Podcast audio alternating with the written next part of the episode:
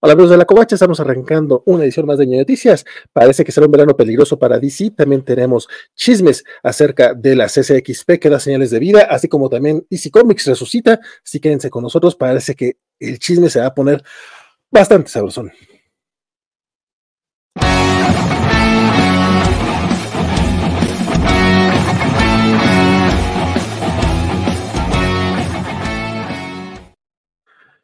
¿Cómo están todos? Mi nombre sigue siendo Valentín García. Es un gusto estar con ustedes esta noche de viernes. Saludamos por acá al buen Fercano, Héctor Fragoso, a Sánchez y Mar Rodríguez, que ya se hicieron presentes en el chat Cobacho. Recuerden que si están este, sin que hacer este, esta vez de noche, pueden venir a echar el chisme aquí con nosotros. Y si lo están escuchando en podcast o a través de una retransmisión en YouTube, igual.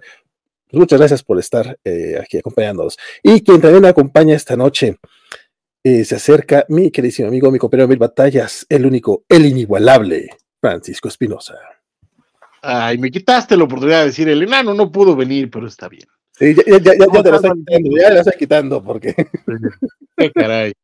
Este, gracias, mi estimísimo Valentín, muchas gracias por la invitación y por supuesto muchas gracias a todos los que ya están sintonizando esta transmisión, que de verdad les agradezco de todo corazón. Hoy, el día de hoy, no quiero prender la cámara porque, pues porque me da flojera. La neta, la, semana pasada estuvimos como cinco horas transmitiendo y mi espalda me estaba matando porque no sé si ustedes sepan, pero yo no tengo sillita, entonces estoy sentado en mi camita, entonces ya para las tres horas ya, ya no me aguanto, entonces preferí mejor transmitir acostadito en mi cama que sentadito en mi cama.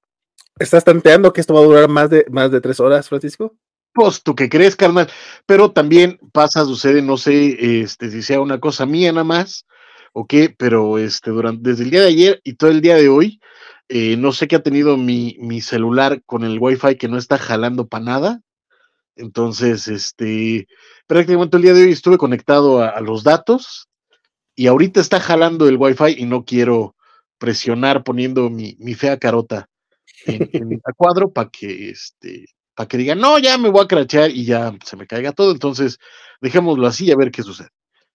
Y saludotes, por supuesto, a todas las personas que nos están mandando saludos y que están con nosotros en esta transmisión, como son, por supuesto, el queridísimo Fernando Cano, que estuvo aquí eh, eh, a primerísima hora mandándonos un comentario, por supuesto, le mandamos un saludote, un abrazo y muchas gracias por, por acompañarnos. Héctor Fragro, Fragoso, también muchísimas gracias.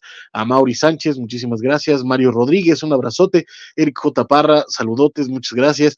Ricardo del Rojo, eh, Félix Farfán, el buen Félix Farfán, una, un abrazote y muchos saludos. Y muchas gracias por los datos que nos compartiste en Twitter, la neta, muy buenos y, y muy buena onda de tu parte pasarnos esos datos en, en Twitter.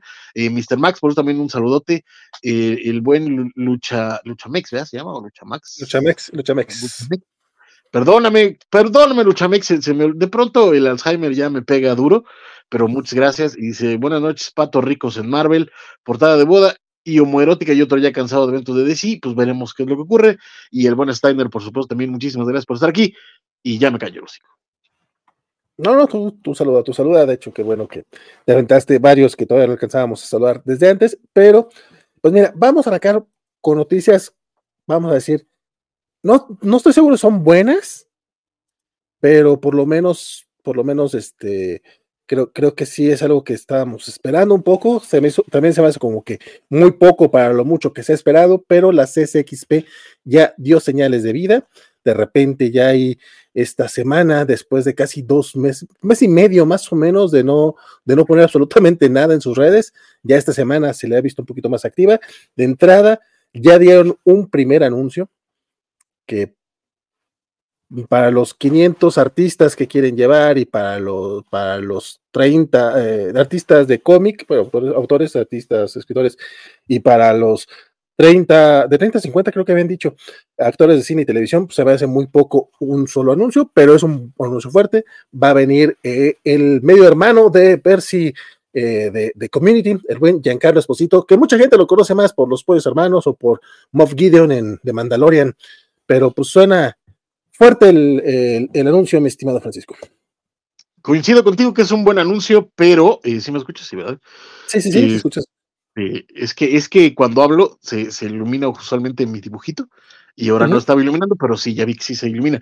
Decía yo que sí, es un, consigo contigo que es un buen anuncio, es un buen invitado, este, buena onda y sobre todo que ahorita está en el candelero.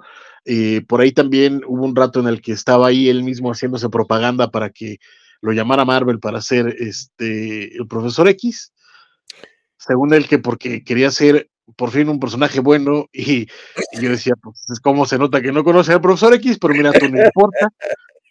Este, que sí me lo imagino como el profesor X. Sí, la neta, la neta yo también creo que le quedaría súper bien, pero lamentablemente no sería un personaje bueno. Bueno, o, sea, o sea, bueno, o sea, o sea, vamos, no, no, no sería un, narcotraficante, pero pues tampoco sería exactamente una buena persona. Eh, pero como mencionas, para mí la bronca es que eh, se me hace muy poco, muy tarde. O sea, como también mencionabas en algún momento en, Twitter, me parece, estamos a poco más de dos meses de, de este evento y apenas estamos conociendo a un invitado internacional, no por hacer menos a los cuatro invitados que de, de cómic que, anunciaron, pero pues la neta es que tampoco es que sean acá, uy, qué bruto. Bueno, Humberto sí lo es, ¿no? La neta. Este Ivan Rice, pues punto que también. O sea, son, buenos invitados, pero eh, por un evento de la CSXP, que además como se estaba vendiendo y a, a cambiar la cara del medio del cómic en México, tonterías por el estilo que se dijeron en su momento en redes sociales, pues esperábamos mucho más y de pronto es el primer anuncio que nos mandan confirmado ya este, para este evento del 3 al 5 de mayo. Y lamentablemente, pues hasta ahora la neta es que la mole le sigue ganando por paliza, eh, con bastante amplitud, además, y este, con invitados eh, fuertes, con una eh, organización bastante más lograda, logrando recuperar algunos puentes que se habían quemado con anterioridad, como la llegada de, de que mencionamos la semana pasada, etcétera. O sea, la verdad es que viene, viene fuerte la mole y la CSXP, pues nos está dejando con este con este anuncio que eh, coincido contigo, es un buen anuncio, es un buen invitado, pero nos sabe a poco para el poco tiempo que tenemos de aquí al evento, para lo que nos habían prometido que nos iban a anunciar, para la supuesta eh, comparación que hacen con su evento en Brasil y que pues en México está quedando chiquito hasta ahora, ¿no? Porque además, además de este anuncio, se, eh, se deja caer también un par de, notas asociadas a las SXP, como una de ellas es que también ya abrieron la convocatoria para su concurso de cosplay, que eh, está en, sus redes, lo podemos ir a buscar, y pues viene fuerte para la banda de, cosplay, porque viene con patrocinio fuerte y al primer lugar del concurso de cosplay, que me imagino que deben estar esperando unas cosas, unas cosas brutas de, de, material, están regalando un auto. Este, no, lo habíamos practicado, pero por favor, yo sabía que tenías que decirlo así. un auto de formal prisión. No, un auto, pero para, para, otros, para otros, de los que hablaremos al rato. Exacto, también. Este, perdón, pero sí, este, viene fuerte el concurso, el segundo y tercer lugar eh, están en 40 y 25 mil pesos. Eh, o sea, la neta es que pues, sí le están invirtiendo a, algo como el cosplay, que sabemos que la verdad es que tiene muchísima gente, jala muchos, muchas personas, tiene muchos practicantes, mucha este, banda interesada en este tipo de, fandom de los cuales creo que, que, aquí no vamos a mentir, ni Valentín y yo estamos particularmente informados ni nos interesa mucho, pero eh, yo por lo menos trato no siempre lo logro, pero trato de respetar a la, a la, a la banda que, que, lo practica, sobre todo porque tengo este, amigos y amigas muy queridas que, que, lo hacen con toda la seriedad del mundo. Este, yo no puedo, pero qué bueno que ellos sí. Pero eh, de nuevo, eh, son, hay eventos ya a nivel internacional de cosplay, hay eventos que, este, que se llenan exclusivamente al ser de cosplay, etcétera. Y pues bueno, en este caso le están apostando justo a, a este público y pues vienen con premios muy fuertes para ellos, pero repetimos, hasta ahora la, oferta que están dando para ir como público no me parece la suficiente y más cuando, queridísimo Valentín, se, suelta esta otra información. Este, sí, eh, la otra información creo que te refieres a la de la mesa de, invitados, bueno, a la mesa de artistas. Exacto, el, área. El, Artist Valley, porque no, no, es Artist Alley, no es, no es el callejón de los artistas, sino el valle de los artistas. Es el valle. Donde anunciaron que iban a traer 500 eh, invitados, pero no son invitados. Al, creo que van a invitar, no, ahorita no me acuerdo cuál era la cifra que ellos daban como internacional. En la internacional incluían realmente también a Humberto Ramos y a Enid Balam y, al buen este. Evan Rice. No, no, eh, bueno, sí, pero Evan Rice sí es, brasileño. El auto, ah, ¿cómo se me fue el nombre? El, el que dibujó la portada esta bonita de Cal, de Cal Reiner. Ah, claro, claro, claro, claro, claro. Bueno, ah, vamos, hay tres mexicanos que sí son, sí es gente que trabaja en Estados Unidos, pero no sé si la compañía como internacional, internacional, a la hora de hacer el anuncio, pues, o sea, es como, pues así está chingón, sí, Ramos no suele ir a convenciones aquí en México, pero pues, también va de satélite a, a, a, a Centro City Banamex, le queda más cerca que el World Trade Center, ¿no? Por ejemplo. Pero, eh, ok, va.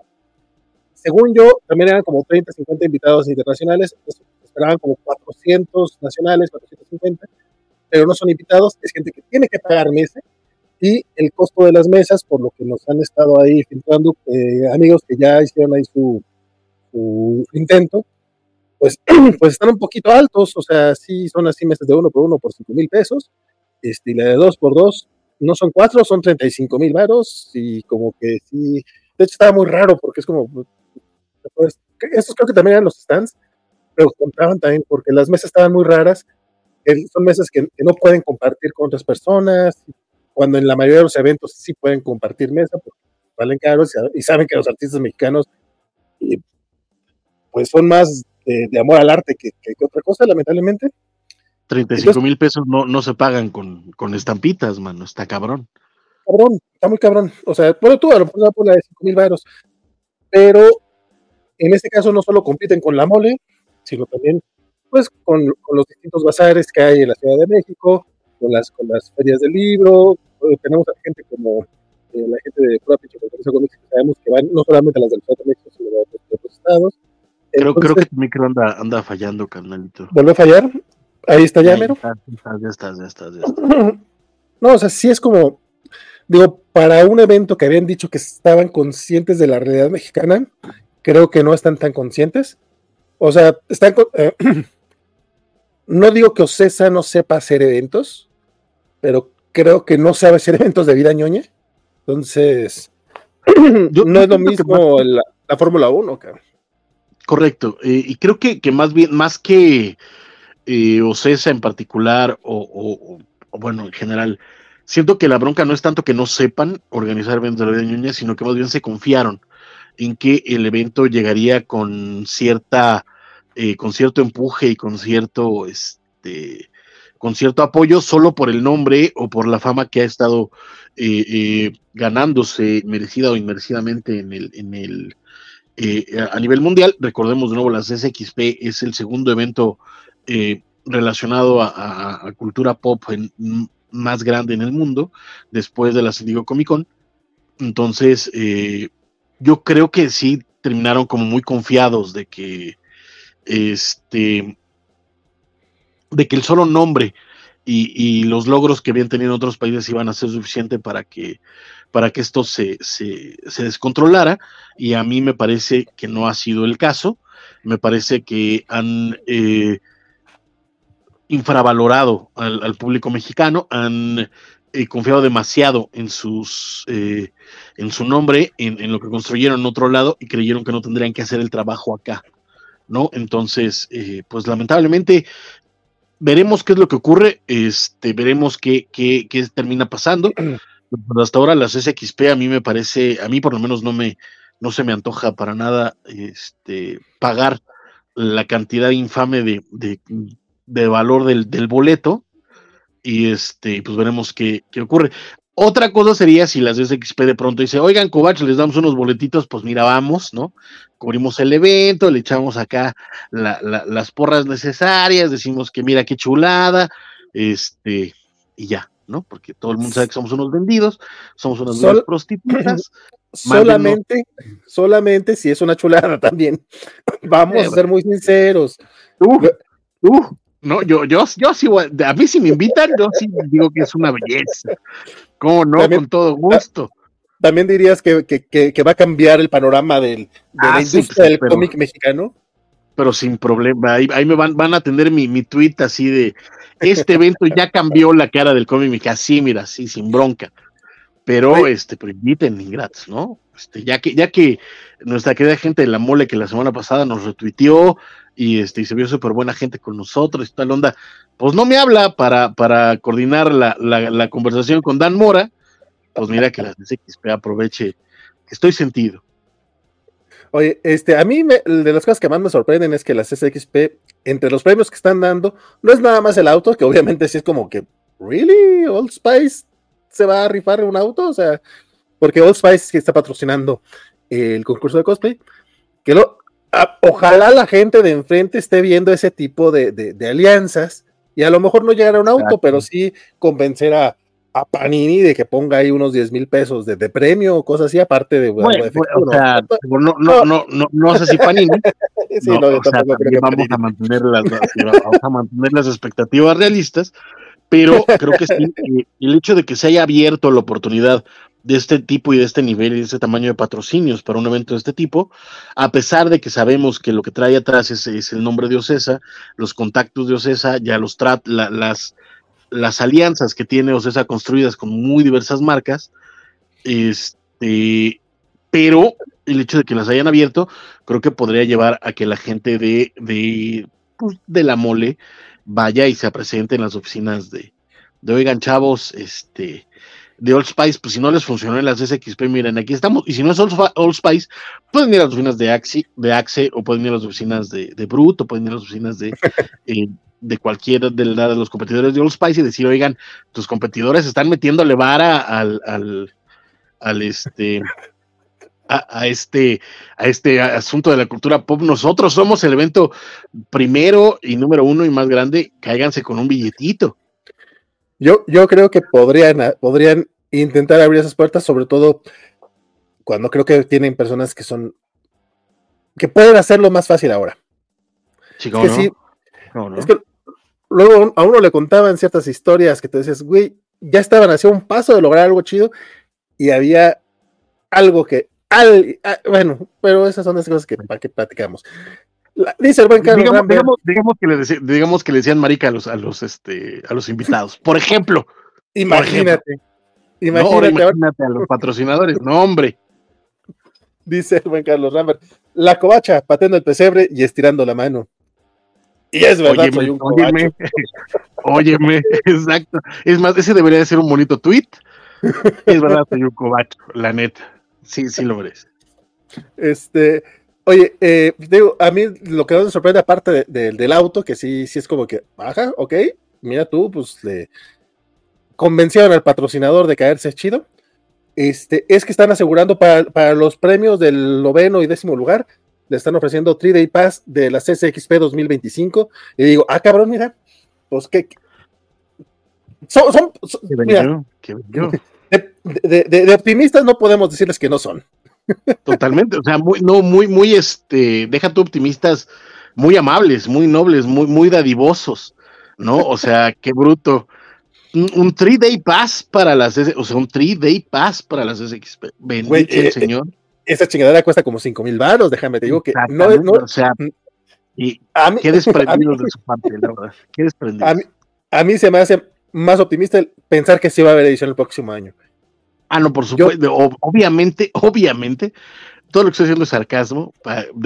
pues no, no quedó déjame sacar mi letrito de sarcasmo de, su desprendimiento y de su bondadez. Pero mira, yo, siendo que ya me mataste el chiste, síguele. perdón, perdón. Es que, este, este, este, también de, del buen Félix Taco Torrón dice que veámoslo por el lado amable, eh, por el lado positivo, la CSXP olerá muy fresco. Entonces, mira, a ver si Old Spice, bueno, es que Old Spice no es como muy fresco, pero vamos a seguir el chiste y ojalá también patrocinaran a la gente de la Friki Plaza, pero bueno, ¿qué, se le va a hacer, verdad? La mole nadie usa desodorante, sería el, patrocinador incorrecto, dice Rodrigo Torbellín. Al contrario, sería un gran, un gran este. Exacto. ¿Qué tal, qué tal que sea parte del, del, evento cuando entres, te dan tu bolsita y te rocian tu, tu, tu axe? O sea, todos agradeceríamos ese, ese patrocinio. Alberto Pablo dice que Francisco, Así o más barbero, señor CCA. Oh, sí, sin bronca. Ajá. Así yo me pongo rodillera, señor. No, o sea, la neta es, este, a mí que me, a mí que me paguen, sin bronca, lo que sea. Y también pregunta, ¿dónde van a poner el stand de la covacha? ¿En qué piso de la CCXP? Estábamos estar afuera vendiendo este taquitos para que no tengas que ir este al Sanborn, saludos Arturo, este, y tengas este una opción accesible para comer. Porque también, güey. Exactamente. Híjole, es que el eh, Centro City Banamex tiene varios pelos. Pero bueno, esa es otra cosa. Ahorita no vamos a hablar de ese tema. Bueno, sí podemos hablarlo, pero ya es mucho rollo. Este era el. Ah, nada más como último detalle del cosplay. También por ahí me comentaron, no es opinión mía, pero si alguien me, me hizo ver el detalle. Ah, perdón. A mediados de diciembre fue cuando dijeron que iban a dar las bases del cosplay. Y hasta esta semana, a finales de febrero, lo anunciaron. Entonces, básicamente fue como mes y medio que no dieron señales de vida y, alguien dice, ok, están chidos los premios, pero eh, pues a, los cosplayers le están dando dos meses para fabricarlo y es poco tiempo para lo que pretenden. O sea, ojalá sí puedan, pero pues los cosplayers, la mayoría de ellos tienen vidas y aparte, o sea, el cosplay es más de fan, aunque sean cosplay profesionales, pues también tienen trabajo diario. Diurno, fíjate, pues. fíjate, que eh, justo la semana pasada hablamos de un caso similar eh, con la convocatoria del premio a novela gráfica de, eh, de Tierra Adentro, que eh, está pidiendo una novela, creo que de 80 o 90 páginas, no recuerdo bien, con 15 días de, de, lanzar la convocatoria, al cierre de convocatoria, con solo 15 días. Y mencionábamos lo complicado que era hacer un cómic. Sin embargo, creo que en el caso de los, de los cosplayers, hay muchos que a lo largo de los años sí han hecho varios cosplays de calidad sobresaliente, este, con, tiempo o por el gusto de hacerlo o para asistir a otras, este, a otros eventos. No creo que sea exactamente lo mismo que el cómic, porque el cómic sí necesita como una intención muy, muy, muy puntual para contar una determinada historia y darse el tiempo de ejecutarla, etcétera. Mientras que la gente de cosplay, eh, vamos, para ejecutarlo ya ya tienes que haber hecho diversas, este, diverso trabajo de, de coser, de diseñar, de, ir por la tele, etcétera. Y creo que hay ya algunos cosplayers, me atrevo a decir que tienen trajes de una calidad sobresaliente, como para entrar mucha bronca al, al, concurso. Este, pon tú que incluso sean los más vistos del planeta, pero eh, tienen ya su, su, su disfraz hecho para poder eh, asistir y ganar un buen premio. Híjole, es que mm, no sé, porque definitivamente yo no sé de esas madres, ¿para qué te miento? Este, pero, pero lo que sí tiene razón, esta opinión que me daban, que voy, a, voy a reservarme el nombre para no. luego sí quemo a las personas, pero esta vez me lo voy a guardar un poquito. Es que eh, me parece, pero, lo, repito porque me parece una, buena observación. O sea, pudieron no anunciar los premios, pero sí anunciar las bases en diciembre y hubieran tenido un mes y medio más para trabajarlo.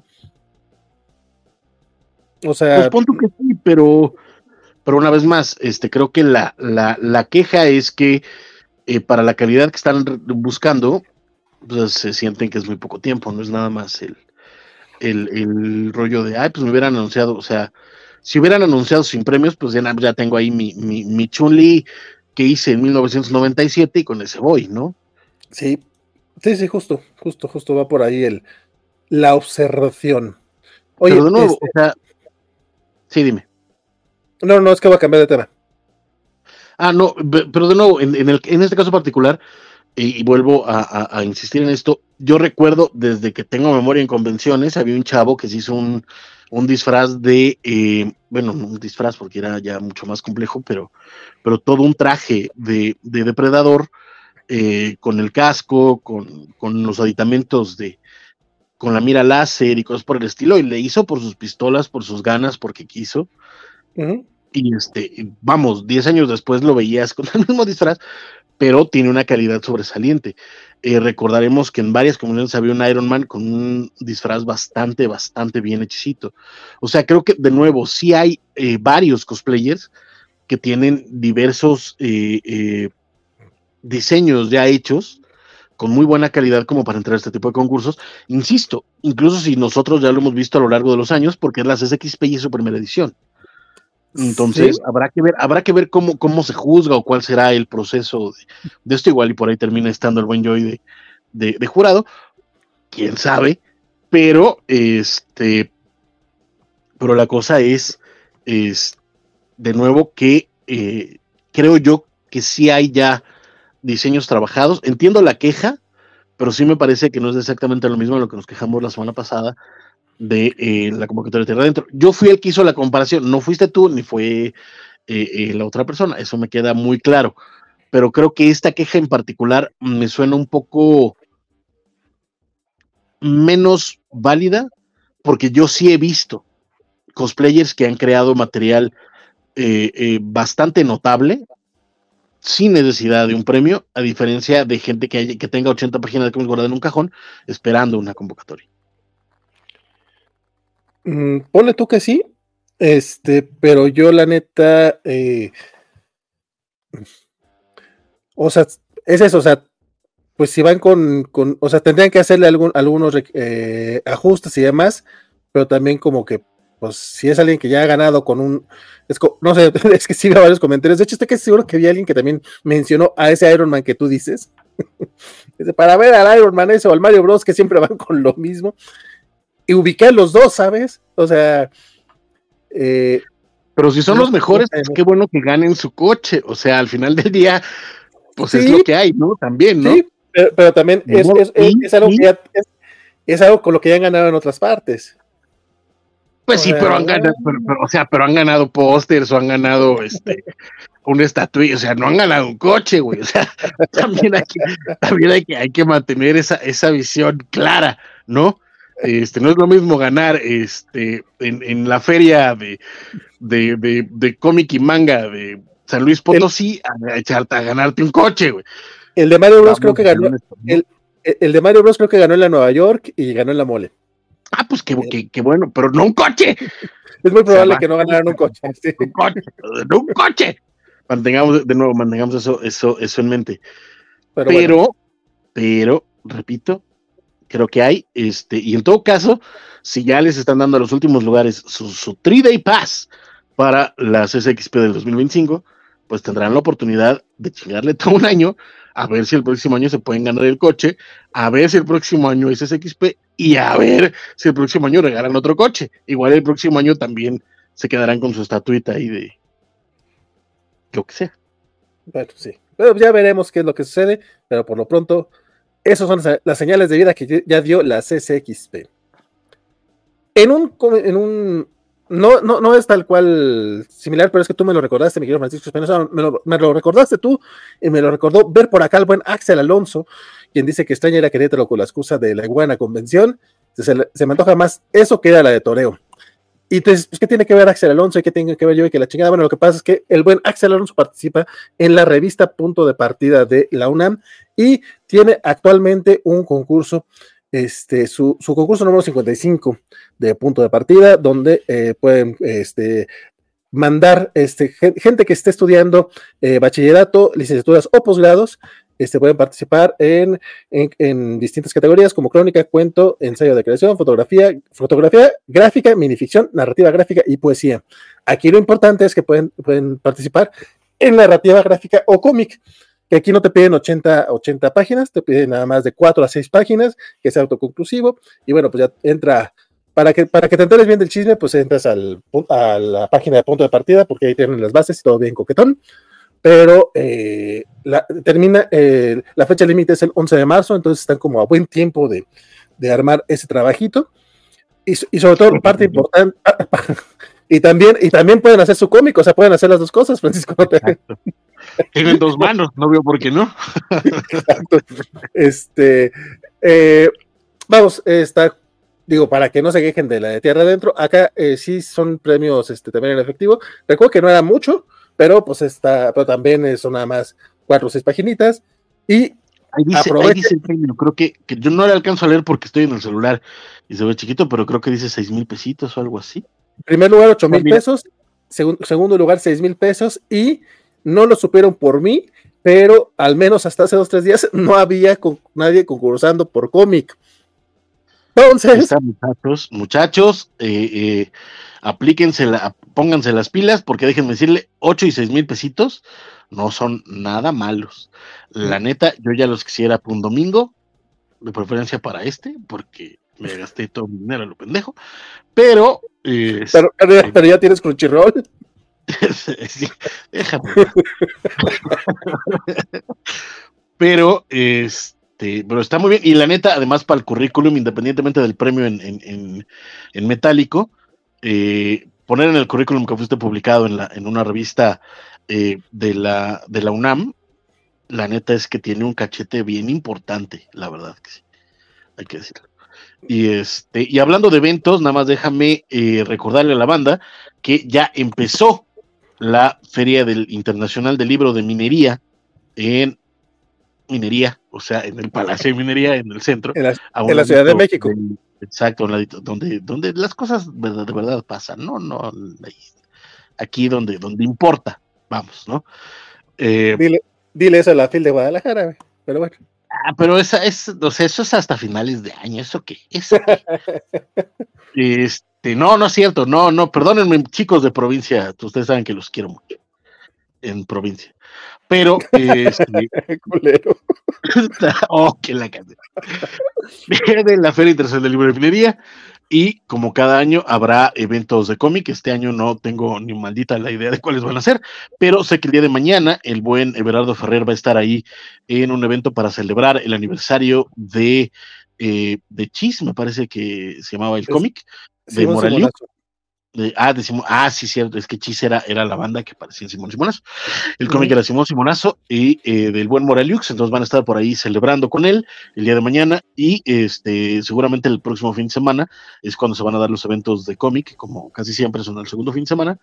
Entonces, para que estemos atentos y los que puedan ir a darse una vuelta a la Feria Internacional del Libro de Minería, pues se den una vueltecita. La verdad es que eh, solía ser una de mis eh, ferias internacionales del libro más queridas eh, en mis años mozos, lo dejó de ser cuando empezaron a cobrar y las editoriales dejaron de llevar este, ofertas, porque pues, obviamente para los que les cobran no les conviene poner ofertas, porque la lana es absurda, creo que estaban por ahí diciendo que una mesita miserable costaba 45 mil pesos, este, todavía más caro que las SXP y la mole.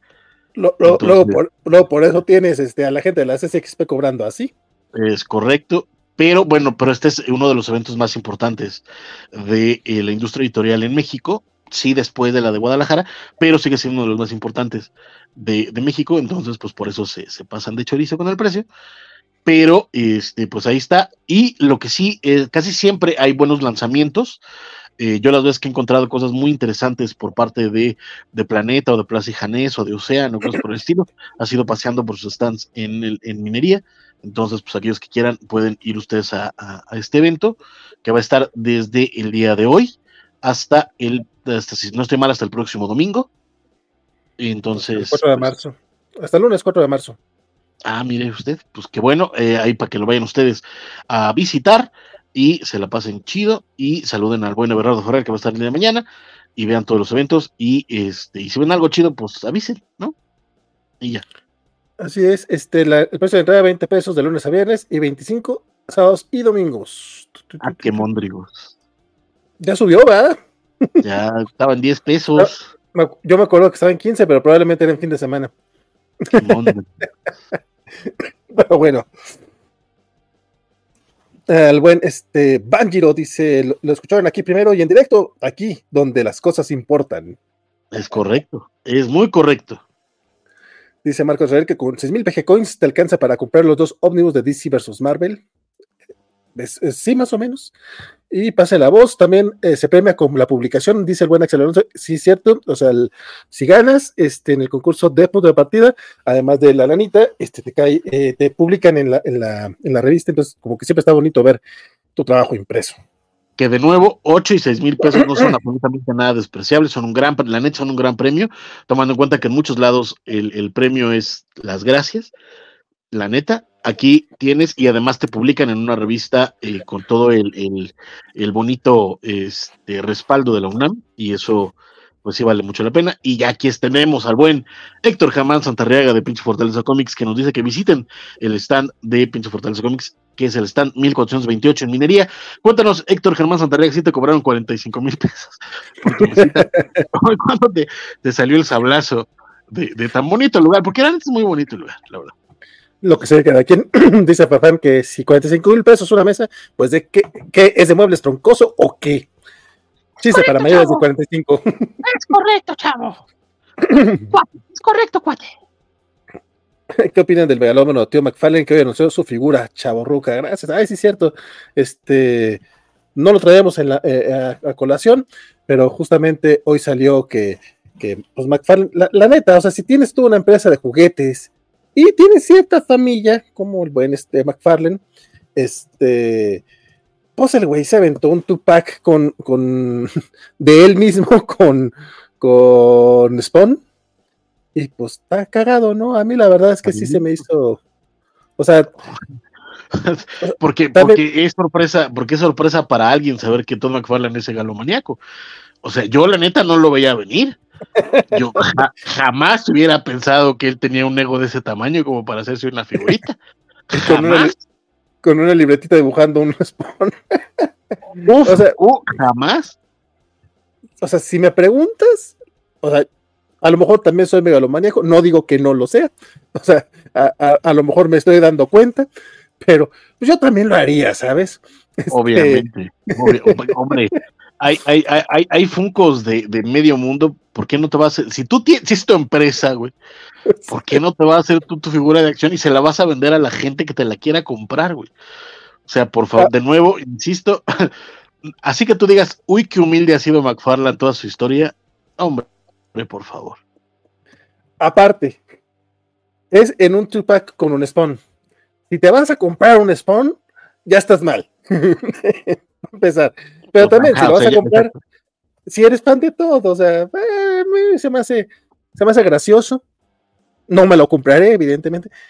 Correcto. Sí, no, no, no, no, no, no, no, no, no, me lo compraría. Pero. Por, e, pero por ejemplo, yo sí tengo un peluche de Stanley.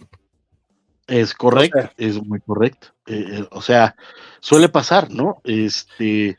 Sacar eh, una figurita de, Kirby, de Neil Gaiman, de güeyes que son así como, o sea, que realmente tienen ah, figura icónica, a huevo, sí le entró sin bronca. O sea, es que, a ver, de, que se vale, se vale. Y también vamos a ser bien honestos. No es que nadie se lo viera hacer a Todd McFarlane. Él se la tenía que hacer. Como un, una, un homenaje a sí mismo, ¿no? Que eh, también vamos a ser bien honestos. No estoy diciendo que, que, su egalo, eh, egalomanía eh, sea, sea sana o saludable o, incluso hasta respetable. No lo estoy diciendo, pero, pero el carnal es el único de su generación de Image que ha mantenido a su personaje. Bueno, y, y, Larsen. Que ahorita hablamos de eso también. también llegaremos ahí, santo Dios. Pero, en, fin, es, ha, mantenido, ha mantenido su personaje, su universo, se ha mantenido muy fiel a eso, ha logrado crecer como, como negocio, eh, tiene su bonita eh, eh, compañía de, de, juguetitos, que la neta es que no, les, no le ha ido mal, en una etapa en la que la industria del juguete está de capa caída, pues McFarland sigue creciendo.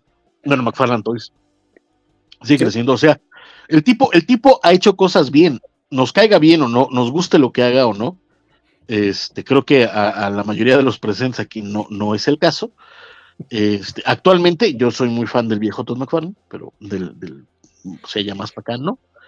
Pero, este, pues de nuevo, creo que, creo que se lo merece. O sea, si él cree que se lo merece, que se lo dé. Ese, ese es mi punto. Y nuevamente, o sea, seguramente esa edición limitada a una cosa por el estilo y lo van a comprar los que son muy, fans del vato. O sea, es correcto.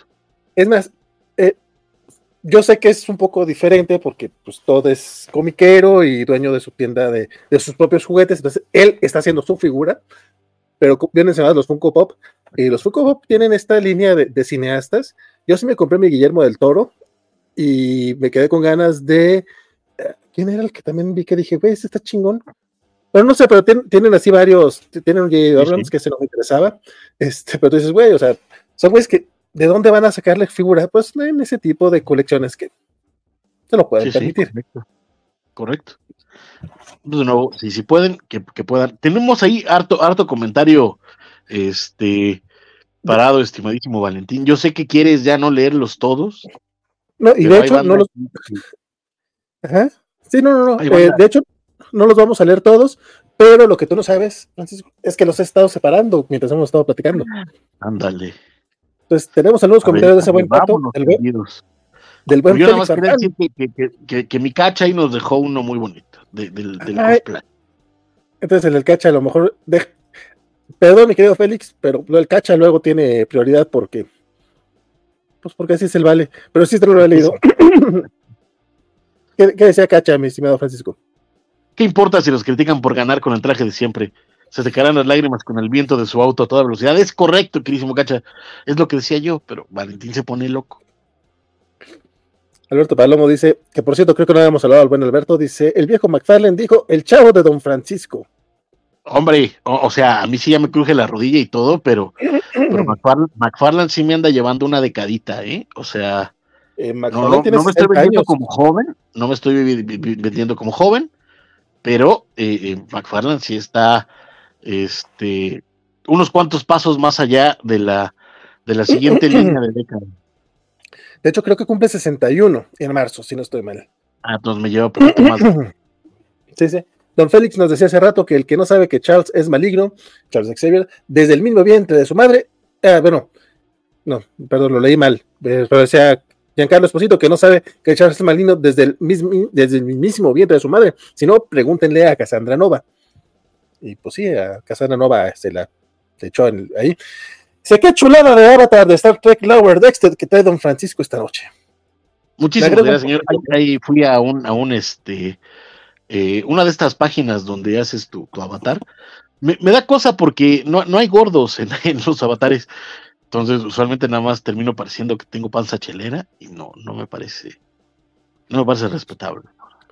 Oye, saludamos con, al buen Conor Deville, que no va a estar esta noche con nosotros. Este nos dice que se disculpa por no poderse quedar, tiene que ser, tiene que madurar mañana, pero nos escucharán en diferido y por eso le mandamos estos saludos. Saludos a Rubén Conor. Y nada que disculpar, carnal, pues si la neta, esto, esto es un capricho nomás. Cuando se puede, se puede. Y cuando no, pues no se puede. Y también dice, es bueno ver a una de mis duplas favoritas, Covachas, lo cual ya le puso una de mis favoritas. O sea, no somos la favorita, Francisco. No sé, No, obviamente no. yo me yo siento... estoy seguro que yo, yo estoy seguro que en aquella eh, que, que en aquella debacle de fin de año él, él seguramente no habrá votado por nosotros pero mira está aquí y, y se le agradece y se quiere al buen Conor. Y también dice que con tal de no perder la tradición, hablen mal de Panini un ratito. Pues, pero no es tradición, honor. Luego, luego se la creen allá en Panini. No, hombre Carlitos Parker dice, noches queridos cobachos, ¿qué les ha parecido los primeros dos capítulos de Ultimate Spider-Man de Hickman y el primer arco de Wonder Woman de Tom King? no he leído nada carnal nada nada nada Fíjate que a mí el primer, eh, el Wonder Woman me quedé por ahí del segundo número, me estaba gustando, pero no he terminado el arco. El con el que me estoy poniendo al corriente es con el Batman, que ya llegué al Joker eh, Year One, que es, la, la- la- guerra de Gotham sí le dio en la madre a- al ritmo que traía Chip Darsky. Pero respecto al Ultimate. Spider-Man de me está gustando más de lo que creí que me iba a gustar. Está chido, o sea, hace buen trabajo Hickman, eh, Checheto está dibujando como, como dibuja Checheto, no sé cuánto tiempo va a estar ahí, pero me está gustando lo que está Sí. haciendo.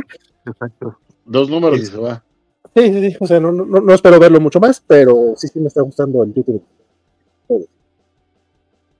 Alberto Palomo dice Francisco, dice, soy tu, Franco, tu micro tu micro tu micro tu micro dice el buen Alberto Palomo. Francisco dice, soy Franco, cuando se me llega el precio, me callo. Un saludo a la Liga MX. Sí como no sí como no Y Axel Alonso que Giancarlo Esposito es chido, pero pues no es un titular. Ojalá la próxima semana anuncien algo más fuerte. Pues ojalá, mano. Yo, yo sí, este, no, no sé si sea titular o no, insisto. Creo que por los lugares donde ha aparecido últimamente las historias, donde ha aparecido últimamente, creo que sí se le puede dar un, un, un lugar preponderante como invitado. Pero sí coincido también en que si hace falta algo más, más chunchote, pero pues ya veremos qué, qué más nos trae. El buen Cacha dice, Todd McFarlane auto homenajeándose y yo no creyendo que solo los perros hacían eso. y vamos a ser sinceros, si nosotros no tuviéramos espina bífida, lo haríamos también. La verdad. No había terminado de leer el mensaje hasta ahorita, pinche cacha. Dice los Jamex, el de, Wonder, el de Wonder Woman sí me ha agradado, pero el compilatorio de Trinity medio me gustó. Ay, el one shot de Trinity no me gustó, mío. Este, el buen Félix dice que ambas series, tanto Wonder Woman como YouTube y de Spider-Man, están bien, bien fregonas. Y así que también nos dice, miren, yo sí estoy leyendo y ustedes no. Es correcto. Por cierto, esta semana salió un Six Fingers de Dan Waters que está que también empieza como lentón y, y, ya cuando terminó sí me quedé así, ah, quiero seguirlo leyendo. Apenas salió el primer número. Yo estoy leyendo muy poco, sí tengo que ponerme el corriente. Me faltan varios, me faltan varios. Dice Don Valentín. Ah, suéltalo, suéltalo. Dice Félix que, que, yo digo que el que se quede hoy hasta el final se ganará eh, la figura de acción coleccionable, mi figura de acción coleccionable, eh, pero yo, yo la que tengo es la de Guillermo del Toro y esa no la voy a regalar. Pero ya veremos qué regalo, mi estimado. Dice que él ya se vio.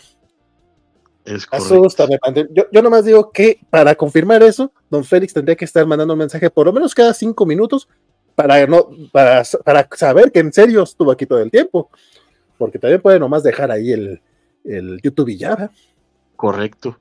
También un saludote al buen Eduardo Mendoza que está con nosotros, a Marcos Israel, que, que, nos acompañan. El buen Marcos Israel nos dice un placer verlos, o medio verlos al aire, perdón por, por tener mi cámara apagada, señor. Eh, les dejó un mensajito en Facebook sobre un robo sin pistola en Amazon. Eh, un abrazo, saludo. No sé qué, qué, qué será, mi querido Marcos, cuéntanos aquí qué, ¿Qué te pasó en Amazon? Eduardo Mendoza nos dice, estaba buscando mis alternativas para lectura de este World's Finest, para darme contexto. Buenas noches a los Covach, muy buenas noches. Este, y ¿qué más? ¿Qué más? ¿Qué más? Banjiro Masati eh, dice, por aquí nos pregunta que aquí entre nos, si vale la pena pagar eso por una mesa, pues habrá que ver si nos contesta el buen, el buen Santarriaga, pero en mi opinión la onda ahí es cuestión de volumen, mano. O sea, si tienes la cantidad de títulos como los que llega a tener eh, pinche Fortaleza Comics en su stand, pues creo que sí puedes ahí medianamente ir saliendo con esa lana, pero si no, pues sí te va a costar un poquito más de trabajo recuperar esa inversión. Sí, sí, sí, sí. Eh, yo, pues sí dependerá mucho también de, del material. Eh, me imagino yo que la mayoría de los eventos más o menos tienen calculado, pero sí unos sí suenan bastante groseros. Entonces, es como sí. que, güey, o sea, y más cuando se supone que son fallas del libro que en teoría no deben de ser tan comerciales, sino más bien culturales. Ahí es donde dices, ¿qué pasó, Eh, ¿Qué, es, ¿qué, es el gran, qué, es el, perdón, ¿Qué es el gran conflicto con minería, carnal? O sea, al final del día, insisto, era, era una de mis eh, ferias del libro favoritas de, de, Chavillo. Ahí encontré muchas cosas de, de vamos, que me, que me forjaron como lector y como, como individuo y como creador, incluyendo, por ejemplo, ahí fue cuando me enteré que, que Planeta había traído las sesiones de Timon más de Conan, por ejemplo. Me acuerdo que, que alguna vez encontré en uno de estos eh, puestos de casi tiradero de libros eh, unas cajas con cuatro tomos, con cuatro volúmenes de clásicos del, de, de la lectura fantástica, creo que se llamaba, y traían relatos desde la Edad Media hasta principios del siglo XX y fue una cosa espectacular, pero pues al pendejo de mí se le ocurre siempre prestar las cosas y ya no lo tengo, pero este fue, fue muy bonito. La onda es esa, que con el paso del tiempo, minería ha estado subiendo mucho los precios y el año pasado incluso armó una debacle porque eh, la gente del FONCA, del Fondo de Cultura Económica, el buen está de Bodos, digo, están, pero que rebotan dependencia y creen que les vamos a pagar lo que nos están cobrando por, por el espacio, eh, sobre todo teniendo la tradición y la idea de la difusión de cultura por parte gubernamental, o sea, la Feria de Libre de Minería no es eh, exclusivamente privada, vamos, hasta donde no es ni siquiera privada, es parte de, de universidades públicas, etcétera, y pues tendrían que, que como bien menciona, ser eh, pues un poquito más nobles con el pueblo llano, y Taibo armó su berrinche, consiguió una plaza alternativa justo al lado, y ahí montó su, su feria del libro alternativa eh, de, a la de minería, y pues fue como, y armó todo un revuelo, porque muchos libreros de minería decían que pues les iba a quitar público, que cómo se atrevía, pero pues es que también minería se está pasando de chorizo. Como suele suceder, los libreros, en lugar de enojarse con, con Paco, deben de enojarse con los de minería, no mames. Digo yo. Digo es yo. correcto. Me decía por acá el buen este, Mar Rodríguez que, el- que a él sí le está gustando el, el Daredevil de, de Saladin Ahmed. Este, hasta donde yo me quedé también me está gustando bastante este, lo que está haciendo con, con este Matt Murdock. Que mira, güey, yo, yo, yo no confiaba en Saladin Ahmed, ¿sabes? O sea, ese cuate hizo que me saliera de Kamala Khan y de Miles Morales. Y dije, no, pues seguramente va a ser lo mismo acá con, con Matt. Y no, no, no, me está gustando bastante lo que hace con Matt Murdock. Creo que tú también lo, estabas leyendo, ¿no, Francisco? Sí, sí, pero de nuevo tengo como tres meses de no, de no leer cómic en, en forma, si no es que más, entonces ya voy eh, atrasado, pero sí me está gustando mucho, la verdad, y, y está haciendo buena chamba. Sí, sí, sí, lo que sé de cada quien. Este, también eh, comentarios que tenemos por acá. Tut, tut, tut. El buen Alberto Palomo, Francisco tiene razón, eh, lo que te cobra la entrada te descompleta un libro. Mm, mm, mm. Y pide Félix que hablemos del cómic donde la gente vive de noche porque el sol de día calcina por completo a las personas y se descubre un maligno asesino que los obliga a salir al exterior. Casi, casi reflejo de la realidad. Este, no sé eh, qué cómic sea ese, compadre. Mejor dinos el nombre. Alberto dice que si eh, no soy yo, Valentín, una figura viejita de Kevin Smith. Ok. Don Isaías dice: Yo también vengo a ayudarle a cómo se cotiza la fil de minería. Te apoyan, Francisco, te apoyan. Y Axel dice que va a canalizar su van interior y decir que muchas de las brocas de minería vienen de que la organización es lo que eh, es. eh, vienen de que la organización que lo lleva es la facultad de ingeniería. Hashtag es broma. Pero si quieres, no es broma. Algo así me sonó. Y Félix dice, ese Daredevil está bueno, pero prefiero el Hulk y Fall of X. También Avengers de McKay, Hulk e Immortal Thor. El buen Félix acá, eh, presumiéndonos todo lo que lee. Y Blood Hop, ese es el próximo gran evento. Ahí Tyler en YouTube, Jeff McKay me hace creer. Este, pero bueno, eh, siguiendo con los chismecitos. Este, pues ya, ya tiene una semana en cartelera Madame Web no hemos tenido chance de hacer el especial Cobacho al respecto, pero resulta que Francisco dijo, no, pues yo sí ya fui a verla. ¿Y qué te pareció, compadre? Tú también ya la viste, ¿por qué no ves a mí la bolita? Grato. Oh, bueno, está bien. ¿Sabes qué? Siendo muy, muy honesto, probablemente lleva, lleva expectativas muy, muy bajas porque todo el mundo la estaba odiando. No, a diferencia de otras veces que suelo ir el, el día del estreno, esta vez fui hasta el fin de semana, o sea, ya habían pasado como cinco días de spoilers y de quejándose de la gente y la fregada. Este, pues no me pareció, no me pareció peor que Morbius. Yo la neta es que Morbius todavía no la veo, este, pero sí, por ejemplo, pero sí, por ejemplo, llegué a escuchar cosas como que estaba peor que, que Catwoman, lo cual me pareció una exageración. Al día de hoy no creo que haya nada que sea peor que Catwoman. Este, o sea, vamos a ser honestos, si es mala película, tampoco voy aquí a defender lo indefendible, porque pues no hay manera. Pero me parece mala onda, este, un X3, por ejemplo, o, o- o un Daredevil, ¿no? Creo que hay, hay películas de superhéroes bastante peores. De nuevo está Catwoman, está Electra, este, está eh, eh, Wolverine Origins. Oh, sí, sí, sí, está- Es- o sea, o sea, hay cosas peores. La bronca es que a esta la odian y aquí sí tengo que decirlo con todas sus letras. Están diciendo que es la peor película de superhéroes porque las protagonistas son mujeres y eso para mucha de la banda que se está quejando ya implica que es parte de la agenda woke, güey. ¿Cómo se atreven a vendernos, a tratar de vendernos la equidad, güey? Entonces, este, pues bueno, esa es parte de la exageración. Pero, de nuevo, si es una mala película, no la voy a defender. Pero hay mucho peores, la verdad. Fíjate que eh, eh, no, estoy seguro, es, que el hate que le, es que no le he visto mucho hate a Madame Web, o, lo- siento distinto, lo, siento más como burla más el estilo de Morbius, que hate como el que tenía las Marvels, por ejemplo. Sin embargo, sí he visto estos memes que me parecen muy pendejos de las peores películas superhéroes que tienen en común y te ponen a Birds of Prey, que a mí esa particularmente me parece buena. Las Marvels, que esa a mí eh, personalmente me gustó. Sí, esa no te diría que es buena, pero esa me gustó. Y Madame Web, que sí, de las tres es la, la- la malita, pero sí, esos memes sí están como, tienen un poquito de meme en su misoginia. Dicho eso, a mí creo que, creo que lo que más triste, lo que se me hizo más triste de, de Madame Web es que está me. O sea, ni siquiera es mala, está me.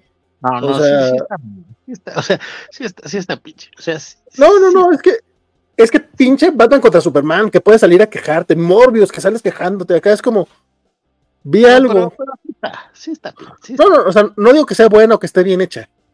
Digo que ni siquiera, ni siquiera da el, para el odio. Y, y, y, y para ponerle un poquito de misoginia a mi opinión, para tener este, a estas actrices, creo que aprovechan muy poco el male gaze. Por Dakota Johnson había dicho Sí. que era como una película que, que, que- que- que inteligencia artificial para ir a ver, para que la fueran a ver los vatos. Y no tanto. Sobre todo porque, Ni, ni poquito, güey. sobre todo porque de la misma Sony acabábamos de verla de Con Todos Menos Contigo, en la que sale Sidney Sweeney. Que esa película sí es mala. Es, está de la chi- A mí me gustan las romcoms. Esa cosa le escupe a cualquier romcom, neta. Es, un- es una ofensa. de- de- de- de la- ahí, ahí sí, ahí sí bajémosle tantito dos rayitos a tu desmadre, padre. Porque, no, o sea, de nuevo, no es una gloria, no es una. eh, de nuevo, no es Harry, buen Harry Met Sally ni nada por el estilo, pero tampoco es una, una porquería tan absoluta. Es medianamente entretenida, dos, tres las escenas de comedia se dejan ver. ¿Cuáles?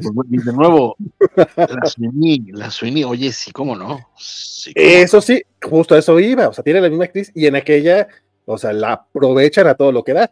Y acá, Pero de hecho, de hecho creo que lo, lo más, lo más, este, entre comillas, eh, eh, cochinón de, de Madame Web, es, ajá, es el atractivo de Madame Web, es justamente ella y, y su, con la y su traje de colegiala, este, Pero inocente. Sí, lamentablemente sí, pero este, pero pues mira, ahí, está.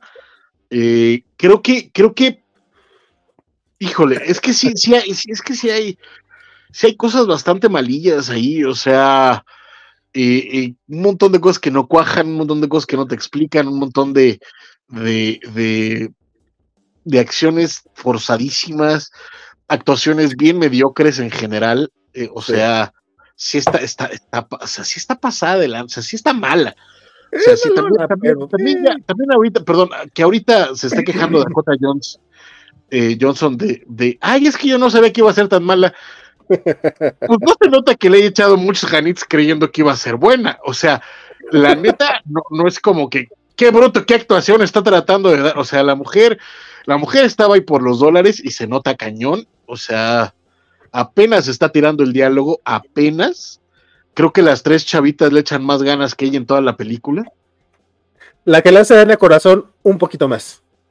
Sí, coincido contigo. Que creo que es la que la va a hacer de Hot Girl en, el- en, en Ajá. el con James Gunn. en Superman, ajá. Este, pero bueno, de nuevo, este, sí está, sí está, sí está pinchona.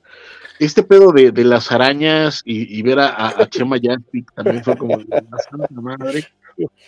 El, hecho de, el hecho de que digan, they are las arañas. Y es como, güey, Las arañas, ajá. es, de Spiders. O sea, me imagino que para los gringos sabe sonar acá bien místico el pedo, pero es las arañas. Sí, sí, suena, sí, sí suena, sí suena tan imbécil como la, la, la rata alada. Sí. Rata alada. O sea, no Sí. sé, no sé a qué guionista se le ocurrió de pronto. Vamos a hacer como que el español es un idioma misterioso que no entendemos.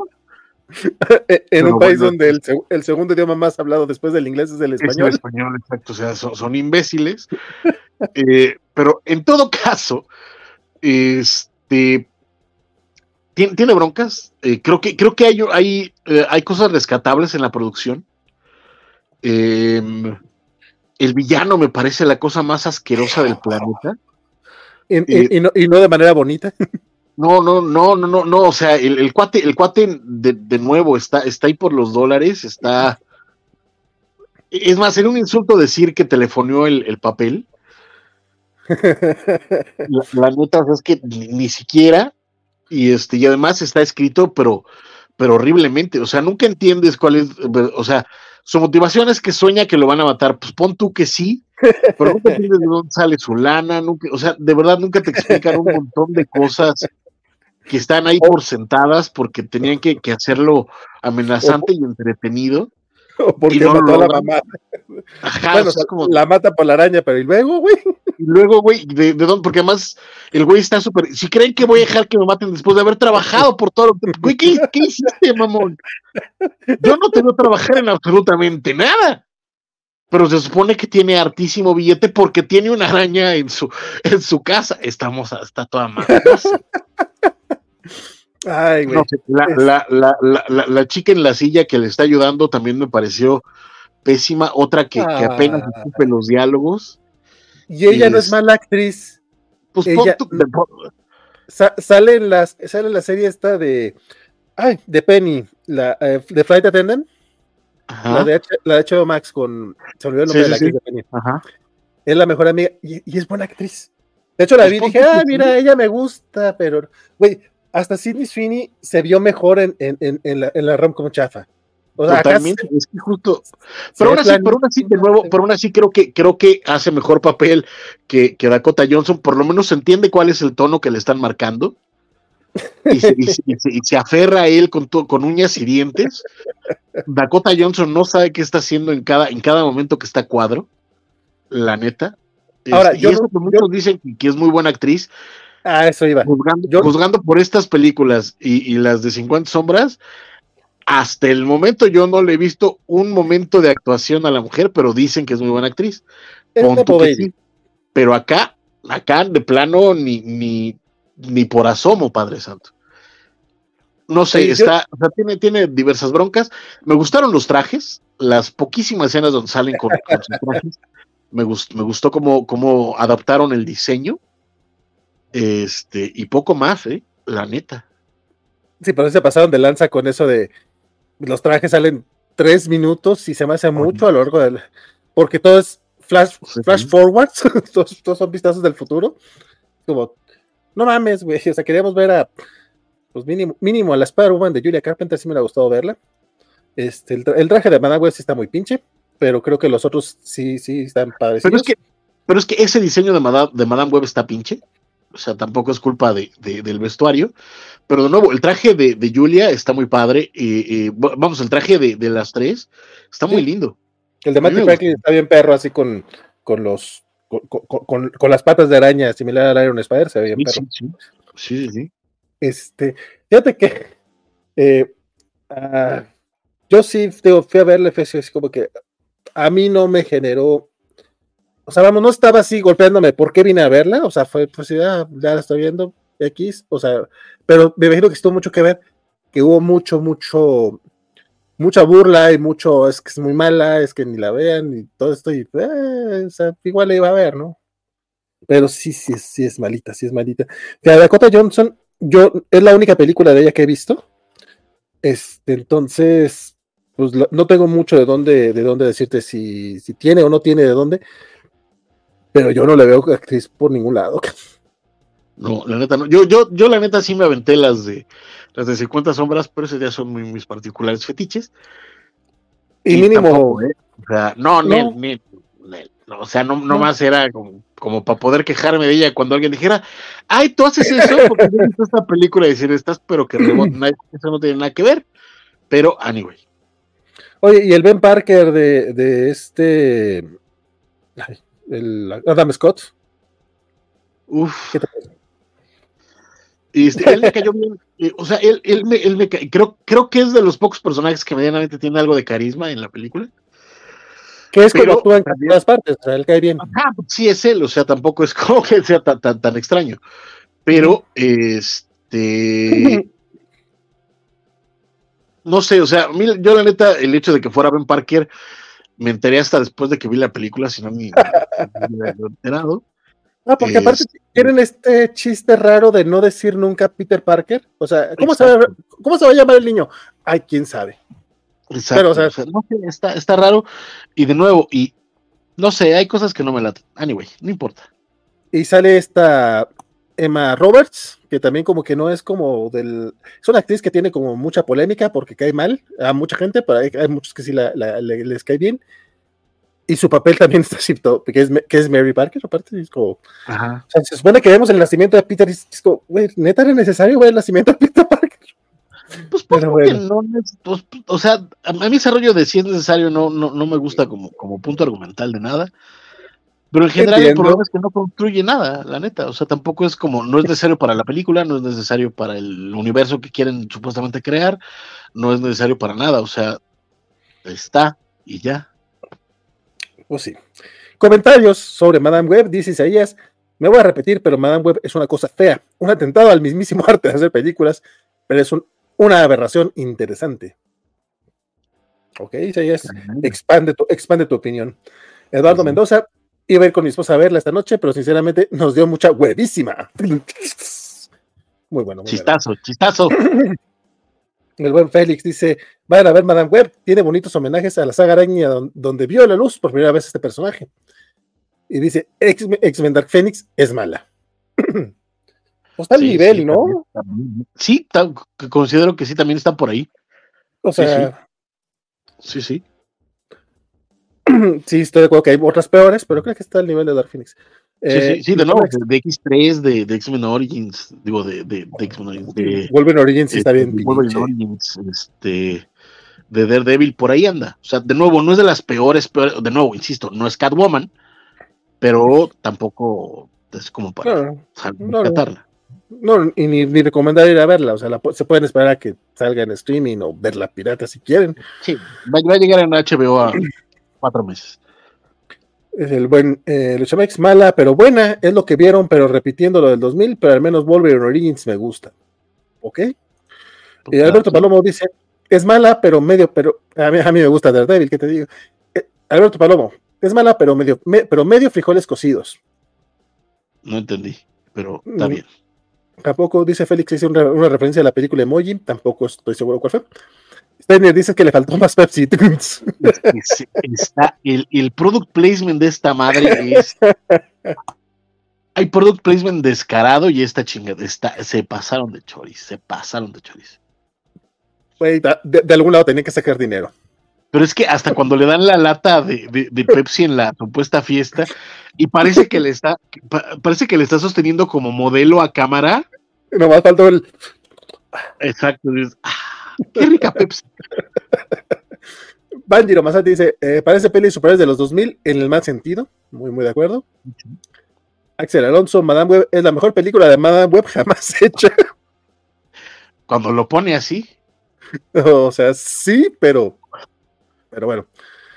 Este, Carlitos Parker eh, la aprovechan a todo lo que dan. Vale García hablando de mujeres. Oh, ¿qué pasó? ¿Qué pasó? O sea, yo advertí, estoy de acuerdo que no es un. Pero, pero, lo decía en el buen sentido. O sea, pues va, ya va a aprovechar, pues. Es como cuando aprovechan a, a Chris Hemsworth como Thor. Sabes que lo están aprovechando. Se quita la camisa la, la menor provocación. No tiene nada de malo. Axel Alonso dice Valentín y Francisco, peleando acerca de romcoms es el contenido por el que pago el internet. Debemos dedicarle un, un- un episodio a, a esa película. No, no es cierto.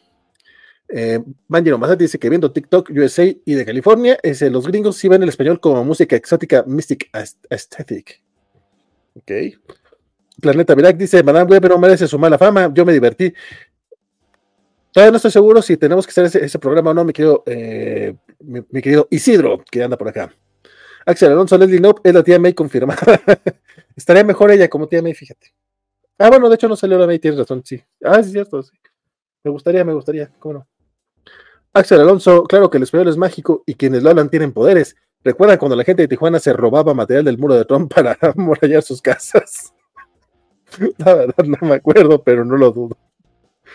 El peor villano que, es Miss Marvel lo supero, dice el buen Luchamex. Alberto Palomo, si usted es de la probadita, ¿qué? Si usted es la probadita de la covacha de Madame Web, va a estar bien cotorra. Ah, si esta es la probadita de la covachara de Madame Web, va a estar bien cotorra. La bronca es que no, sí hay, sí hay planes, iba a ser el jueves, pero pues ahí no hubo este, eh, confusiones y ya no, ya, no, ya no quedamos. Veremos si se arma algo.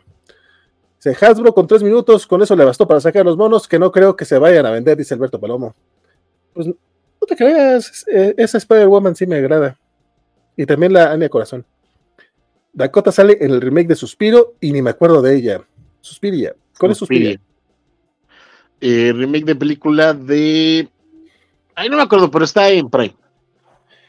Y para cerrar, ah, no, no, dos comentarios para cerrar. Dice Axel Alonso: ¿Cuál anuncio de Pepsi es más descarado? ¿Madame Web o Pepsi Man? Madame, Web. el juego de Pepsi Man por lo menos estaba divertido.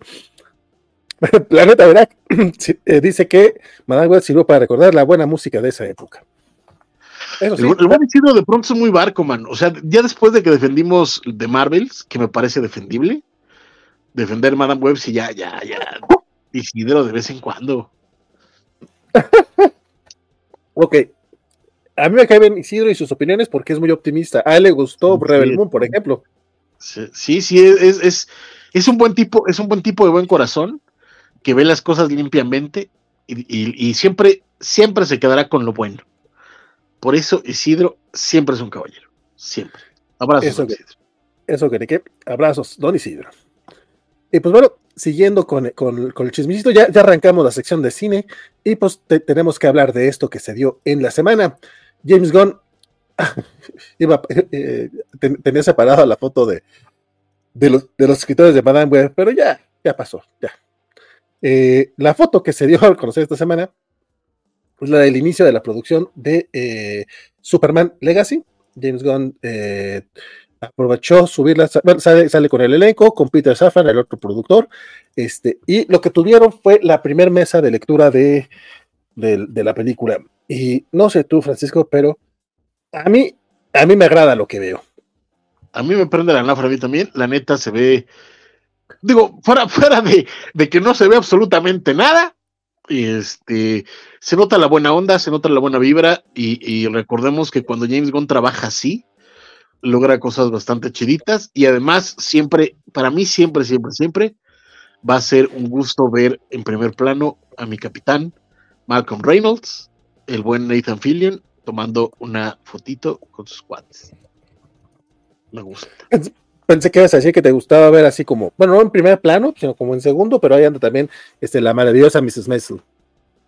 También, por supuesto, pero, pero es que Nathan Fillion siempre va a tener un lugar en mi corazoncito porque, pues, Firefly, la Netflix. Pues, pues, sí. Este, a mí me agrada porque se ve buen ambiente, como bien mencionas, aunque también esta semana se cumplieron siete años del inicio de producción de, Han Solo y también subieron una foto bien coqueta ahí, el elenco con, con los entonces directores Phil Lord y Chris Miller. Y ya sabemos que después Disney les dijo, ustedes váyanse porque no queremos algo que sea gracioso, queremos a Ron Howard. Entonces yo espero que esto no termine así y que podamos ver este, que llegue a buen puerto Superman Legacy. A mí la verdad eh, sí, me, sí me gusta lo, que veo. Eh, sabemos que este James Gunn es buen ñoño, o sea, a lo mejor el elenco no va a leerte Hola está Superman, pero sabemos que James Gunn sí se la leyó, que, que parte, creo que sí lo entiende, creo que sí entiende a los superhéroes y eso a mí me da mucha, mucha esperanza. Yo también lo considero. Y sí, yo también estoy, estoy muy, muy impaciente por, por ver, ojalá, ojalá llegue a ver Superman Legacy. Y este. Sí llega, todo, Sí llega. pero, pero en todo caso. Es, un año, güey, es un año. Pues no sé, güey, ya, yo, yo, yo, ya, yo ya no veo esto como negocio, mano. Pero en pues todo caso, el juego está, está, ahí, este, está chido. Eh, sí, sí quiero, quiero ver qué es lo que hace él con su estilo, con su forma, con la, con la forma de trabajar que tiene, con, esta buena vibra que se nota que lleva a sus producciones y que logra hacer con su gente. Y, quiero, quiero ver qué es lo que pasa, sobre todo porque creo, creo que sí necesitamos una película de Superman como Superman en pantalla. La neta me parece que, que el mito necesita, bueno, no lo necesita, pero creo que sería agradable que traspasara bien a otro medio, porque ya lo he hecho en televisión, afortunadamente tenemos eh, eh, Superman and Lois, también tenemos por supuesto la serie animada de Superman, este, y pues sería bueno que también llegara al cine con, con todo el peso del mito de Superman. La verdad es que sí, es algo que sí requiere este personaje y, y el universo DC, compadre. La verdad es que sí, hemos tenido cosas buenas en los últimos años, pero sí, sí, sí, nos, sí nos lo han maltratado mucho. Sí, sí, totalmente. Sobre todo, de nuevo, eh, con las horrendas versiones de, de, cine que tuvimos en los últimos años, con la excepción del, del, del Joscott. Eh, pero aún así esa tenía varias bronca, que pues nada más estaban tratando de, de rescatar pues, un perro que ya estaba muerto. Entonces, pues, está, se hizo lo que se pudo, pero, pero estaría bueno tener un, un Superman que desde el principio fuera Superman, que pudieran verlo en, la pantalla grande. Sí, la verdad es que sobre todo Superman sí lo necesita. Félix nos dice que el idioma español es tan poderoso que hubo un gran escándalo cuando los angloparlantes descubrieron ese video del despreciable Memo Aponte. Y, y, nomás que no se enteren de los del escorpión dorado, compadre. Axel Alonso dice: Llam, eh, llamen a ese especial el roast de Madame Web y que sea un especial de romcoms disfrazado. Me gusta cómo piensa Axel. Dice: Si eres un ser de luz, y le manda un abrazo. Y es bonito ver un equipo de trabajo feliz y emocionado. Le tengo fe a ese proyecto. Yo también, yo también. Y Alberto Parvo dice: Esa foto eh, pega la buena vibra. Dice, y Don Vale, tan a gusto que estábamos y ya nos agüitó. Ya se tardaron con el Snyder verso. Perdón, disculpe por recordar esas cosas. Y Isaías, ¿a, ¿a quién no le tiene que tener esperanza, Warner? ¿A quién no le tienen que tener esperanza? Exacto, ¿Cómo? A, a, a, quien no le tienen que tener esperanza a Warner. O sea, que la película y James Gunn nos da esperanza, pero a quien no le tenemos que tener esperanza a Warner. Y tiene razón, al rato hablaremos un poquito más de eso y por qué. Sí, sí, sí. De hecho, pues va un poquito pegado, junto con pegado. En la otra notita es de que eh, Berry Cowan, Berry Keoghan, Keoghan, no sé cómo se pronuncia, Keoghan, Keoghan, bueno, va a volver para Batman, este, para la segunda película de Batman, de Matt Reeves, eh, regresa como el Joker, y se dice, bueno, al menos algo así de entender el actor, y también como que se entre lo que entre lo que dijo en la entrevista fue básicamente que, que, regresa, pero no va a ser como el antagonista principal. Entonces ya hay rumores de que él va a ser como el gran villano en Batman 3. Por un lado, me agrada es que, que el Joker no tenga que salir siempre, pero igual si sí sale, entonces eh, ya veremos, ya veremos qué pasa. Eh, también este güey, eh, este actor digo, eh, salió en Eternals, entonces quizá cómo esté funcionando ese tema contractual. No, realmente no tengo mucho que decir al respecto, no sé tú, Francisco. Tampoco. Pero se pega un poco con, eh, porque a fin de cuentas es Jokers. Este, esta semana también se confirmaron varias cosas, entre ellas que la secuela del Joker, esa que tiene este nombre medio mamón de, ¿cómo? Locura de a dos, que pero a Full Dukes, no sé qué madre que está en, francés, va a costar 200 millones, no, tiene un presupuesto de 200 millones de dólares. Este, 20 millones se van a ir en el, en el sueldo de Joaquín Phoenix, eh, 12 se van a ir en el sueldo de esta Lady Gaga, y el resto, pues a ver cómo, cómo lo reparten. Es sorpresiva esta nota. Joker Folie à Dux. Bueno, esa chingadera. Es sorpresiva esta nota porque eh, la primera película de, del Joker costó eh, 60 millones de dólares ya con el, con el costo de marketing y estas son 200 millones más marketing. Entonces, eh, pues sí es un poquito de, de, extrañar, digo, le decía Francisco fuera de, de cámaras, digo, no sé si vaya a traer explosiones o alguna pelea acá eh, bien mamalona, tipo de película de superhéroes, o le van a meter buena lana a, a, los, a los actos de musical, que por cierto, ahí decía el director de fotografía la semana pasada que, que, que, que, la música es muy importante, que tiene que ver con los personajes y la fregada, pero no es un musical, así que no se asusten, porque en Warner, o al menos la, produc la producción de Joker 2, le tiene miedo a decir que es un musical esta película. Para mí, que sea musical sería lo único que me podría hacer decir, a lo mejor hay algo. Pero, ¿cómo ves 200 milloncitos para Joker 2, Francisco? Coincido, la neta es que, eh, digo, habrá que ver qué es lo que hacen con ella, igual y de, pronto resulta que sí es una película de alto presupuesto y, y, tiene escenas de acción bien locochonas y de pronto igual hasta aparece Batman, yo qué diablo sé, no sé. Pero este aquí la cosa es ver cuál es la, la, la onda con, con este plan de los 200 millones de dólares, que es un poquito a lo que íbamos con no confiar en Warner, porque eh, ya en los últimos años había tenido varias decisiones cuestionables de las cuales hemos hablado ampliamente en este programa, más de una vez, desde sus cancelaciones y enlatadas extrañas de películas como Batgirl o eh, por ahí el buen Exxon nos mencionaba ya eh, Sam Coyote contra Acme, que son películas que se producen, que, que se avanzan, que se crean, que incluso están casi terminadas y de pronto deciden casi casi por capricho, vámonos, le vamos a enlatar. Me parece, me parece triste, pero todo esto viene con aparentemente un plan maléfico por parte de las cabezas de Warner, que, que son de los peores enemigos de, de la cultura pop, me atrevo a decir. Sí, un poco de eso. Este, no, sí, sí, ya, me desmuté, ya me desmuté.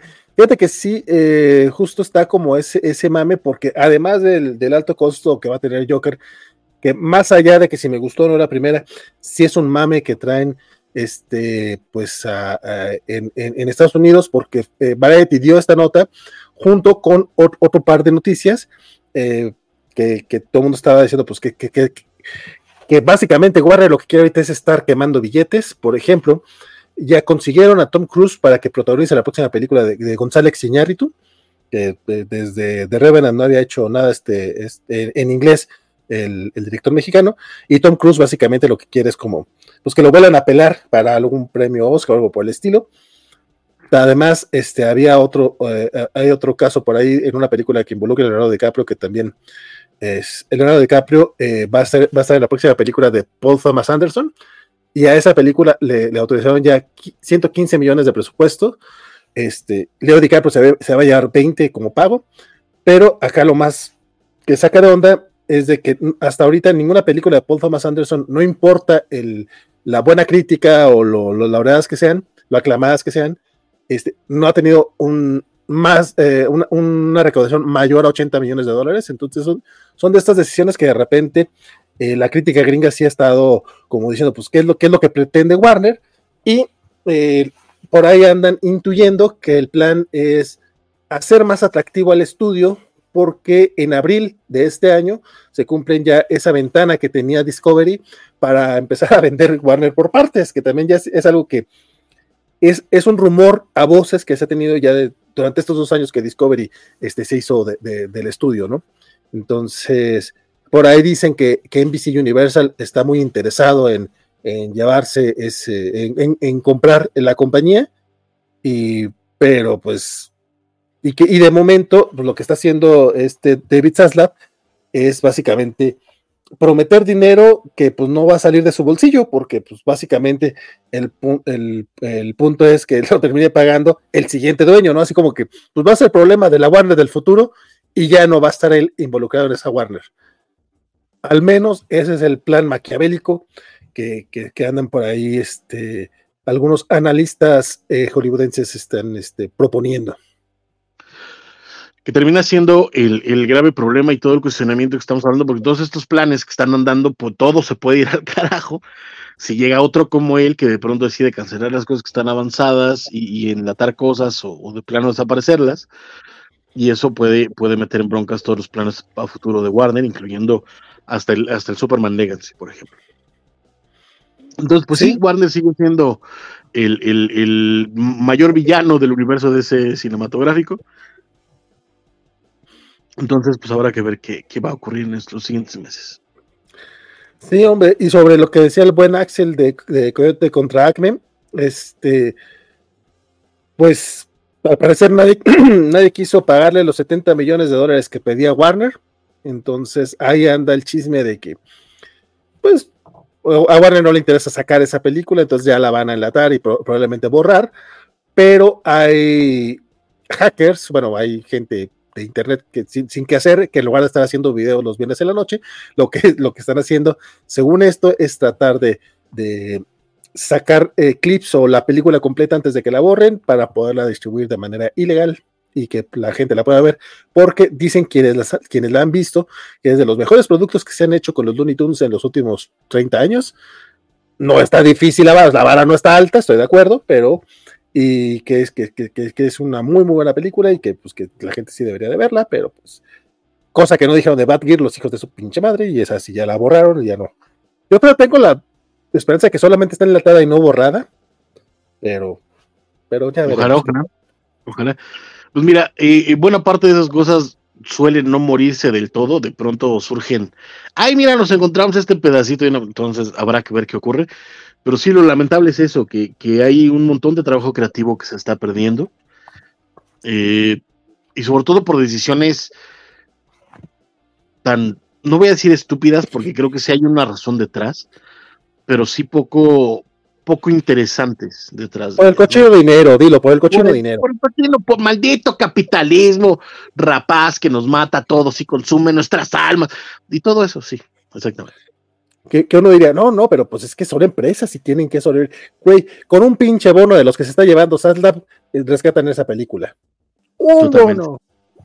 No, y además, no, y además mencionabas tú que, que nada va a salir de su, de su bolsillo para esos presupuestos. Nada salió de su bolsillo, nada. Nada. bueno, sí, pero del bolsillo de la administración que está llevando, le tocaría a la siguiente administración. Tienes toda la razón, no es su bolsillo. No, ni, de loco va a meter su lana ese güey. Dice Isaías, eh, lo único que me gusta de Salborn es la sorpresa de Barry Cogan al final. Shh, sin spoilers, mi querido Isaías, porque por ahí decía el buen Axel que, que si alguien vio Salborn, este, yo no la he visto, ya está en Amazon. De hecho, creo que salió directo en Amazon, ¿no? Es película de ellos.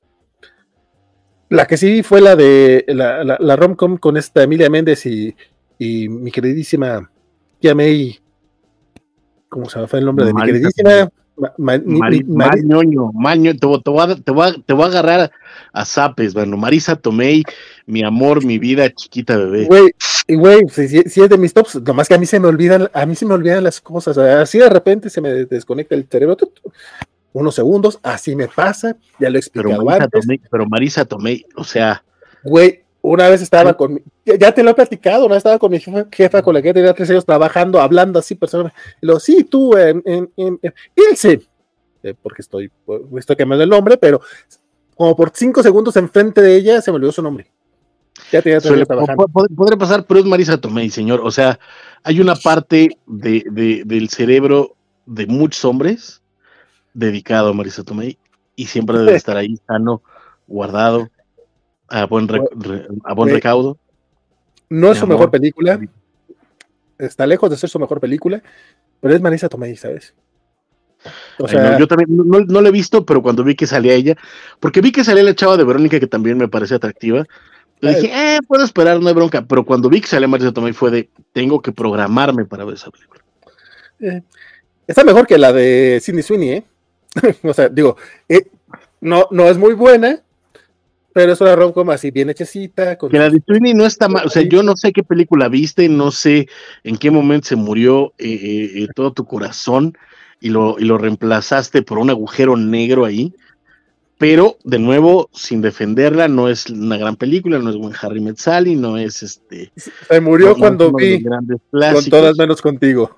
Ay, fue cuando no, se murió. No, no, no, no, no puede ser, ya llegaba muerto. Si te pasó eso, ya llegaba muerto ese corazón porque la película, de nuevo, no es una joya, no es una gloria, no, no es una cosa cabruta, pero está, está divertida, está hechecita, tiene, tiene su ondita, y este, y aguanta, aguanta, sí aguanta, no, sí aguanta, sí, sí. No, no, no engañes al público, Francisco. No, señor, no, señor.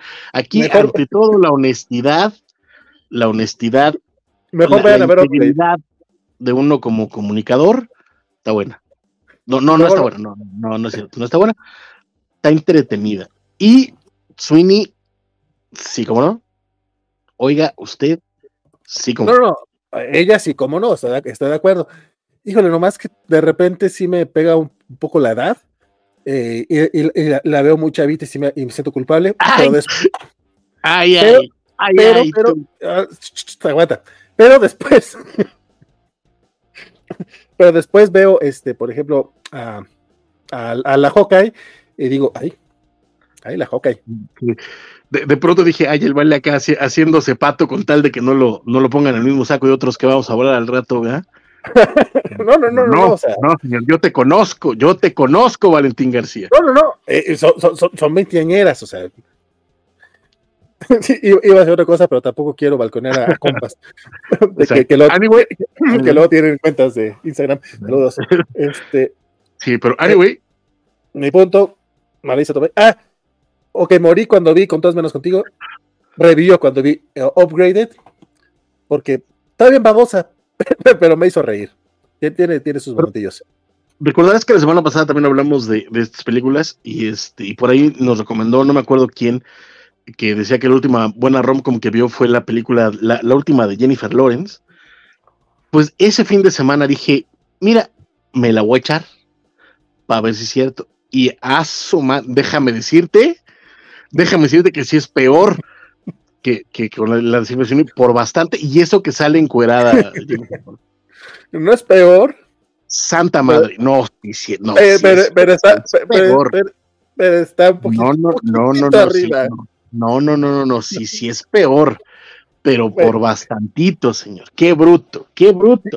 No sé quién, no sé quién de nuestro apreciable público eh, nos la recomendó. Le agradezco vernos, le agradezco mucho sus opiniones, pero no sea así, o sea, no, no me haga eso porque, porque sí me, sí, que qué cosa. tiene la bonita frase esa de eh, ¿qué edad tienes? Este, pues el año pasado tenía 29, hace mucho. Uy, qué, qué bárbaro. Güey, bárbaro. nomás porque ahorita no me acordé de la escena completa, pero es muy buena escena, es muy graciosa. Uy, chistosísima. ¿Cómo no? ¿Cu- ¿Cuándo los cumpliste? Hace poco, hace dos años. Tú tienes 30, ¿no? ¿Cuántos? 32. Ah, está buena, sí es muy buena. Eh, Es mejor que cualquiera de las escenas, es mejor que cualquiera de las escenas de, de- de Con todos menos contigo. Qué mal estás, qué mal estás. Claro. Dime una escena. Claro que no. Claro que este, eh, todo- el, inicio es bien bonito, cómo se conocen en la cafetería y ella está haciendo ahí todo el ridículo porque se le mancha el pantalón y tiene que, que quitárselo para secarlo. Está muy bonito y después toda la escena en la casa es bien tierna, es bien bonita y después todo el rencor que se guardan porque se, se- se confundieron y cuando se ven en la casa todo lo que se dicen y todo lo que pasa ahí y todos los enredos que Vi la suceden, película y, y- y la creo que exacto. Está muy divertido. vi la película, nada de eso es divertido. Es divertido, es divertido, ¿cómo no? Dice Mohamed que lo han dicho los nuevos costos de Telmes Max. Van a estar como en 200 pesos y no está mal, compadre. Y eh, dice que Saslab que le quiten la plata y fuego a su casa. El Luchamex, luego, sí, estoy intenso, él, él mismo lo reconoce. Alberto Palomo dice que él es fan de Warner, pero de las propiedades, más no de la compañía. Y Don Farfán dice que por qué aumentar los costos de las recompensas de Twitch si el próximo mundial va a ser en México. Eh, no, compadre, el próximo mundial va a ser en Estados Unidos y Canadá. O sea, sí va a haber lugares acá en México, pero pues también hay que. No, pero la verdad es que ni siquiera. Según yo, la última vez que me metí a Twitch a moverle algo fue hace como seis meses, compadre. Y yo vi que apenas te quejaste en las noticias hace como tres semanas. Entonces, no es nada más mi culpa. Ya, ya, ya estos pesos ya están desde el año pasado. Este, no, la verdad es que no, ni, ni cuento, nadie, nadie, nadie, nadie canjea recompensas, hombre. ¿Qué te digo, mi querido Félix? También dice que Marisa Tomei, eh, desde mi primo Vini, como no, y después en El Luchador, hasta su lamentable deceso en esa película del Hombre Araña. Pobre Happy. Qué bonita escena. Esa sí es una bonita escena, es muy triste. Alonso dice que haga eh. Dice la tía Tío May, Marisa Tomei. De hecho, sí lo hago. Y ahora sí no me acordé que te digo, compadre. Así soy yo, así soy yo. Y se dice que él solo dice que esa película ya es la adaptación de Shakespeare más taquillera de la historia. No me digas, mi querido Isaías, que, que, que neta. o sea, para empezar, decirle adaptación, sí, es como. Está bien, entiendo. Este, justamente es, estaba. Es, Ignaro. Es, Justamente. eh, justamente estaba viendo el Much Ado, Much Ado About Nothing. eh, Esa madre, mucho ruido de pocas veces de eh, Kenneth Branagh hace un par de días. Está en Amazon Prime. Este. Qué bonita era Emma Thompson. O sea, siempre me ha parecido una señora guapa, pero no mames, o sea, de joven estaba. y luego, y luego dices, ay, me da cosa de que. Ay, Dios mío. Ay, sí, Dios pero mío. pero andaba 30, ya, ya era treintona, o sea, estaba, este, nada más estaba más joven que ahora. Dice Marisa Tomei en la película Luchador, dice Alberto Palomo, ¿cómo no? Fíjate que Marisa Tomei suele hacer ese tipo de papeles. Todo lo que voy a decir.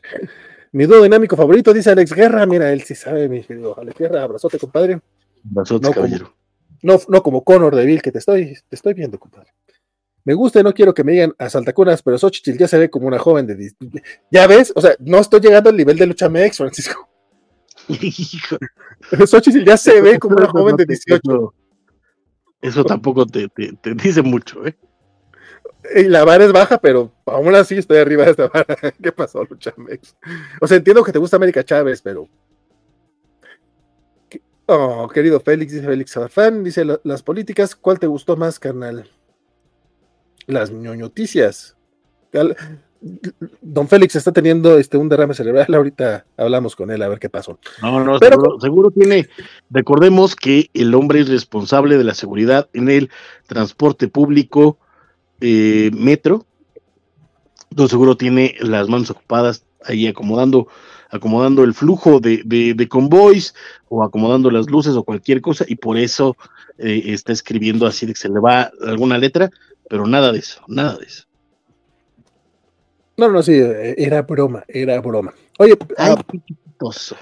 Arrancar, pues a veces, se, se, se, intenta, se intenta. Este, oye, este, pasando a temas comiqueros, porque pues estamos arrancando buena hora, creo que no está tan mal. No, espérate, espérate. Espérate. Ah, cabrón. Eh, espero, acuérdate que comentamos que esta semana en servicios de streaming se estrenó ya Avatar, la leyenda de Ang en Netflix, con todos sus episodios de golpe, creo que son ocho episodios de una hora, además, están, están larguitos. No lo hemos visto ni Valentín y yo, entonces este, nada más sabemos que ahí está. Y yo, la neta, no he visto Avatar completa. Las tres veces que he intentado ver, me he quedado al principio de la primera temporada y no he avanzado. Entonces tengo que primero ver la animada para después ver la, la, este, la live action pero también se estrenó ya la última, tercera y última temporada de The Bad Batch en Disney Plus, con tres episodios. Originalmente, según yo recordaba, habían anunciado que iban a ser dos y resultaron ser tres episodios. Que la neta, ya los, eso sí, ya los vi y están bastante buenos. Me gusta mucho lo que están haciendo con The Bad Batch. Creo que, que sin exagerarles mucho, mucho, énfasis, énfasis en el mucho, hay momentos en The Bad Batch que, que, llegan a casi a la sofisticación de, de, Andor y la neta eso se agradece mucho. Todo el primer episodio no se, no, no lo venden, sino que se van muy lentos, se van despacito, se van tratando de explorar qué es lo que está pasando en esta instalación y con los planes de, del emperador. Y la neta es que puedo recomendarles muchísimo y con ganas esta tercera y última temporada, bueno, y las dos anteriores de, de The Bad Batch, la neta es que vayan a verla, está bastante chidita. E insisto, recuerden que yo no soy particular fan de Star Wars. Eh, sí, es cierto, no, no, no eres particular fan, pero pues mira. Oye, este, no, y ¿va a haber covacharla de Bad Batch o no hay todavía planes ahí por ese rincón covacho? Este, ahí comuníquese con la jefa, yo nomás soy un empleado vil, a mí me dicen, te quiero aquí a tal hora y ya veré yo si llego. Pero este, yo no, no, no, no, no poseo esa información, la verdad. A menos que le estén haciendo y no me estén invitando, que también es posible. No, no, no. Este, no, no sé yo. O sea, de hecho, era, era, pregunta real porque me quedé con la onda de que, de que regresaba a las covacharlas para 2024 con The Bad Batch, pero, pero todavía no sé si regresan o no. Entonces, pero bueno, ya veremos, ya veremos. Si anda por aquí, les veo Dugalde. Eh, please, Pero, Vane, please stand up, please stand. ¿Qué pasó? ¿Sabes qué, qué, pasa? Que creo que ahorita también, un poquito la bronca, además, por supuesto, de que nuestra queridísima eh, productora, jefa, patrona y, cabeza detrás del poder, eh, Vanessa Ugalde, anda bastante ocupada con, con, su chamba. Creo que en realidad de la banda Covacharlosa, eh, ya nada más le estaríamos viendo ella, Guaco y un servidor porque creo que las mellizas no ven Babach. Eh, el otro covacharloso que entraba, que es otro de esos 20%, que es Jorge, este, creo que ya también se bajó de ahí. Este, entonces no sé eh, si existan las posibilidades o la infraestructura para llevar a cabo esta covacharla, pero pues bueno, ya lo dirá la patrona y, y se verá qué se hace. Bueno, pues para estar ahí el pendiente a ver qué se dice. Don Félix dice que se nos va el elote malote y tristemente sin covacharla. Qué tristeza. Luchamex dice que le tienes miedo, Francisco. Obviamente. O sea, creí, creí que, creí que ya habíamos dejado claro quién era aquí la que, la que jala los hilos. Este, sí, sí, sí. Y también dice que las. Félix dice que las noticias igual a cuál te gusta más, carnal. Mi querido Félix, te lo juro que no entendí nada de eso, de todo eso que escribiste. Pero también nos, nos dice, se acuerda él antes que nosotros, shame o nos, le feliciten hoy a Vanessa Bogalde porque eh, está de plácemenes. Este, no le hagan eh, lo que a mí. Y sí, cierto, hoy cumpleaños Elizabeth Bogalde, entonces No por era- eso no era- ¿No era el 27, carnal? No, el 24, el día de la bandera. Santa madre del niño de Atocha, estoy bien borracho. Yo, este, así de, le- voy a guardar, voy a guardar para mandarle su regalo el 27, para que le llegue el 27 y es el 24. este, pero felicidades a nuestra queridísima Vane, un abrazote eh, y ojalá te la pases bien chipocle y comas mucho pastel y te den a tu regalo y te consientan y que todo tu nuevo año de vida te sea de plácemes y te la pases bien chipocle. y así. Sobre todo. Don Osmin Núñez dice, hola, vale, Francisco, Vanessa, muy buenas noches, aprovecha el espacio para saludar a la comunidad covacha, cordial saludo y esperamos verlos en la mole, un fuerte abrazo a Vane por su cumple. Muchas gracias, y bueno, Osmin, este, pues ya le pasaremos tu saludo, a, a- ay, perdón, le pasaremos tu saludo a Vane, y a ver si hay chance de, de- de saludar allá a la, a la raza de Camite en la mole, que la verdad, eh. Andan por ahí bastante, bastante activos. Ya, ya regresó Invincible. Yo les decía que iba a regresar Invincible, pero no me, no me querían creer. Justo tiempo para que para el final de la. Por cierto, la tercera temporada de Invincible estrena en marzo. Ya, ya, ya está a punto de, de arrancar eso. Entonces, saludos, saludos al buen Osmin. Según yo no es la tercera temporada, sino más bien es la segunda parte de la segunda temporada. Eso. De- no es lo mismo. Pero sí, saludos a buenos y por supuesto a toda la banda de Camite que, que han dado eh, atareados ahí este, en la chamba. Por ahí de pronto había gente ya preguntada y desesperada de qué estaba pasando con los siguientes tomos de, de la segunda parte de Sakura que empezaron a publicar el año pasado, así como, como Chobits, y ya también en esta semana ya publicaron que ya están los domis, ya deben de estar por salir los, los, las impresiones. Entonces, pues también andan, con eso. Siguen también, por supuesto, con eh, de las running de, de, de, de Ninja Turtles, que pueden, por supuesto, llevarle a la firma en la mole al buen Kevin Eastman que va a andar por allá.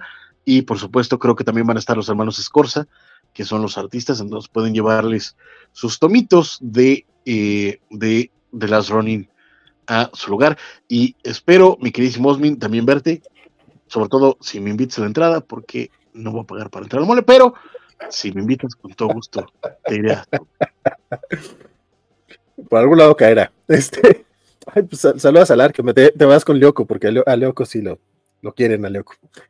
Eh, oye, por cierto, Leoco subió por ahí un, un ticket de fantástico de hace 30 años cuando los cómics costaban 4 pesos o 2 pesos, una cosa así. Sí, sí, sí. 4, 4 pesos.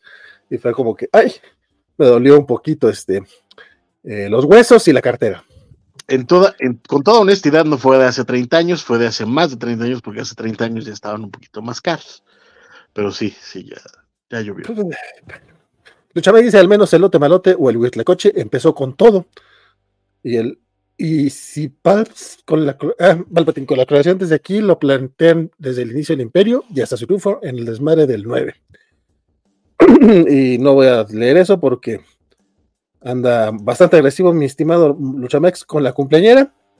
¿Qué pasó, compadre? Ah, pues, ya lo- De hecho, también sé que Luchamex me estuvo insultando a mí en unas noticias gamer, porque también lo vi. Y también Guaco dijo, no voy a leer eso porque no se vale, Luchamex. Eh, Estamos, te andamos vigilando, compadre. Para que, no, para que luego no digas, no, no, no, no me leen. Sí, sí. ¿Qué, dijo, ¿Cómo qué no? dijo de ti? ¿Qué dijo de ti? Suéltalo, suéltalo. ¿Qué dijo de ti? No sé, Guaco no lo dijo a voz alta. O sea, Ah, de hecho, ya. sí. o sea, de hecho, sí dijo, este, eso no lo voy a leer porque está muy agresivo y, y- y ni es cierto. Entonces, ya no supe. Eh, creo que tenía algo que ver con el tema de las cochaguards y esas madres. Pero bueno, Ay, compadre, están vivos, están vivos, sí, sí, Comics resucita, o algo así. Es que este, este está muy pasado de lanza porque pues, sí, sí, Comics es esta este, editorial de, de, los años 50 que tenía eh, los cuentos de la cripta y varios cómics de terror. Sí, ¿no? De más para atrás, para, de más para atrás. No, pero, pero los 50 es cuando los, los bloquearon. En los 50 los bloquearon, pero es porque ya llevaban muchos años siendo un éxito. Es fundada en el 44 y fallecida en el 56. Ahí está, ahí está, ahí está. usted. De los años 40. Entertainment Comics, mejor conocida como S, este, fundada por eh, Max Gaines y ahorita sus hijos, o bueno, bueno sus, los que tienen los derechos de Easy, se eh, aliaron con Onipress para lanzar nuevos cómics eh, con, esta, con esta temática, con esta atmósfera, pero obviamente con los autores este, pues, actuales, pues tiene mucho sentido. Entre, entre el, pool ahí de autores que trae esta nueva entrega, bueno, esta nueva etapa de, de Easy Comics, pues andan Jason Aaron, este, Brian Azarello, también eh, Matt King, a Cecil Castellucci, la verdad no lo conozco, pero también viene él, Dustin Weaver, Ryan Hughes, Lee Bermejo y varios más. De hecho, las portadas creo que bien, eh, va, a estar Bermejo involucrado en eso. Y el punto, según, según este, el comunicado, es este, pues, que es buscar que sea igual de relevante que hace 70 años, lo cual pues se me hace un poco complicado que lo logre, pero por lo menos este, está, pues está bueno el chisme que, eh, estén reviviendo esta, este sellito. Un poco, un poco de la bronca para mí, por lo menos, es que Easy Comics no era, vamos, eh, la relevancia, por supuesto, del sello y de, y de, la dirección editorial de Games tiene, tiene mucho que ver, pero también eran los títulos eh, y la leyenda que esos títulos lograron forjar a partir de los creadores y de, y de las em, la forma en la que narraban las, las historias. Y creo que aquí nada más ponerle el sello de Easy Comics cuando no están respetando los títulos, cuando en realidad le falta como, como la, hasta ahora por lo que se ve, eh, ese, esa, esa carnita que tenían las publicaciones originales. Veremos ya los cómics y, y haremos un juicio en cuanto, en cuanto salgan pero eh, sí me parece un poquito más, ¿cómo decirlo? Tengo la palabra en, la punta de la lengua y no logro eh, em, advenedizo, por decirlo de alguna forma, o... no más ponerle el sellito. Ajá, o sea, no más para, para tratar de... ¿Cómo? Subirse al mame. Ándele, exactamente, ah. como tratar de, aprovecharse de, de, algo que que existió hace mucho tiempo, que tiene este cierto reconocimiento, pero que en realidad no están eh, yendo al fondo de qué era lo que representaba IC Comics y eso es lo que me preocupa un poquito, pero pues ya veremos qué es lo que ocurre con esto. Bien por Onipress, que tenido un rato que, que andaba, este, bueno, sigue produciendo y nunca ha dejado de producir, pero eh, después de, de, la fortaleza con la que arrancó en, en la primera década de los 2000, que, que llegó con todo Oni, eh, empezó a, deslucirse, sigue ahí, pero no, no ha tenido eh, un impacto tan fuerte como en esos inicios. Y pues esperemos que este Easy Comics le ayude a, tener un empuje y que pueda salir adelante. Los cómics salen en, verano, entre julio y agosto. Entre julio y agosto, los títulos son Epitafios del Abismo y eh, Universo Cruel, que como bien mencionas, creo que no son títulos que tuviera Easy Comics hace tiempo, bueno, originalmente creo que el, más famoso era justamente el de cuentos de, de Ultratumba, Tales from the Crypt. Que luego. yo, la verdad, de, ese me acuerdo eh, más de la, de la serie. Eh, bueno, que yo, yo, era una serie de televisión en los 90, pero yo la vi realmente como, como VHS en Videocentro. Porque venía, venía un capítulo con Michael J. Fox. Que fíjate que además ahí la, la, la onda con, con este. Con Tales from the Crypt eh, es que fue el, tuvo el suficiente impacto para hacer esta serie de televisión que además era eh, pasado por HBO eh, y tuvo el suficiente impacto como para incluso sacar películas con el sello Tales from the Crypt presenta y cosas por el estilo. Entonces, de pronto había cosas que aparecían con el sello, pero eran, películas o eran especiales o películas para televisión. Entonces, la neta tuvo bastante éxito en los 90 y se me hace raro. Entiendo que no, no necesariamente son los derechos de HBO, pero eh, siendo que pasaba por ahí, pues me, extraña y lamento, sobre todo que no esté, que no sea parte del contenido de HBO Max en unos cuantos días Max. Este, si no es que hoy, No, no El creo, 27. no. 27 de febrero.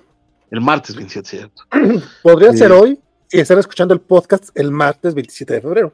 Exactamente, pero no porque eh, hoy, hoy, hoy es sábado 24 de febrero, que es el cumpleaños de nuestra queridísima Vane Ugalte. Bueno. Anyway, este. A, men- a menos de que lo estén escuchando el martes, entonces esto sería el pasado, el 24. El pasado sábado.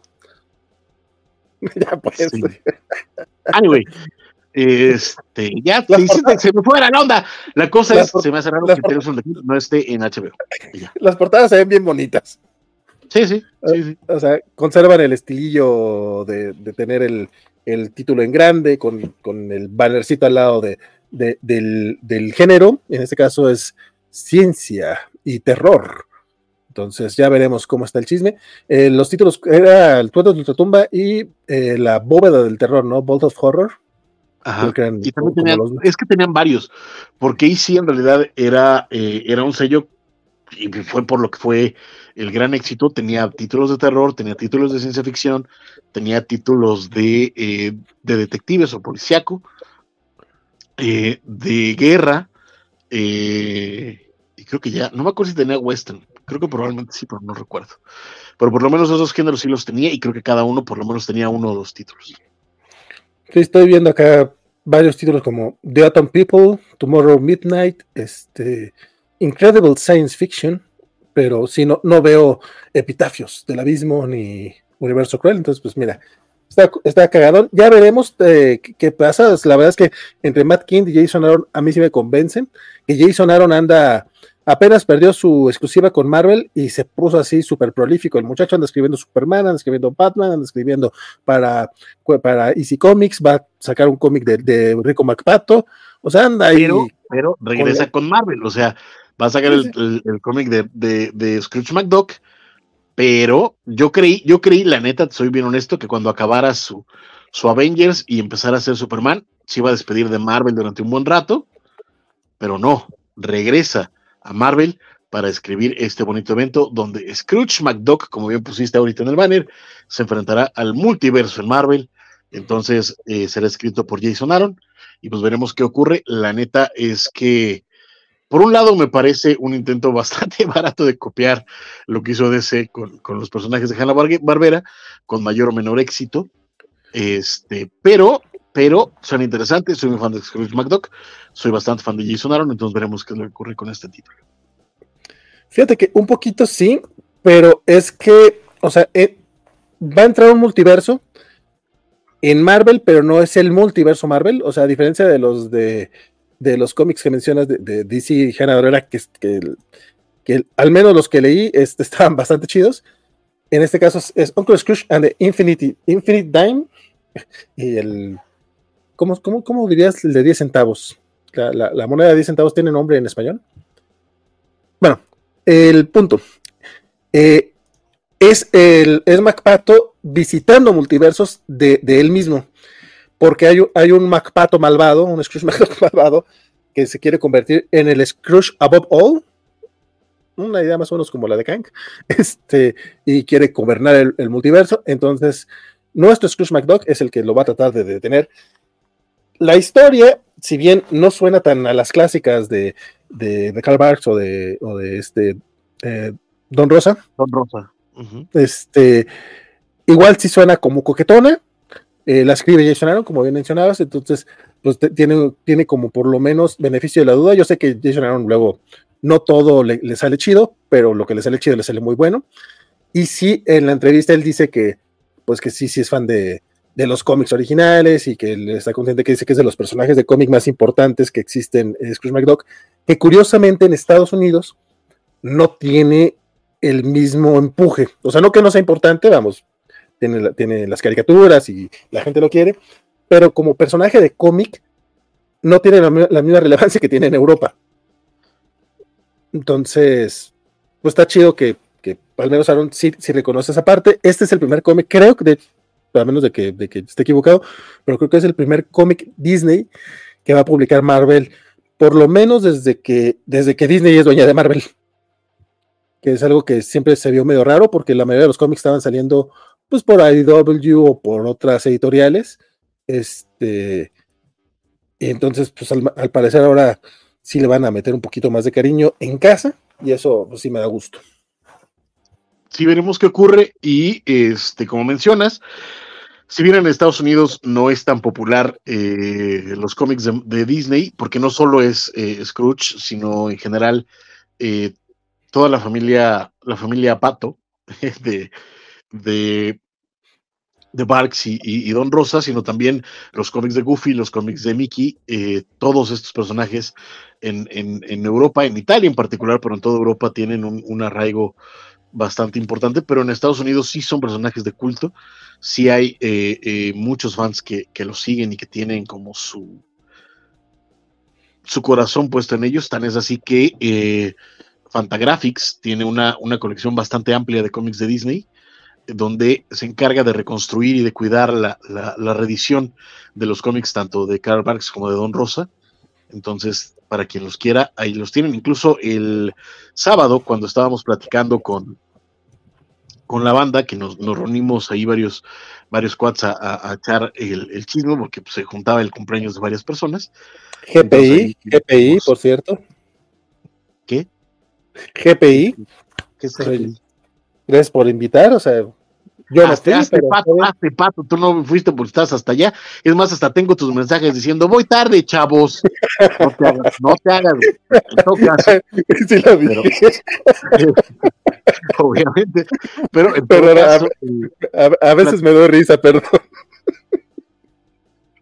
pero en todo caso, este, estamos platicando de que Fantagraphics tiene una edición enorme, eh, que me parece incluso más grande que las que las Gallery Edition de Marvel o así, de The Life and Times of Scrooge McDuck, que además trae justamente el, eh, en México le decían centavo de la suerte, si no estoy mal, este, de, Scrooge McDuck, viene ahí eh, en un suajecito en la portada, ahí tiene la monedita para quien lo quiera tener como coleccionable, es carísimo el maldito libro, pero es precioso, y pues para quien lo tenga, y si no hay unas ediciones más baratas de Life and Times of Scrooge McDuck, que pueden encontrar bastante fácilmente en Amazon, pero yo recomiendo encarecidamente los cómics tanto de Barks como de Don Rosa, y particularmente si quieren entrarle bien al universo Pato y al, y al buen eh, eh, tío Rico, entrenle a The Life and Times of Scrooge McDuck o La vida y obra de Rico McPato. Fíjate que yo ando en el rewatch de DuckTales, de la de Ajá. 2017, que está bien pinches buena. Este, que está muy, muy basada en estas. Y de hecho, eh, he estado revisando también el, el libro, el, el primero sobre todo, este, y trae, o sea, varias cosas de la, de la caricatura obviamente están basadas en, en estos cómics y trae así, ah, mira, e- este personaje viene de aquí, esta historia viene de acá, sobre todo de las, de las historias del, del pasado de, de, de, de Scrooge, y están bien buenos.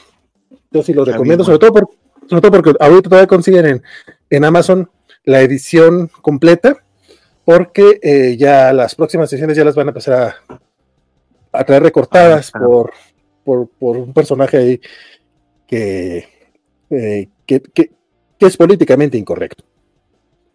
Que la verdad ni, ni es para tanto, pero bueno. A mí sí me emocionó la, la nota, aparte el arte va a estar a cargo de, pues justamente de autores italianos, de, de los que trabajan para, para, para Disney Comics, como Paolo Motura, Francisco Di Polito, Vitale Mangiatordi, y la portada está a cargo de Lorenzo Pastrovicchio, pero también va a haber una portada de Alex Ross, que la verdad sí le quedó bien chula la portada Alex Ross, lo que sea de cada quien. La neta, sí. Eh, este, fíjate que, entonces sí estoy de acuerdo que el personaje eh, es, es, es de culto y todo, pero el hecho de que salgan ese tipo de ediciones por Fantagraphics te habla que es más de nicho que, que tan masivo como lo es en, en, en Europa. Pues básicamente eso es lo que quiere decir ser de culto, carnal. Sí, sí, pero es que tú decías que, que, que, que- que no, que sí, que lo quieren. sí, pero no culto. tanto. Es de culto. Que básicamente quiere decir ser de nicho. Sí, sí, sí, pero en, pero en, en Europa, sobre todo en Italia, es de, Y lo dije. Bueno. Que sí. Que por eso. Pero Unidos, por eso. Pero bueno. Este, y siguiendo con temas, este, vamos a decir que son temas Disney, aunque no tanto. esta semana salió eh, un número de Savage Dragon que, pues la verdad, Savage Dragon ya tiene como 30 años que no, no es relevante, pero pues ahí sigue, entonces tiene, tiene su... Hablando de cosas que puedan ser de culto o de nicho. No, no estoy comparando a Scrooge McDuck con, con Savage Dragon. El punto es de que Eric Larsen pues, quiso llamar la atención y aprovechó que, que, Mickey Mouse ya es del dominio público para, eh, para incluirlo en su comiquito. Y obviamente, como, como en el estilo de Eric Larsen, pues el, el personaje es todo, todo guarro, que pues, está, es muy fan de, de, de la novia, de la, de la, nuera del Savage Dragon original, novia del nuevo Savage Dragon, eh, que se hizo famosa por un video viral este sexoso, e invita a los, a los personajes ahí a un encuentro swinger, y, y, pues básicamente la chava dice esto, arruinó mi infancia, ¿no? Es una paginita, no es nada relevante, más allá de, de, del comentario, pero también ya anunció Eric Larsen que en dos o tres números más va a regresar Mickey Mouse y va a ser un personaje recurrente en su comiquito. ¿Cómo ves, Francisco? Pues habrá que ver si no le cae la ley, porque este, recordemos que eh, lo que pasó a ser de dominio público no es Mickey Mouse exactamente, sino el cortometraje en el que aparece por primera vez Mickey Mouse, que es eh, Steamboat Willie. Este, exactamente, me, se me iba la primera palabra, Steamboat Willie. Y eso implica que el Mickey Mouse eh, que puedes usar es muy particular en su diseño, ¿no? Mientras que otras partes de Mickey Mouse son un poco más propiet, pro, pro, pro, o sea, la cosa es que tienen, están registrados y se pueden meter en un borlote porque los abogados de Disney no se andan con chiquitas y le puede caer la voladora bien macizo al buen Eric Larsen, que ojalá también le pase por hocicón, pero en todo caso, este, pero en todo caso, pues bueno, ahí está. Eh, también es probable que pueda salvarse de la demanda si lo aplica como una versión satírica del personaje. Recordemos que Mickey Mouse ha aparecido de formas eh, eh, satíricas en un montón de lados, incluyendo un episodio de South Park bastante, bastante agresivo con el personaje, incluido eh, cualquier cantidad de, de, cómics underground y, por el estilo, y, no pasan a la demanda porque eh, son usados con motivos satíricos y eso ya les, abre la puerta a la, eh, la primera enmienda de Estados Unidos, que es el derecho a la libre expresión, pero habrá que ver cómo, cómo lo hace, porque si lo está justificando como que Mickey Mouse ya es este del dominio público, pues sí se puede meter en bronca. Pues déjate, digo que como, como has de saber, Eric Larsen es bastante activo en redes sociales y le gusta estar opinando para todo y dando razones de todo. Entonces pues él ha dicho, ha dicho claramente que no es una parodia y que eh, lo está usando porque Mickey Mouse a partir de enero es de dominio público. Alguien le hizo la, el señalamiento de que, pues no, que si no tendría que ser en, en blanco y negro porque el hecho de utilizar los pantalones rojos, los shorts rojos, ya, ya lo mete en el terreno de infringir derechos de, de autor. Y según él, según dice, sí, el color básicamente, pero él dice que hay este pósters de, de Steamboat Willie de esa época eh, con, con el personaje a color. Entonces él está justificando en eso. Quién sabe si realmente lo revisó con un abogado o simplemente se le ocurrió hacerlo a lo güey. Porque, por ejemplo, este John Oliver en, en Last Week Tonight, este, de, desde el año pasado, antes de sí, a, antes de que incluso este, se, se fuera oficial que, que, entraba en el dominio público, ya John Oliver ya estaba utilizando un Steamboat Willie por ahí de, de botarga y la chingada. Y te voy a ser muy sincero, a mí me, me, decepcionó un poco que este inicio de temporada, que ya está en HBO Max, lo, lo publicaron hasta el jueves, los hijos de su madre. Cuatro días de retraso. Este, en, en, este inicio de temporada no salió el Mickey Mouse, yo sí esperaba que saliera, pero toda la propaganda rumbo a la, a la temporada de 2024 utilizando al Mickey Mouse. Fue muy es, ha sido muy gracioso, pero él, él, él se ha dicho muy claramente esto lo revisan los abogados, este, si tienes problemas, Disney échame la bronca, pero aquí lo estamos revisando y según esto, no, de hecho sí, el equipo, el equipo legal y de, y de trabajo que tiene John Oliver es bastante profesional y es bastante chingón en ese aspecto. O sea, es que básicamente, básicamente ya estás hablando de dos equipotes de abogados, de, de, dos tamaños de, de, abogados, son los de Warner y los de y los de Disney. O sea, básicamente estamos en, en, territorio eh, parejo, ¿no? Los abogados de Disney contra los abogados de, de, Larsen, si es que los tiene, ahí sí me parece que es una planadora contra, contra unas plantitas. Estoy de acuerdo. Habrá, habrá que ver qué ocurre. Y de nuevo, eh, con todo y todo, John Oliver está bastante claro que independientemente del uso del personaje y del diseño eh, que pasó a ser dominio público, es con uso, de, con uso paródico. Probablemente sí. Sí, sí, porque de que se burla, se burla. No sé si entra como parte de la no, no, sé si entra como parodia como tal, pero sí. Burla sí es. Pero para usar a Mickey, ¿cómo ves? Pero sí, la verdad es que lo que sea cada quien, si no ven Last Week Tonight, pues se pierden de un programa. La verdad es que está bastante divertido. Este, y es como la baba de perico, agarras un poquito de, de cultura aunque no quieras. Por acá había algunos comentarios. El bueno Chamex anda muy, muy activo. Este, que dice que, que, desde los cambios que hubo en junio del año pasado, ya no siente que la covacha era la covacha, sino otro canal. Que yo me pregunto, ¿cuáles cambios hubo? Cuéntame un poquito al respecto. Fuera, de, de, que ya no hay cómics de la semana, pero, pero, ah, pero, pero, se intentaron rescatar un poquito ahí a mediados de. Ya ha habido como que intentos. Pero sí, probablemente sea los cómics de la semana. El buen Félix dice: tipo la película de Jet Li, de One. En, el único en español del canal 5, ese rico Marpato, es multiversiones. Y le dicen la moneda de la suerte. Eh, dice: Hubieras invitado Francisco, mejor nos veríamos el viernes afuera de la mole. Eh, al, evento este de la semana pasada. Félix dice, mi cameo ya de ese tipo es cuando en Superman, la crisis de la kriptonita carmesí, Mr. Mr. Speak revela que también es Impossible Man en los cómics de Fantastic Four. O cuando, cuando llega Barry Allen al universo Marvel después de morir en Crisis en Estrellas Infinitas, compadre, también está chido. y a qué nos recuerda el buen Félix. Y es por eso que todas las opiniones vertidas en este programa son responsables de quienes las emiten y no reflejan de manera alguna este, la opinión de la covacha o sus dirigentes. Y pues bueno, te está buscando la ley fuera de tu casa que de repente. O sea, para, para Eric me imagino yo. es probable. Pero bueno, eh, X-Men va a tener un especial Pride, mi estimado Francisco.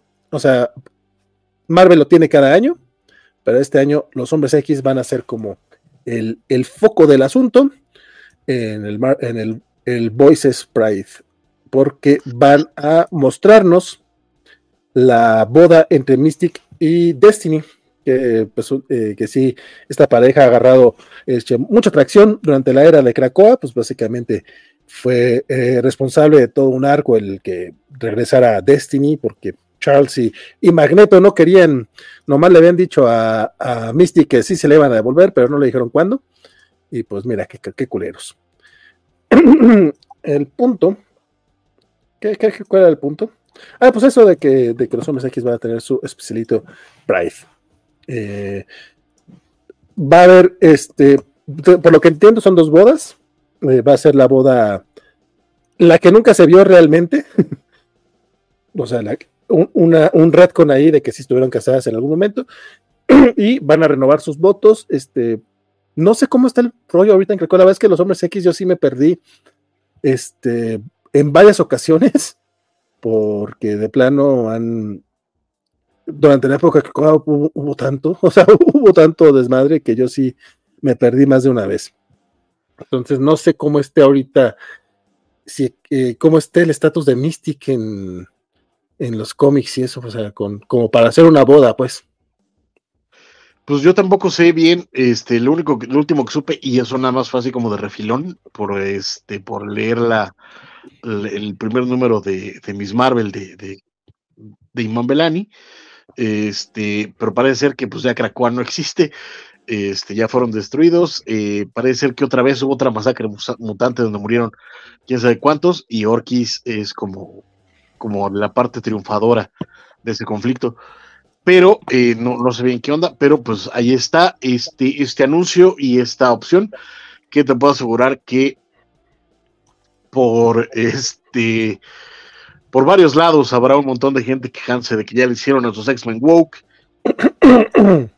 y cómo se atreven a, meter su agenda liberal y, trasnochada de que todos los, seres somos iguales, malditos progres. Entonces, mira, si, si ya se vio la semana pasada con X-Men 97, que se un montón de bandas y pero ¿por qué meten sus ideologías en mis cómics? Y la banda, güey, son los X-Men. o sea, si entiendes que has estado leyendo los últimos 50 años de tu vida, ¿no? Fíjate que afortunadamente creo que con los hombres X sí se ha permitido un poco el tema de, de que haya respuesta al respecto, o sea, de gente diciendo, güey, justamente lo que dices, o sea, ¿desde cuándo son woke? Pues desde su concepción casi casi. O sea, bueno, a lo mejor no, no desde su concepción, porque Stan Lee lo hizo un poquito más este, cínico el asunto, pero rápidamente agarró el tema este, eh, de, metáfora respecto a la lucha por los derechos civiles. Y a partir de ahí, desde entonces, ¿no? O sea, de hecho el tema de Destiny Mystic, pues sí está, sí, sí, Chris Claremont sí ha dicho que pues era la intención, nomás que en aquel tiempo no, se le permitía. Es correcto.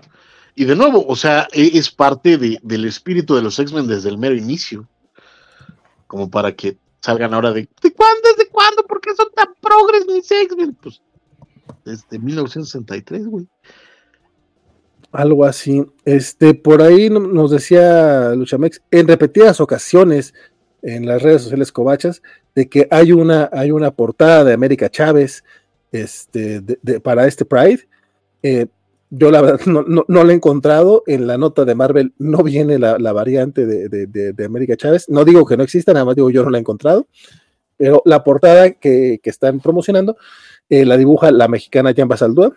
Entonces, pues la verdad, lo que son Destiny, eh, bueno, lo que son esta, eh, pues Destiny y Mystic le, le, quedaron bien bonitas, pero la verdad, el cíclope que dibujó ahí, está es como que, pues, eh, yo, yo, entiendo que está en el fondo, pero un poquito más de detalle, no seas gacha, Jan. Pero el diseño de, de, de, la, sobre todo de la ropa de, Mystic y Destiny le quedó bien bonito. El cómic, la historia de, los hombres X la va a escribir Kieron Gillen y el arte está todavía por anunciarse, todavía no, todavía han dicho quién, quién, quién, va a estar a cargo, pero este One Shot pues, va a traer otras historias eh, con otros este, escritores LGBT, como Timmy Howard, Ted Bombal y Wyatt Candy, que como la mayoría de, los cómics antológicos, seguramente pues, la calidad va a variar, pero mira, por lo menos se casan Mystic y Destiny, qué bonito. Albricias. Albricias. Félix dice que aún no, aunque eso les hace creer, eh, Fall of X está bien interesante. Aunque haya personas que no lo crean, vayan a leer los títulos de X a Marvel Unlimited, lo recomiendo. Y dice también Félix que desde, 1963 así son los hombres X. Compadre, mi bronca no es leer Fall of X, es que tienes que leer como otras cosas. O yo, sé que no tienes que leer todo. O sea, siempre va a haber cómics que son este eh, relleno. Mi bronca es atinarle cuáles son los rellenos y cuáles no. Entonces, Correcto Sí, la verdad es que sí me ha abrumado mucho el tema de los hombres X en los últimos años. Y ya, y van como tres veces que lo intento, o sea, le avanzo tantito a, a X-Men, le avanzo tantito a, Night of X, que se llamaba, le avanzo tantito aquí y allá, y, de pronto como que, ah, voy a leer otra cosa y ya se me fue el rollo y ya se me volvió a juntar el montón de cómics, entonces, no sé. Pero sí, sí tengo, sí tengo la intención de hacerlo, nomás no sé cuándo. No, eh, yo, yo lo intenté la última vez cuando, eh, cuando lanzaron Immortal X-Men y X-Men Red, que empezaron muy perros, pero en chinga los metieron con, con Axe y yo no iba a leer los dos tomos de Eternals para entenderle a Axe y ya me perdí, ya no leí ni siquiera la siguiente Helfer Gala ni nada de eso. Sí. La verdad. Yo, yo, fíjate que me paré antes, después lo intenté, llegué a, a Axe, me pareció una pérdida de tiempo absoluta Axe, no, o sea, neta, se mamaron. Este.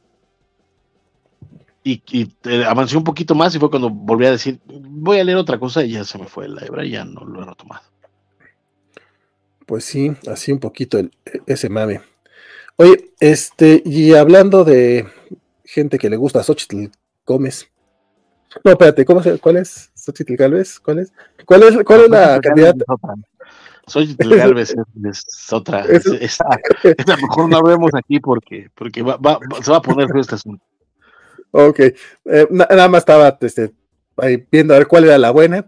Este, bueno, pero hablando de eso, este, eh, hay un, productor japonés que, la, gente, la gente que, que, que, que, le sabe un poquito más, la, gente de la Kobacha anime seguramente sí sabrá más al respecto. Este es, es cuenta que, estuvo eh, como parte de la producción de, películas como Susume o Your Name, que la, las dos la verdad están bastante bonitas.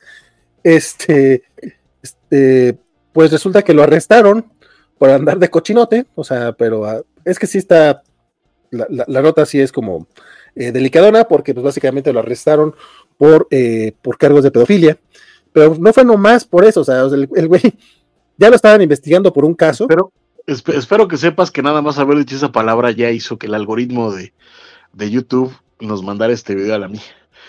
Ya no, deja tú monetizar, ya ni siquiera va a aparecer en las búsquedas, ya se fue. A ver si no nos lo quitan. Ok, este, ya veremos ahí qué es que se hace.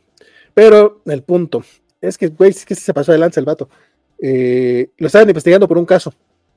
Es casi, casi fácil de, oiga, este, usted anda eh, platicando con esta niña.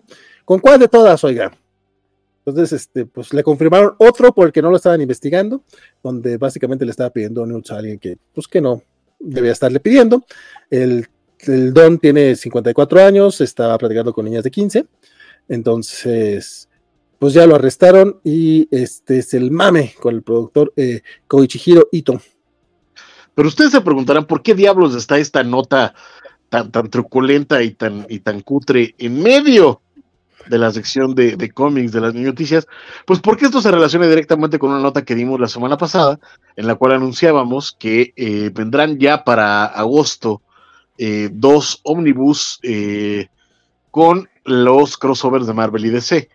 La onda es que uno de los tomos, del cual también hablaremos en un ratito porque tenemos una noticia muy bonita sobre DC, abarcará los crossovers, llamémosle así entre comillas, clásicos y los crossovers noventeros, y habrá otro tomo que involucrará el Marvel vs. DC, que es una miniserie, All Access, y los Amalgam. Los Amalgam, para quien no lo sepa, son estos cómics donde eh, se mezclaban dos personajes, o a veces hasta tres personajes de Marvel y DC para crear un nuevo personaje, y hubo dos eventos llamados Amalgam, donde aparecían personajes como, por ejemplo, este, Super Soldier, que era una mezcla de Superman, y Captain America.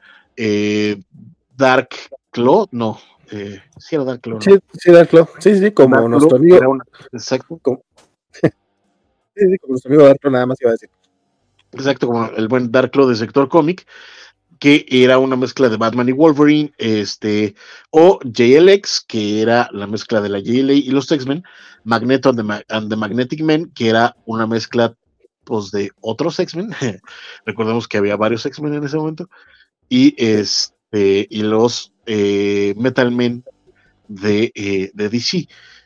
El punto es, eh, cuando nosotros dimos la nota la semana pasada, nos dimos cuenta que en el de Amalgam había varios números eh, que faltaban en la, en la presentación y pues nosotros decíamos, ¿por qué será tú? Habrá broncas de, de derechos, habrá broncas de que tú que no, que qué sé yo.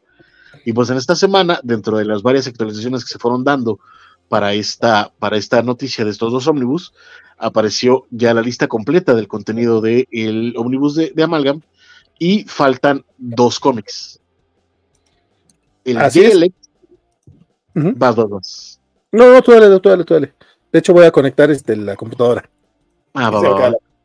Pues bueno, este, o sea, fa- van a faltar dos cómics. Uno es eh, JLX, que acabamos de, de mencionar, que es la mezcla de JLA y X-Men, y Magneto and His Magnetic Men, que es la mezcla de, eh, de nuevo, otros X-Men y los, este...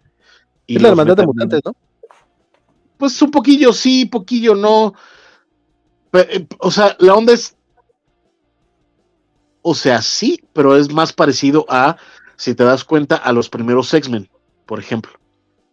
Entonces, eh, pero la idea es esa, que es una mezcla de mutantes y los eh, Metal Men de DC.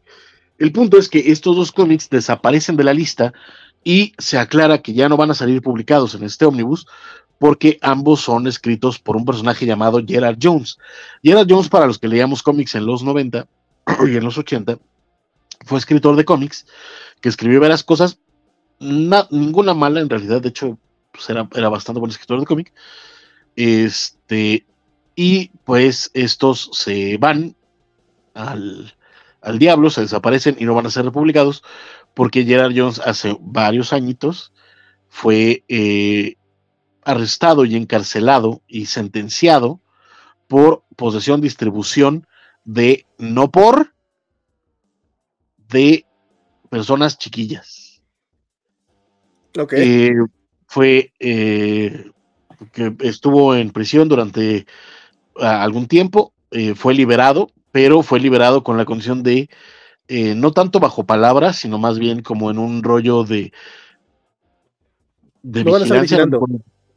Exacto, de vigilancia, de, de que va- va- vamos, ya está, este, eh, ya tiene como, como, ya está señalado en la lista de, de depredadores, eh, etcétera. Eh, Es de este tipo de personas cuando llega a vivir en un barrio, tiene que avisarle a todos sus vecinos de estoy en esta lista de, personas cochinonas, este, para que lo vean feo y lo corran del barrio, este, etcétera, etcétera, etcétera. Y pues bueno, eh, estos dos cómics quedan fuera porque eh, lamentablemente, y hasta donde yo entiendo por ley, si los publican, incluso si retiraran su nombre de los créditos, le tendrían que estar eh, dando dinero de regalías por la reimpresión de estos números. Entonces, la opción que toman Marvel y DC para este caso es evitar eh, que caiga dinero en sus manos y por eso no se van a, a publicar estos dos números en este ómnibus. Oye, yo había ahí raza de esa gandalla que ni tenía los cómics, pero ya los está empezando a buscar, seguramente para después revenderlos. Muy correcto, así de, de estoy buscando estos dos en español, por favor. eh, Y lo más vendo al barato posible. precio. Exacto, es como de ándale, pues. ¿Cómo Sí. no? Eh, eh, está un poco triste porque, aparte, eh, por ejemplo, el, el de la Liga de la Justicia X este, estaba escrito por, coescrito por Mark Waid, por ejemplo, y luego hay otros artistas así bastante chiditos. Alguien en Twitter sí nos preguntaba, este, oigan, y a estos autores a los cuales, pues, tampoco les va a tocar regalías, este, les van a dar algún tipo de compensación. Muy probablemente no, pero pues no sabemos. Y son de esas cosas que luego si te pones a pensar, ok, es complicada la decisión, pero viendo el historial previo de, DC, creo que sí está pues, bastante decente. Sobre todo porque, eh, de nuevo, o sea, aparte de, de la gran bronca que tienen para, para este tipo de, de, sobre todo de convictos, ¿no? De, de gente que ya fue sentenciada, pues lo que no se le quiere dar es, pues más allá de reflectores o lo que sea, es que seguirles dando dinero, ¿no? Sí, sí. Entonces, pues esa es la opción que toman y pues miren, podremos o no estar de acuerdo. A mí, a mí, a mí, a mí, a mí, a mí, a mí, a mí, a mí, a mí, a mí, en lo personal, no me gusta la decisión, pero no es mi negocio, no son mis propiedades, no es este mi bronca, o sea, no, no, no es algo que yo pueda inferir en ello y ellos tendrán sus razones tanto legales como económicas para no hacerlo. Entonces, pues están en su derecho, pero pues eso es lo que va a pasar. Y entonces, pues ya, si alguien quiere leer estos números, que a mí en lo particular tampoco me parecieron de los mejores de esa época, la verdad, este, pues tendrán que encontrarlos en los back porque también los amalgam andan por ahí, este, amplísimamente, por lo menos en el mercado estadounidense, hay prácticamente en todas las tiendas de cómics, encuentras uno o dos amalgams en los botaderos de cómics y a precios bastante bajos, tampoco es que se coticen así brutos. Ahora probablemente, ahora probablemente gracias a esto, estos dos números van a ver un incremento en su precio de segunda mano. Sí, sobre todo cuando salga, sal- salga raza de esa gandalla. Fíjate que a mí el de Magneto y los Magnetic Men sí me gustaba bastantito. O sea, sí era de los que se me hacían bastante divertidos. Pero pues, ¿qué se le va a hacer? Este. Así está la decisión. Por lo menos este, esta semana se confirma que estos dos cómics son de los que no van a salir en en, el, en el tomo de Amalgam, pero la verdad es que hubo buenas noticias al respecto también, porque pues ya nos habíamos quejado nosotros amargamente del, de, las, de las portadas que, habíamos visto que habían sacado para, para, para, para los dos ómnibus, para el de Marvel vs. DC y para el Marvel vs. DC de Amalgamage, este, que eran portadas previamente publicadas ya por en, otros tomos y en otras ediciones y demás. Pero eh, esta semana pusieron nuevas que podrían seguir siendo placeholders, pero al menos son más atractivas. Eh, en DC, pero no, que justo estábamos en la transmisión cuando entramos a ver la, lista y tú te diste cuenta que habían retirado la portada de John Romita de, este tomo de DC vs. Marvel, ¿no? Justo, porque nos, quejamos acá como, como, debe de ser, es que si está bien. O sea, ¿qué le pasó? ¿Qué le pasó? Y nosotros somos de los que defendemos mucho el arte de Romita cuando trabaja chido. Pero cuando trabaja de la chingada también se señala. Sí, no, no hay por dónde. Entonces, esta semana ya lanzaron estas otras portadas que, como bien dices, puede ser placeholder. Nada más, bueno, se sumó esta portada, nada más para el este. Eh, para este tomo. La portada de Amalgam sigue siendo la portada cutre de, de, de, de Magicuento que hicieron con los distintos artistas, y que está bien ojeta pero le pusieron esta portada al DC vs. Marvel, que fue la primera portada que salió del primer TP de los clásicos, de los crossovers clásicos de DC Marvel. Por George Pérez, si no estoy mal. Muy correcto, sí, señor. Que está bien chula esta donde se están enfrentando, pues, Superman con el Hombre Batman con Hulk, los Titanes con los Hombres X, y atrás se ve este, el Apocalypse y la Tierra. La verdad que estaba bien pinches bonita esta portada, y en la contraportada también está bastante linda. Este era el de Crossovers Classics. Pero tú me mandaste otra portada de Amalgam que ahorita está en boceto y al parecer quien la compartió fue Ron Mars, si no estoy mal. No, nosotros, no, nosotros, a alguien que después la distribuyó. es? Porque, porque ya sabes cómo es ese chismecito. recordemos, que todo este bonito desbarajuste y todo, y todo el chismesazo que se dio alrededor del Omnibus se dio porque Barry Kitson levantó la mano a preguntarle a los compradores de su arte original si tenían eh, páginas de, los cómics que dibujó de esta etapa. Y pues por ahí alguien dijo, ay chavos, están a punto de sacar estos ómnibus porque eh, Barry Kitson está buscando estas páginas y de ahí se desarmó todo el, todo el borlote entonces, igual está pasando ahorita que Ron Mars, a alguien le pasó esta página, Ron Mars le dijo, ven qué chido está este. Y pues alguien agarró esa página y empezó a, ponerla. Y pues es una ilustración a dos, a dos eh, cartones de los personajes de Amalgam hechos por Jim Lee.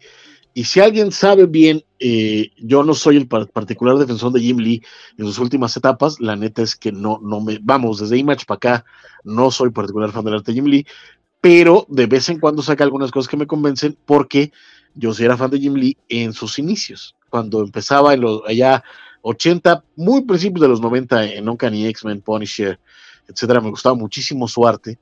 Y tengo que decirlo que esta, esta ilustración a mí me encantó. Me parece de lo mejor que ha hecho Jim Lee en muchísimo tiempo y me encanta verla. O sea, espero que sí sea la portada del ómnibus y ojalá no sea la portada de Mercado Directo porque me voy a morir. Porque el Mercado pues Directo va a salir carísima, entonces va a ser la, portada normal, estándar. Sí, eso es lo que tenemos que ver. Este, a mí también me lateó mucho algunos personajes más que otros. De hecho, me gusta más la contraportada con Spider-Boy, Amazon, este, y el Doctor Strange Fate así al fondo. Se me hace que están como mucho mejor trabajados.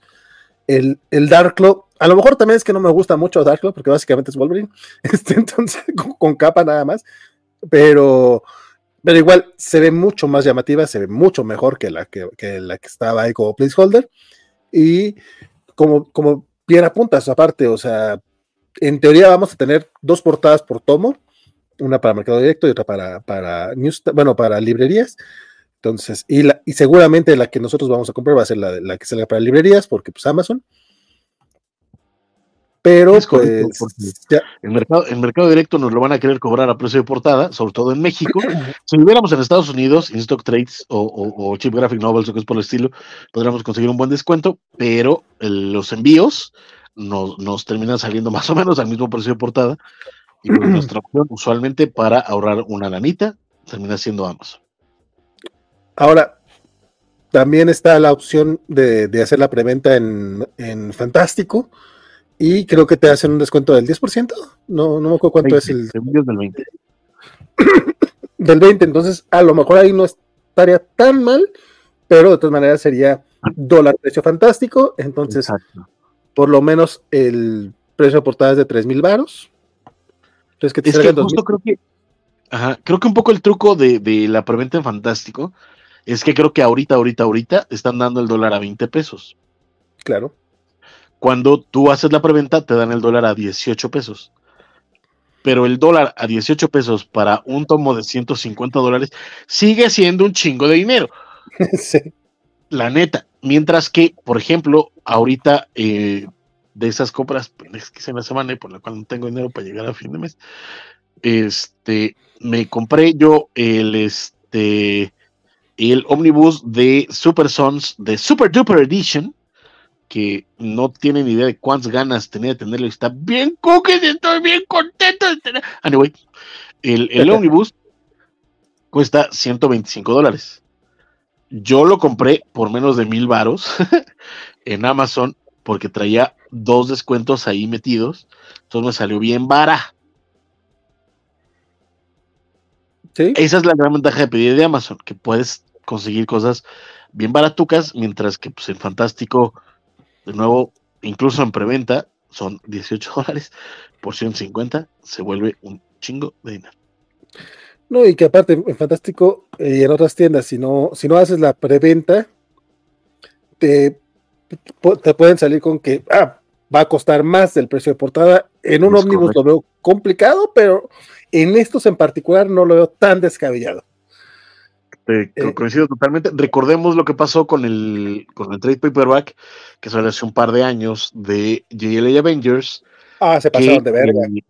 que la idea es que fuera un esfuerzo de eh, por parte, bueno, de Mary Blevins en, en particular, pero de las dos compañías, por sacar un, eh, un tomo para eh, Comic Defense Funds, me parece que, que- que se llama la, la, Era la Hero Initiative, ¿no? la Hero Initiative, exacto, que eso está este asociación civil que se encarga de apoyar a los artistas de cómics y cuando son grandes, muy grandes o cuando están enfermos, porque recordemos que lamentablemente los artistas de cómic, al ser trabajadores freelance, no tienen prestaciones ni para su vejez ni para enfermedad.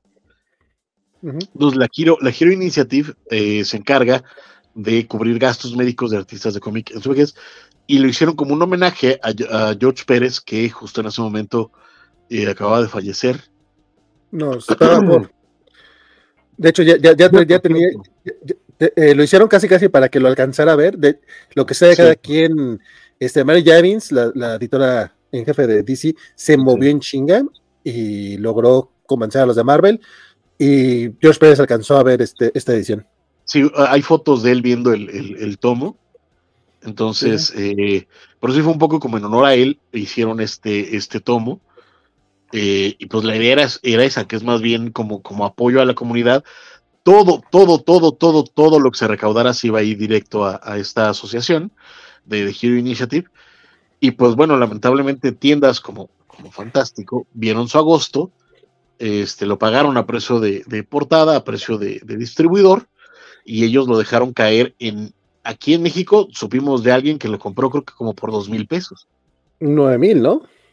No me, no me acuerdo, pero sí fue una, una lana estupidísima que dijimos es demasiado dinero. O sea, qué bueno que lo tengo en números sueltos, porque es demasiado dinero. O sea, estaba, estaba por las nubes, la verdad. Entonces, No, yo- probablemente, yo me estaba bien pendejo el, el- digo, no la persona que lo compró, sino el, no, el, no, no. precio, el precio eh, sí era como 9 mil varos, una cosa así. Era, sí, era, era un absurdo. O sea, digo, qué bueno, de nuevo, qué bueno por la persona que lo compró y que tenía esa posibilidad de, de darse esos gustitos. Pero sí, el, el- lo que pedía Fantástico era un absurdo cabrón, que además hubo gente que lo compró, ¿no? Entonces Sí. yo creo que bajo ese, bajo ese entendido, lo más probable es que estos dos ómnibus, en cuanto salgan, les van a querer cobrar el precio de la ley. De hecho, esta semana salió el Ultimate eh, Spider-Man 2 de Hickman y de Chicheto. y salió en 1050 pesos. El 2, porque pues no te suscribiste, pues ya este cómic ya llegó caro, porque todo el mundo lo está buscando. Mil pesos, un cómic este, de grapa. Yo la verdad es que nuevamente no sé quién lo, quién lo pueda comprar. A mí, me, a mí me sorprendería de no ser porque ya conozco las, las los dejes manejes de, de, Fantástico. Recordemos que incluso la, este, el Civil War 1 de Televisa lo estaba dejando caer en 1500 pesos. Pero, por ejemplo, ese lo pagaba en 700 varos. O sea, no digo que estuviera bien, estaba muy baboso. De hecho, de entrada estaba muy baboso que lo compraran, pero esas sí, semanitas que hizo esta tontería, estaba comprando los cómics en español muy caros y los revendía al doble de lo que los compraba. Y era correcto, pero eso, ya, fue al final. Al principio los compraba a precio de, de que fueron los primeros que empezó a, ca a caer en, mil varos. Y ya después, cuando se le acabaron y vio que sí se vendían, porque hay gente pendeja, se, se eh, fue cuando empezó a, puso la búsqueda de compro número uno de Civil War a 700 pesos porque yo lo voy a vender a mi conciencia. Pero aún así, eh, o sea, es un absurdo, es un, es un absurdo. Y es, y es una política que él hace muchas veces. O sea, si tú no lo tienes apartado un cómic, el día de lanzamiento lo puede dar más caro si resulta que eh, se entera que, que en, en, eBay o en lugares así lo están vendiendo a un ojo de la cara. Sí, sí, sí. sí. Pero bueno. Dice Steiner que siempre le dio repelús la amalgama y dice, y dice que está bien fuerte lo de Gerardo Juanes y la cumbia peruana. Poquito sí, poquito sí. Carlitos Parque dice que Francisco, eh, entrando de relevo para salvar el, el lead del, el, del, algoritmo de YouTube después del detector, de detectar la nota del productor japonés. Y pregunta que si creemos que si algún día veremos publicado nuevamente el, el Justice League Avengers. Yo cada vez me convenzo más de que sí va por ahí el asunto. Sí. Yo también, yo creo que, vamos, o sea, ahorita son estos dos anuncios, de hecho lo comentamos en la semana, este, a mí me queda claro que lo vamos a ver eh, este año. O sea, si ya están sacando estos, este año lo van a meter. Si no es que resulta ser que ya en la lista completa de los crossovers esté ahí. Pero si no, en todo caso, recordemos, y es algo que no comentamos en la semana, ahorita estos dos ómnibus que están siendo anunciados son dos ómnibus que van a salir publicados por DC Comics. Exacto. Es decir, está el acuerdo de DC con Marvel, pero estos dos van a salir publicados por DC.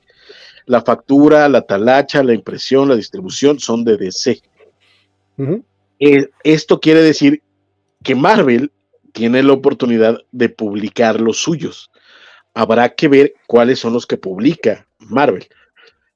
Que comentábamos, por ejemplo, eh, que podría haber también un omnibus de todos estos cómics de de DC con las propiedades de películas de Fox, que ahora le pertenecen a Disney y por lo tanto publica Marvel, como son Alien, Predator, este, Battle, eh, Planet of the Apes, etcétera. Y eh, puede ser que, que, lo saquen, y si lo sacan, ya me atoraron porque nada más por el primer Batman contra Predator me lo voy a tener que comprar. Y este, probablemente también por ahí venga la opción de que se publique eh, JLA Avengers, probablemente por parte, siendo que la vez anterior la edición limitada salió por parte de DC, en esta ocasión es probable que Marvel saque su propia versión de JLA Avengers. Sí, sí, sí, está por ahí. No, nuevamente estos son puros este, conjeturas. Exacto. Ya veremos qué es lo que sucede, pero esperemos que vaya por allí el asunto. Carlitos Parker le dice Jim Lee en un Uncanny X-Men era arte y ya anda pensando entre, entre Question Omnibus 2 o Green Arrow de, de Mike Grell. Ándale, Híjole, pues. los dos, mano. Yo, la neta, la neta, la neta, este, ahorita porque de nuevo me quedé sin dinero por pendejo. Este, no les no, sí, sí les conté ya que me compré los de Sin City en, en Fantástico. Sí, pero eh, sí, bueno. maldito sea.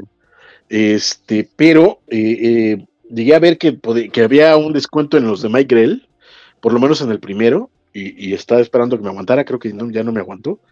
Este, pero los de Mike Grell están chidos, todavía no se acaban, esos tienen la ventaja de que lo pueden conseguir. Ya viene, eh, si no es que ya salió el, el Omnibus 2 de Question, también recomendadísimos, la verdad. Muy cañón. Entonces, sí, sí. aprovechen, aprovechen. Don Carlitos Parker por acá anda diciendo que, que, quiere mucho a George Pérez y que le encantan sus Vengadores con Kurt Busiek. Y don Federico Bli dice que si esto ya va a empezar, Uy, señor, ya hasta se va a acabar, señor. pues estamos, estamos, estamos en el ajo. Creo que estamos en, la- en las chidas, en las de los comiquí. Pero sí, ya, es ya, correcto. el rato. También Elizabeth Lugar le dice, avisen, llevo dos horas de programa perdidas, pero entrar y ver el comentario de Axel caba- cabalizándome me hizo la noche. Y eso que, y eso que te perdiste las manitas que te cantamos, Elizabeth. Exacto, nosotros acá, todos sentidos acá de no, van, y un- de- y- cantamos odas a, a nuestra querida Van, y Van nos ignoró. Pero bueno, sí, qué bueno que ya estás aquí, feliz cumpleaños, queridísimo Van, ojalá tengas un gran, gran día. Hasta, hasta Osmin te mandó felicitaciones, fíjate. Osmin. Núñez andaba por acá eh, diciendo feliz cumpleaños, Van. Alejandro Llarena dice: Se imagina una amalgam Televisa más TV Azteca con telenovelas. Total, las dos van en caída. Mirada de Rubí, cuna de custodia. Ándale. Estuvo bueno, estuvo bueno. Este. ah, lo- luego pienso en alguna. Un gusto ver a Van, dice por acá el buen Mar Rodríguez. Y decía Félix: Óigame, ¿por qué insulta a los magicuentos, don Francisco? Más respetos a mi niñez. No, no, no, no los insu- a mí- Yo era súper fan de los Magicuentos, pero a lo que me refiero con eh, Magicuento, para quien no lo sepa, porque de pronto se me olvida que, que en este canal, este, pues, la mayor parte de la banda tiene menos de 30, y pues yo ya estoy del otro lado, o sea, yo ya tengo el doble.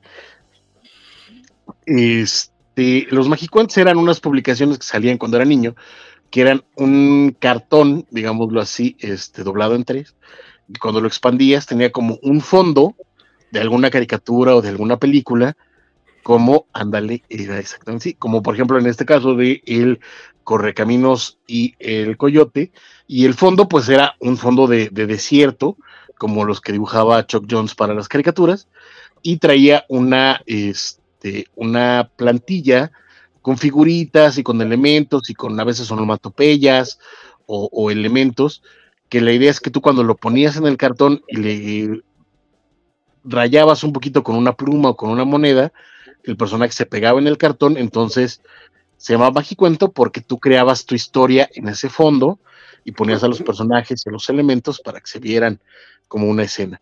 Entonces, a lo que me refiero es que básicamente es lo que hicieron con la portada de Amalgam, porque pues agarraron un montón de dibujos y los pegaron ahí sobrepuestos en, en ese, y sin fondo además, bien cool. Pero, este, pues básicamente lo que hicieron fue como agarrar esos personajes y, este, y pegarlos ahí, no más. Ok. Yo, aquí- yo en esta ocasión voy a, a, a- a contar una, una anécdota de, de- de mi niñez que, que va a ser la delicia de Francisco Espinosa, estoy muy seguro. Pero Venga. resulta que los magicuentos no llegaban a Durango. Entonces, pero había anuncios en Canal 5 que, eh, que, que en XHX que, que los pasaban y vieras cuántas ganas me daban de tener magicuentos y yo, un niño duranguense, no podía tener acceso a ellos. Era muy triste, muy, muy triste. ¿Por qué provincia? Eh, no, era- era- era- eran bien padres. Yo la neta es que me divertí un montón, tuve varios. Y hay uno que recuerdo con muchísimo cariño. Seguramente lo vas a poder encontrar fácil en Google, carnal. Era, era uno de Batman, porque era, eran como los diseños viejos y el fondo que venía en el cartón era la, la baticueva. Estaba el dinosaurio, la moneda, etcétera, y venía con, con las ilustraciones de los personajes. Este, y recuerdo haberme pasado horas, y por eso tengo tan tatuado en mi cabeza los personajes de Batman de, de José Luis García López, porque pues eran los dibujos de esa época. Y me encanta cada vez que veo ese Robin, a ese Batman, es como de, de mi infancia, y en mucho es por el tiempo que pasé rascándole al magicuento para que quedara eh, bonito ahí. Entonces, Este, eh, eso de rascarle al magicuento, este, Oh, pues, pues es que así se rascaba. Mira, también le rasqué al rascahuele y no digo nada. pero bueno, qué, qué cosas, ¿no? ¿Qué, qué dinosaurote encontramos por acá? Este, Y, y hay un Joker y venían las onomatopeyas de ¡pum! ¡pau! de la serie de los 60. Era, era, era una chulada esta cosa de los magicuentos. la neta. Sí, se, se veían bien pinches bonitos, no te voy a decir que.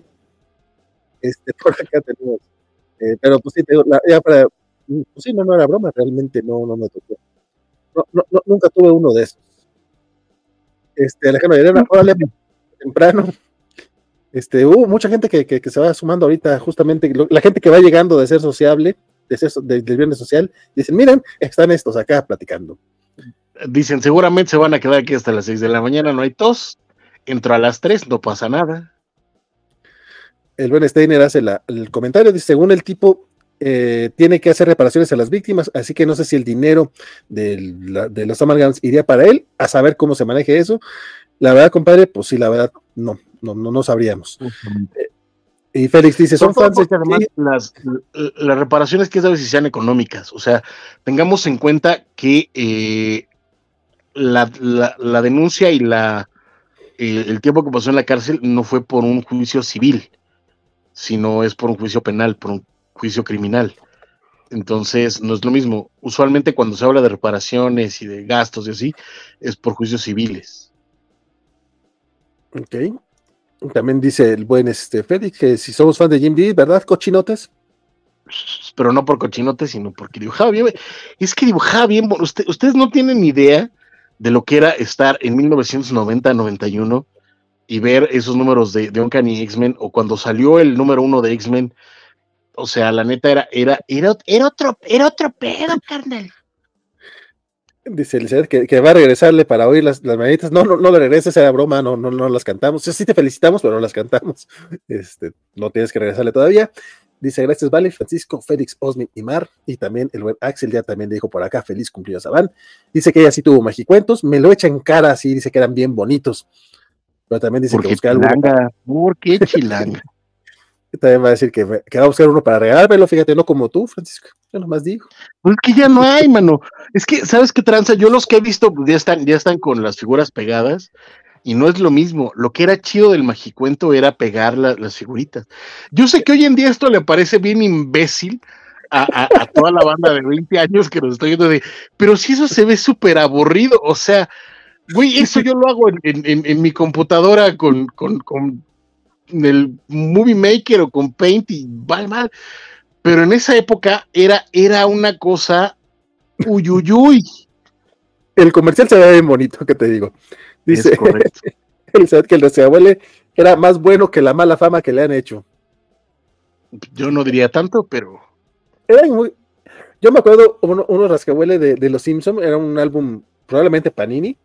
Entonces, había rascahuele de todo tipo y había uno del, del pañal de Maggie. Olía talco. o sea, tenía Maggie y el rascahuele estaba en el pañal. Lo, huele a Maggie para ver si está limpia. y si estaba limpia. Ay, era muy divertido eso. es, es- Ah. es más chistosa tu risa que, el- que el rascahuele. Para quien no lo sepa, de nuevo, porque hay, hay demasiados jovencitos en este programa, eh, los rascahuele fue una, una marca que sacó stickers en su momento, este, estampitas, como le llamábamos cuando yo era niño, estampas, Pero se explica, Sí, ¿no? sí. Rascahuele. que eh, la, la idea es que eran novedosas porque eran este fre- de fresa y plátano y eran como caricaturas de las frutas y tú le rascabas con el dedito y olían a fresa, olían a plátano y así y de pronto pues en realidad te tenías más bien que oler el dedo más que la estampita, pero pues la idea era de que le rascabas y olía la estampita. Sí, sí, sí. sí. Alejandro ese rascahuele, eso solo lo recuerdo por el catálogo de Labón y sus perfumes. ¿Ves? ¿Ves? Elizabeth dice que no son stickers, son estampitas, Francisco, estampitas. Desde lo dije, estampitas, estampitas.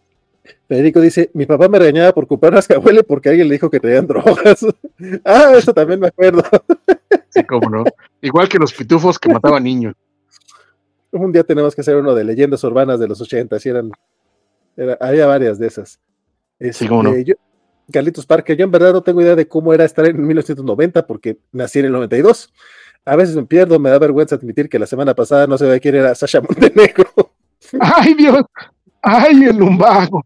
¡Ay! Yo te envidio, Carlitos, yo te envidio. ¡Ay, Dios!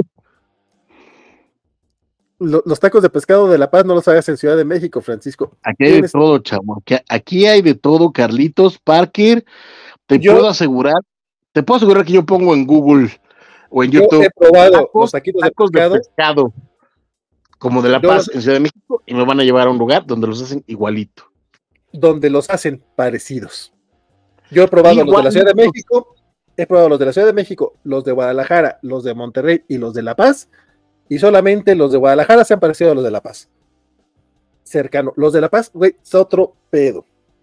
Tú no salías de tu casa cuando vivías aquí, Valentín García. No puedes decir que probaste los de aquí porque seguro nada más fuiste un changarro y dijiste, ah, están gach y ya no volviste a buscar más. El- El No, señor. pescadito, Te fíjate, puedo asegurar que, te puedo asegurar que en México hay pescados iguales a los de La Paz. no los hay, no los hay. Te lo puedo asegurar. Al menos el pescadito no, no le crean. Dice ¿Cómo Alejandro no? Arena, vale, defiéndete, restrégales algo exclusivo de la gastronomía duranguense, que la Ciudad de México no preparen bien. Uy, Ya lo ha hecho. Nos- la, la nos la carne asada, eh, los, los- A cada rato nos presume que ya- ya se echó sus alacranes. hasta, hasta el requesón, hombre, el requesón acá. No, hombre. Pero, pero es triste, hombre, pues no van a salir de allá, compadre. ¿Para qué? ¿Para qué? Dice Superior Ironman, muchachos, es cierto lo del compendio de Marvel vs. DC. Mi querido Superior Ironman, lo platicamos la semana pasada ampliamente y ahorita llegaste justo cuando terminamos el bloque con las actualizaciones. Pero sí, vienen dos ómnibus para agosto, uno con los crossovers clásicos y otro con el DC vs. Marvel y la era Amalgam, menos dos comiquitos. Vas a tener que echarte para atrás para eh, saber cuáles son. Bueno, no es cierto, son JLX y el Magneto los Magnetic Men. Dice, yo, yo sí sabía cómo dibujar a Jim Lee y su Avengers Tercera Guerra Mundial. No, pero eso no lo dibuja a Jim Lee. Ese es Brett Booth, ¿no? Sí, Sí, no estoy mal.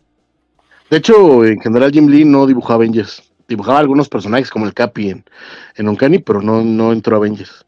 Dibujó, él dibujaba Fantastic Four en esa época, en la de los eh, Heroes Reborn. Pero, ah, claro.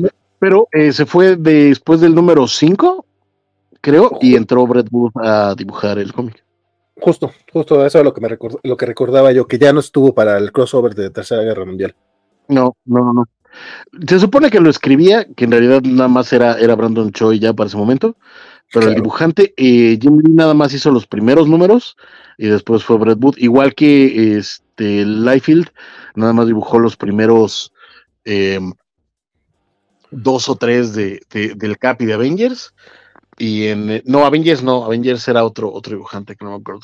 Ian Churchill creo que era.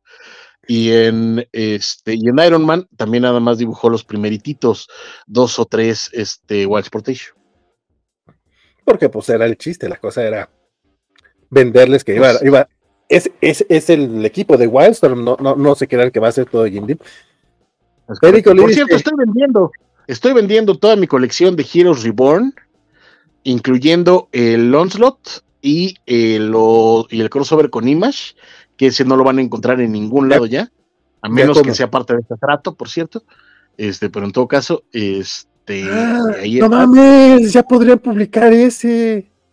si llegaron a ese trato, puede ser que reimpriman el omnibus de Heroes Reborn con los números de el crossover con Wildstorm. Su mamá. Pero, Pero- si los quieren en números sueltos, lo estoy vendiendo todo, todo, todo completito, échenme un mensaje. De a cómo, espérate, no, lo- no lo anuncies todavía, luego platicamos. Dice Federico Lee, mirada de muchachitas, sí sería una telenovela que vería porque viejo cochino. Hablando de eh, llegaste tarde, mano, te estás quemando, ya hablamos de varios viejos conchinos en este programa, incluyendo Valentín. oh, sí. Pero mira, no, no vamos a hablar de por debajo de la mesa ni cosas por. No, pero esa era una canción, ¿verdad? ¿Qué- cuál era la Por debajo- cuál era- era de Luis Miguel. nada personal? No, era la nada personal, era la de era eh, Armando Manzanero y Lisette, que decía, entre tú y yo, no hay nada personal. Lo ligué por Armando Manzanero. Belleza de canción, mira. Igual Oh, sí. que la de Mirada de Mujer era también de Manzanero, pero esa la cantaba. Ay, ¿cómo se llamaba esta muchacha? Ay, no puede ser que se me haya ido el nombre. ¿No era ¿Eh? Lisette? ¿No era Lisette? No, Lisette era la de nada personal. Eh, la de eh, la de Mirada de Mujer. Ay, era no me acuerdo. Aranza. Aranza, Aranza. Sí. Me acuerdo que empezaba con A. Aranza. Te esa pasaste es la de- Ay, ¿Cómo era? ¿Cómo- Me desbloqueé. No puede ser desbloqueé. como. Me desbloqueaste recuerdo y sí, algo de que ya, ya, ya, ya no le. Ya, ya, ya se le caían los senos, algo así, ¿no? Canción o no, canción o no, novela perdida. Todavía está en, en Amazon Prime. Están las dos, la segunda evítenla como la peste, pero vean la primera. Belleza original de Bernardo Romero de Pereiro. Gran, gran novela. Dice, dime si soy el responsable del tiempo transcurrido, no tengo el pecho erguido y ya no soy tan deseable. Tómala. Dime, dime si yo soy la culpable. Esa, esa estrofa en los 90 sí eras como que, ¡ah! seas mamón, qué, qué seriedad Güey, de, la- de- de novela. Sí, sí, sí. La- las, las novelas de Argos cambiaron la, la historia de la televisión en México. Así de fácil. Bueno, se fueron por una tangente un ratito y luego regresaron a lo mismo de siempre. Las Pe- novelas. Sí, pero, pero más que nada las de las de TV Azteca. Argos siempre trató de, de- de darle alguna vueltecita a la novela para que fuera interesante. Sí, sí, sí. No siempre lo lograba, pero eh, eh, lo intentó. Y las primeras, esa, esa etapa cuando se jalaron a toda la generación colombiana, hicieron unas bellezas. Este, había otra que hizo Ángel Caragón después de esta, que estaba preciosa. Este, bueno, en fin, anyway, porque así me puedo pasar horas. No, no, no, está bien, digo, vamos a hablar de las novelas, ¿por qué no? Este, porque La, la- que yo- la que hizo, no, no me acuerdo, no cómo se llamaba la que hizo después de, de, de Mirada de Mujer, que era este de el, el protagonista era un padre que se enamoraba y también fue así como el gran escándalo de ¡Ah! Tentación. padre. Tentación, ¿Cómo? y eran Tentación con este Juan Carlos Llamas, con José, José Ángel José Llamas Ángel Llamas, que y de- Lorena Rojas. Exactamente. ¡Hombre! O sea, esa es mi época de telenovelas, compadre, ¿qué te digo? No, no. Y la mía, y la mía, pues sí, ¿qué te estoy diciendo yo, chavo? Este, sí, sí, pero también tú ves este Gutierritos y cosas así que yo no, a mí no me tocaron. Pues a mí tampoco, a mí no me tocó Gutierriz, babas. O sea, no sé qué estés insinuando, güey, pero a mí no me tocó Gutierriz, babas. Este, había una que, que era malona, pero la verdad me divertía mucho, que era la de Amigas y Rivales. Ajá. está Karen Sentíes, creo, si no estoy mal. sí, sí. Y, y era, de, era de comedia, pues, porque el vato era, o sea, era un vato así bien X y do- do- do- do- era un harem básicamente porque dos viejotas se, eh, se morían por él, pero era de, pues era más de comedia que otra cosa, estaba chida. Pero a mí me divertía. Ah, hay tres, hay tres por el estilo. La primera, creo que la primera fue Muchachitas, después fue Amigas y Rivales y después fue Soñadoras. O al Uh, revés, no me acuerdo. En mi primer semestre de preparatoria, eh, mi grupo de amigos éramos cuatro vatos y cuatro chavas. Y tres de, los otros tres güeyes estaban tras de las cuatro, de hecho, bueno, luego te cuento porque un- dos eran hermanos y, y uno de ellos este, se enamoraba de todo el mundo y eh, era muy gracioso. Eh, Sí, sí contaba como telenovela. El caso es de que nos decían este, eh, los soñadores. Yo me enteré como el semestre después de que ya no nos juntábamos, pero sí era como que medio cagado por, por- porque era el mame, ¿no? De como si fuera telenovela. Sí, en mis tiempos de, de prepa. Sí. Y sí la veía. Muchachitas también, ¿cómo no? Sí, sí, sí. Sí, sí.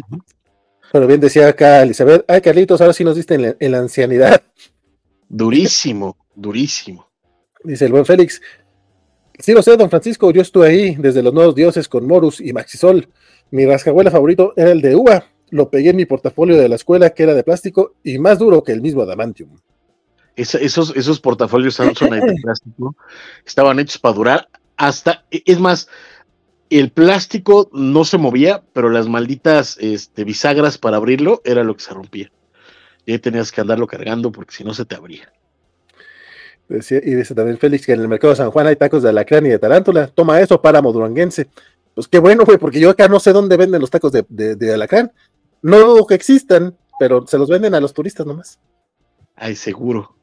Güey, neta, en la vida he comido un taco de alacrán, no mames. Este, ya llegó la segunda ronda de espectadores y yo les recuerdo que don Valentín va a regalar un auto a quienes se queden hasta el final. ¡Un auto!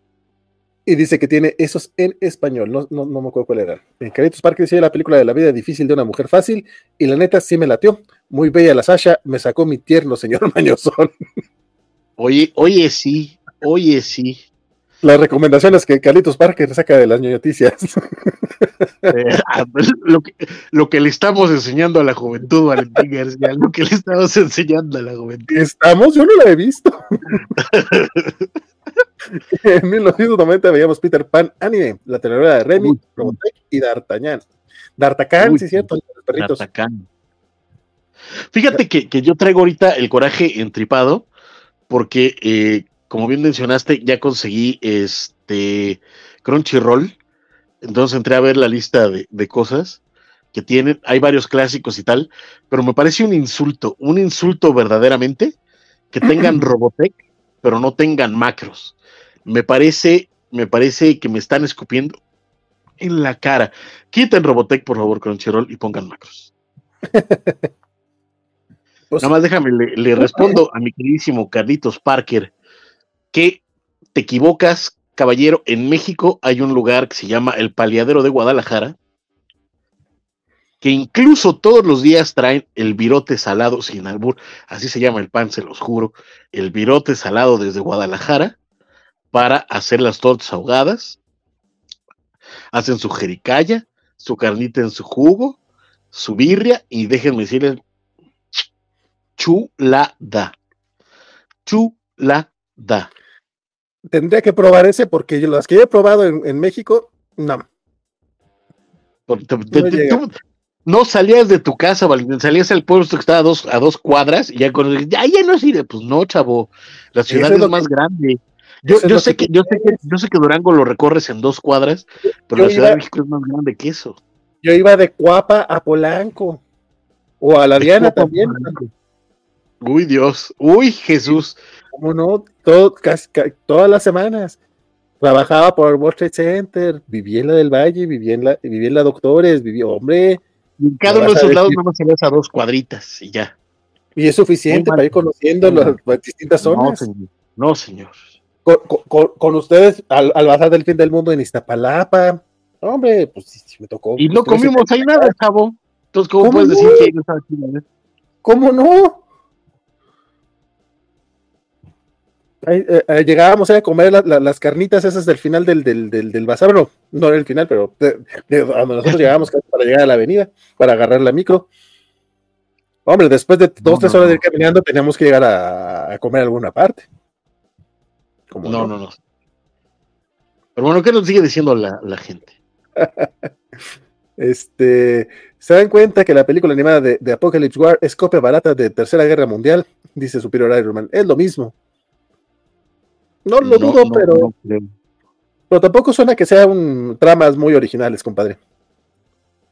¿Qué te digo? La chacala Sí, de corazón salvaje.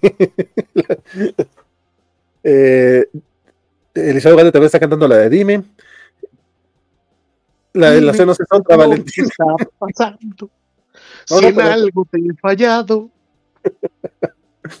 Pero, pero si habla del pecho erguido, ahí lo, lo, lo- lo. Sí, cómo no. Recuerda- Sí, cómo no. Recuerda- Recuerden el candidato vendiendo humo en esa época, dice Félix.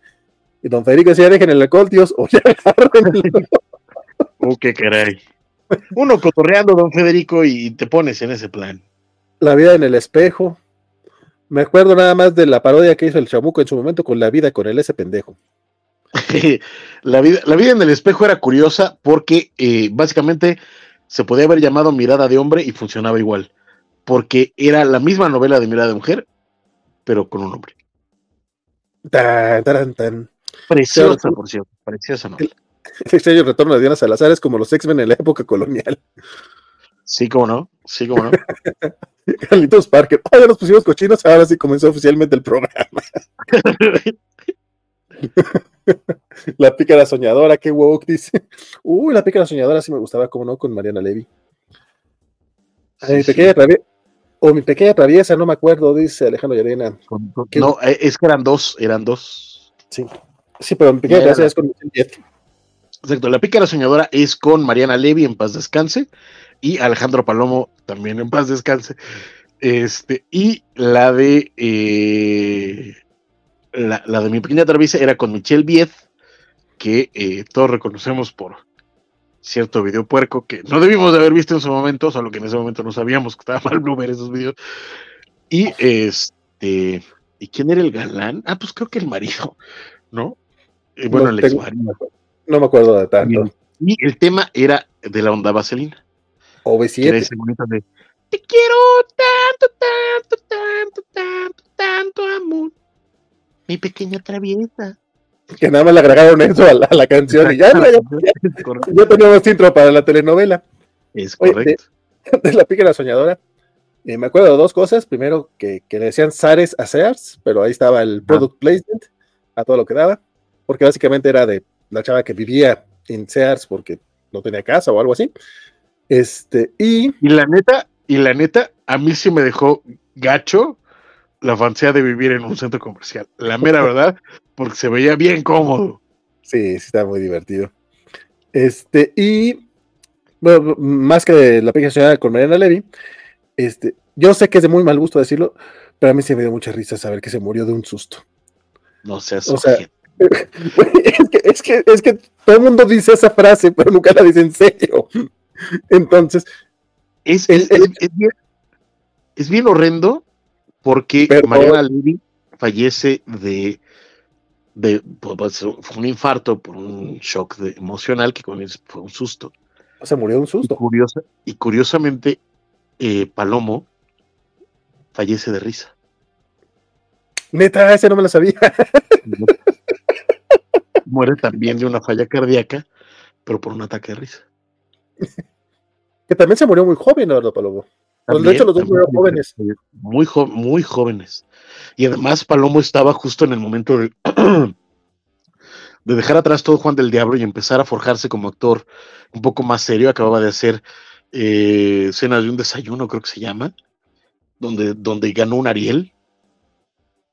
Eh, la hizo de, de, de una prostituta, no sé si decirle travesti o transexual. En ese momento era una discusión que no teníamos, pero, pero hizo un muy, muy buen papel. De hecho, él era un gran actor. Este, y fallece en Los Ángeles. Y el Tarzán de Disney está igualito a él. Sí, sí, totalmente. Y él era la voz, por supuesto. Y apa- aparte hizo la voz, pero no se basaron en él originalmente, creo. No, No, no, no. sé, pues, estaba No, cagado. no, por, eso- por eso se parecía a Juan del Diablo. Sí. Dice Félix, eh, telenovelas grandes, bodas de odio, ni tú ni nadie, y el maleficio. Suelta el Uy, uy. Y no coman tortas ahogadas, son una cosa fea y se violenta el estómago. Mejor échense habaneros por kilos, hace menos daño. Nuevamente, Félix, eso es porque has comido tortas ahogadas de la Ciudad de México. Ese es el problema. No, señor, no, señor. De hecho, es al revés. En Guadalajara es donde si no les avisas, te echan la salsa picante, que sí es un insulto al, al- al- al- al- al estómago. La buena. Aquí, al revés, la torta ahogada. Ve al pialadero de Guadalajara, estimado Félix, un día que puedas. Pide una torta ahogada y te van a dar, te la van a dar bañada en jitomate y la salsa picosa, picosa te la van a poner aparte. Yo lo que hago de esa, y te lo juro, nada más es ponerle una gotita cuando le voy a dar la mordida y con eso me basta. Porque chilangos. Elizabeth Ugalde dice: Yo me quedé con el canción estrella. El, el Uy, de era- Yo, yo todavía vi la dos, que te digo. El, el de uva era bueno, pero me gustaba el de plátano, con los portafolios te dabas cada machucón. Sí, Y eso no. del extraño retorno de Ana Salazar era muy buena. Era- era- la pasaron hace, hace un par de años en, en el canal de telenovela y la neta, eh, yo la recordaba mejor, pero, pero todavía aguanto un, un pianito. Alcanzaron este, yo vi la 2, ya no me gustó tanto, pero la vi. Y tenía, y tenía de hecho hasta el disco de muñecos de papel, porque así era yo. Yo, Pero- también lo pero- tenía- yo, yo lo tenía en cassette. ¿Cómo no? ¿Cómo no? Pero alcanzar una estrella sí es una, es una chulada. Una chulada. Carlitos Parque, señorito Polanco, ah, caray, estoy hablando con la, con la alta sociedad. No, compadre, en Polanco mucha gente vamos a trabajar nada más. O sea, no, no vivimos ahí. La, de la- la gran parte de la raza que está ahí es porque va a trabajar y se regresa al sur, donde es todo. Dice, uy, qué lejos, tres cuadritas, pobrecito, no conoció la comida mexicana. Dice Félix, cuando, compadre, yo he comido en, no sé, qué, qué, 20, 25 ciudades, creo que he conocido más de comida mexicana que tú. A menos de que tú también hayas comido en buenas partes. O sea, el, el baile gentri- gentrificador. No, pues si me corría que estaba en el centro y que el último terminé hasta el sur, compadre. Cada vez estaba más difícil eso. Héctor Soberón dice por acá Félix. Almacenes, ¿sabes? Que eran los ares de, de la pícara soñadora. No Se le fue la, la B, se le fue la B. Era Sares Rochester, exactamente. Se los copiaron a, eh, a Me enamoré del maniquí, la del centro comercial Don Francisco. Hay varios, ¿no? Sí, Y siempre confundo la, la, la pica de la soñadora con crimen pe- perfecto de Alex de la. Iglesia, dice Federico Rubí. Perfecto. Es, es, pero es por las sustancias activas de mis medicamentos. Almacenes Sales Rothschild. Y en serio, lo de Palomo no me la sabía, yo tampoco. ¿Qué vale más, un Ariel o, una, un Foca? el Foca es un, poquito más barato. No mucho, de hecho, el Foca es, es de, lo- de- de los baratos, es el caro. sí, sí. El, el, ¿Cuál es el Blancanieves? Es el, es el barato. ¿Sí es Blancanieves? Creo que Sí. sí. Este, te- dice Félix que ya le pongas fecha para ir por esas tortugas. Dice, si no, sabe- si no saben de qué hablamos, contraten VIX, ahí está todo. No, no todo. lament- lamentablemente no está todo. Esa es la parte ojeta de VIX. No está todo. La pica soñada inspiró ¿Dónde quedó el amor? con Natalie Portman embarazada. y el maleficio era Doctor Strange a la mexicana. Y Blancanieves son los colores de, de la, de la primera, no, pero también están la, eh, la, la Blancanieves, este, la. Es que creo que no es Blancanieves, pero, pero que incluso en, en lo- en los baños baratos te lo ponen como jabón de, de las manos. y lo que es que se olvidó, hay uno que es amarillo y que se olvidó, es el. el- Está el Roma, está el Blancanieves y el Carisma. ¿Cómo no? No, Que es Blancanieves. Sí, sí, es Blancanieves. Curiosamente es, es Blancanieves y es un- una, una- y es una morenita. Ajá, y que, Pero- es como, que es como color azulito el, el, el- Rosa, rosa, Ah, el no, azul es que- no, pero es que ese, ese es el líquido. El, el, el de bolsita, el de polvo es el, el que te ponen para que te laves las manos en los, en los, en los baños de pobre, con ese te lavas las manos. que estos cuatro jabones que son los baratos son los biodegradables y que realmente son como que los más este, decentes para el medio ambiente, curiosamente. En su cara, este, detergentes caros. Pero bueno, este, sigamos con los chismes porque ya, ya, ya, digo, ah, sí me gusta platicar. Todo lo que no estuvimos platicando la primera hora del programa, ahorita lo desquitamos. Pero en, otras noticias, DC Comics va a, eh, a relanzar en formato eh, facsimil eh, Crisis en las Tierras Infinitas. Eh, justamente como para celebrar el 40 aniversario de la, de la, de la saga, que se, empezó a publicar en Estados Unidos por ahí de diciembre del 84 y realmente pues, se llevó a cabo durante todo el año del 85, pero eh, pues están adelantando un poquito los DDC. Empiezan a partir de abril, los números van a costar 4 dólares y van a publicar los 12 números tal cual como se publicaron hace 40 años ya. Yo no soy muy fan de este cómic, o sea, la, la- la verdad, ya lo leí alguna vez, creo que no lo volveré a leer en la vida porque está la neta está cansadón. No, pues, la neta, De la neta. hecho, de hecho, de hecho, yo diría que si luego lo leíste una vez, no lo has ni leído, mano. O sea, neta, esa madre es ileíble. O sea, la amo con todo el alma. Tengo el deluxe, este, por supuesto que me compré los de vida en su momento porque pues, era lo que había, no porque me gustaran, pero lo que había. Este, me leí los TPs en, en algún momento, o sea, etcétera, etcétera, etcétera. Y con todo eso y con todo lo que la amo, puedo decir que esa madre es ileíble, la verdad. Sí, sí te creo. Yo la leí justamente las, las de Vid, o sea, la- la- la- las dos ediciones, porque tuve las dos. Este, las, do- las dos de Grapa, creo que Grapa lo publicó en Grapas, eh, te olvides. Este, pero ya después de eso, la neta, no, no, no volví a entrarle. O sea, no, no te quedan ganas, la neta. Terminaron bonito. está bonito el arte, mira qué coqueto, este, George Pérez chingón, Mark Wellman seguramente hizo un trabajazo poca madre, pero güey, Sí, no, no, no, no. O sea, no. este, pero se me hace bonito como para celebrar, pues, este, digo, si alguien quiere entrarle, pues ya es buen momento para, para irlos buscando. Crisis en las Tierras Infinitas. Que también hay otro, otro evento comiquero que cumple 40 años y que también trae ediciones facsimil, compadre. Es correcto, porque eh, eh, más o menos en paralelo a, a Crisis en Tierras Infinitas, la, la competencia estaba sacando su propia maxi serie llamada Secret Wars, que también está siendo ya publicada en formato facsímil. Y eh, pues ya pueden encontrar por ahí el primer número en sus tiendas de cómic favorita, que en la neta es que creo que no nos una. pero este, la, la pueden buscar y este, y la neta, yo tengo que decirlo, este, tal vez porque soy fácil y porque cuando este, tengo una quincena de pronto se me hace muy fácil hacer pendejas, pero lo más probable es que sí me vaya yo a comprar estas, estas, estos facsímiles, sobre todo por el efecto de nostalgia que obviamente ya, pues ya estoy viejito, ya me pega en el, en el, en el corazón ver estas eh, reproducciones de, de, esa época. Y pues bueno, además también ya son ediciones eh, pasadas a digital, con buena impresión, etcétera. Entonces, eh, a veces se pierde, que por ahí, por ahí pueden ustedes buscar en Facebook al colorista José Villarrubia, que ha estado haciendo un desglose eh, bastante amplio en las últimas semanas o meses de eh, su opinión acerca de lo que pasa y lo que se pierde cuando se recolorean ciertos, ciertos materiales, eh, por si quieren ver esos análisis.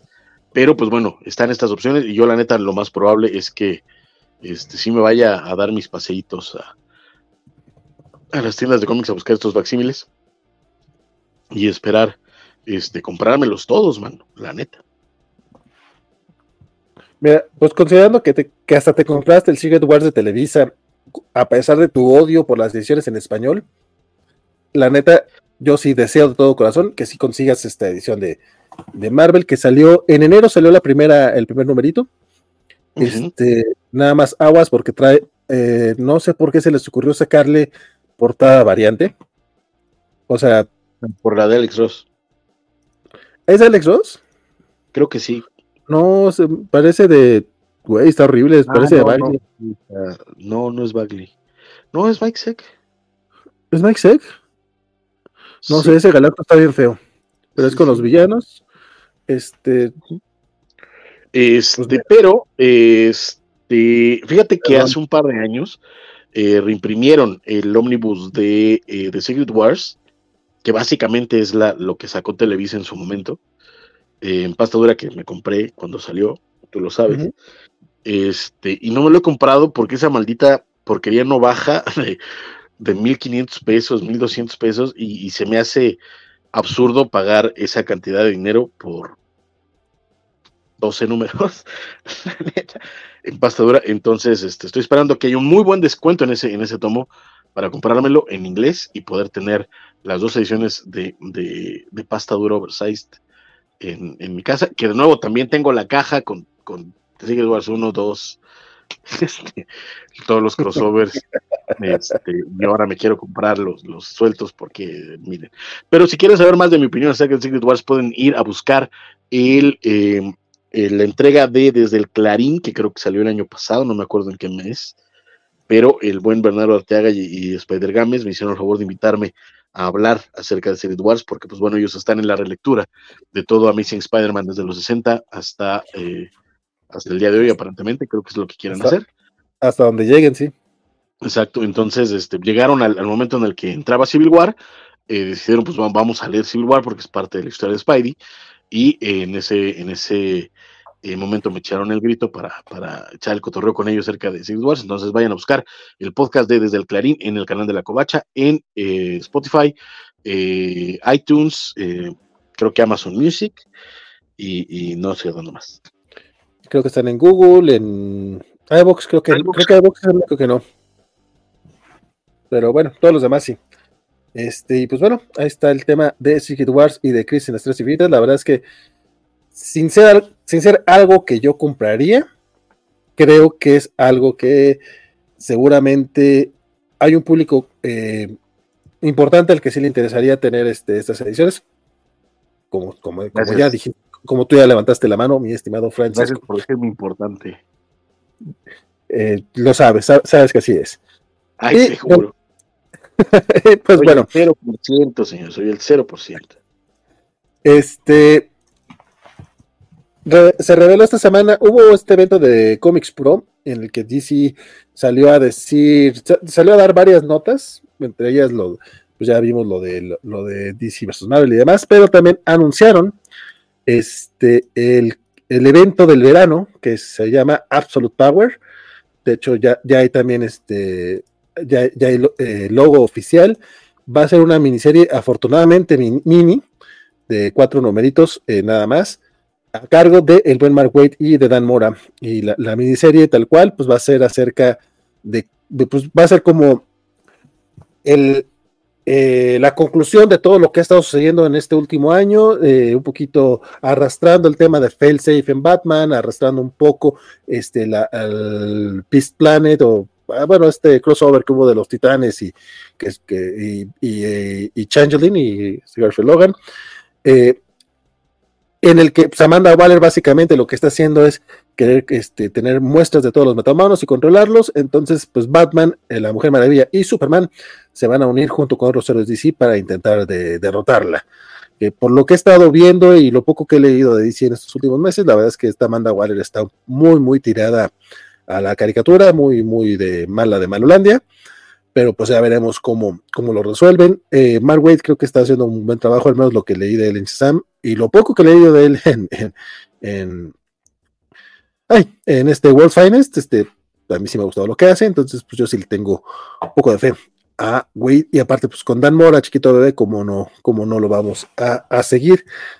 El, el evento oficialmente arranca en julio. Sin embargo, pues como como suele ser este tipo de cosas, pues las, va a haber como un par de previos. Eh, de entrada arranca en, en, el, en, mayo con el, con el Free Comic Book Day. Va a haber un especialito ahí de, este, de, de DC Power, que, de, de, Absolute Power, que va a adelantar este, el tema de la, de, del, ¿Por qué estoy tartamudeando tanto? Fíjate, nomás me, nomás me dice Francisco, ahorita vengo y me pongo nervioso, ya no sé qué decir. Bueno, Perdón, este... es que, me, me, dio de las aguas, mano. No, está bien, está bien. Tú, tú, sabes que cuando la naturaleza llama, uno tiene que contestar. Sí, mano, la neta es que eh, a, mí, a mí igual también me está gustando mucho, muchísimo lo que está haciendo Mark Wade ahorita en DC. Este, comenté al, al muy principio de World's Finest que, que, me parecía que algo le faltaba y con el, con el paso del tiempo, aunque sigo teniendo esa sensación, me va gustando cada vez más y creo que Dan Mora ya se está gustando mucho al estilo narrativo de, de, de Mark Wade, que además el señor está haciendo dos títulos al mes, eso también hay que, hay que tenerlo en cuenta, además de no sé cuántas portadas variantes para no sé cuántas empresas, o sea, Dan Mora está hasta en la sopa, mano.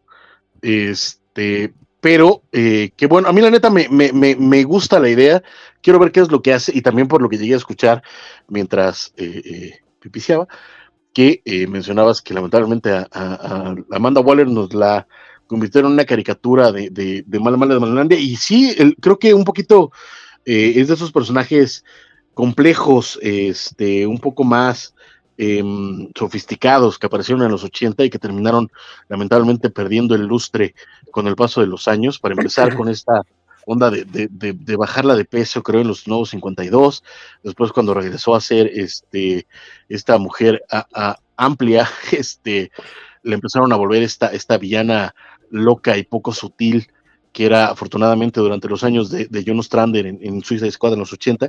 Y recordarás lo que le pasó incluso a Maxwell Lord, que más o menos fue lo que le terminó pasando, que era un personaje complejo con ciertas matices, lo terminó volviendo en este es, maníaco eh, loco, que pues no era el Maxwell Lord que conocíamos.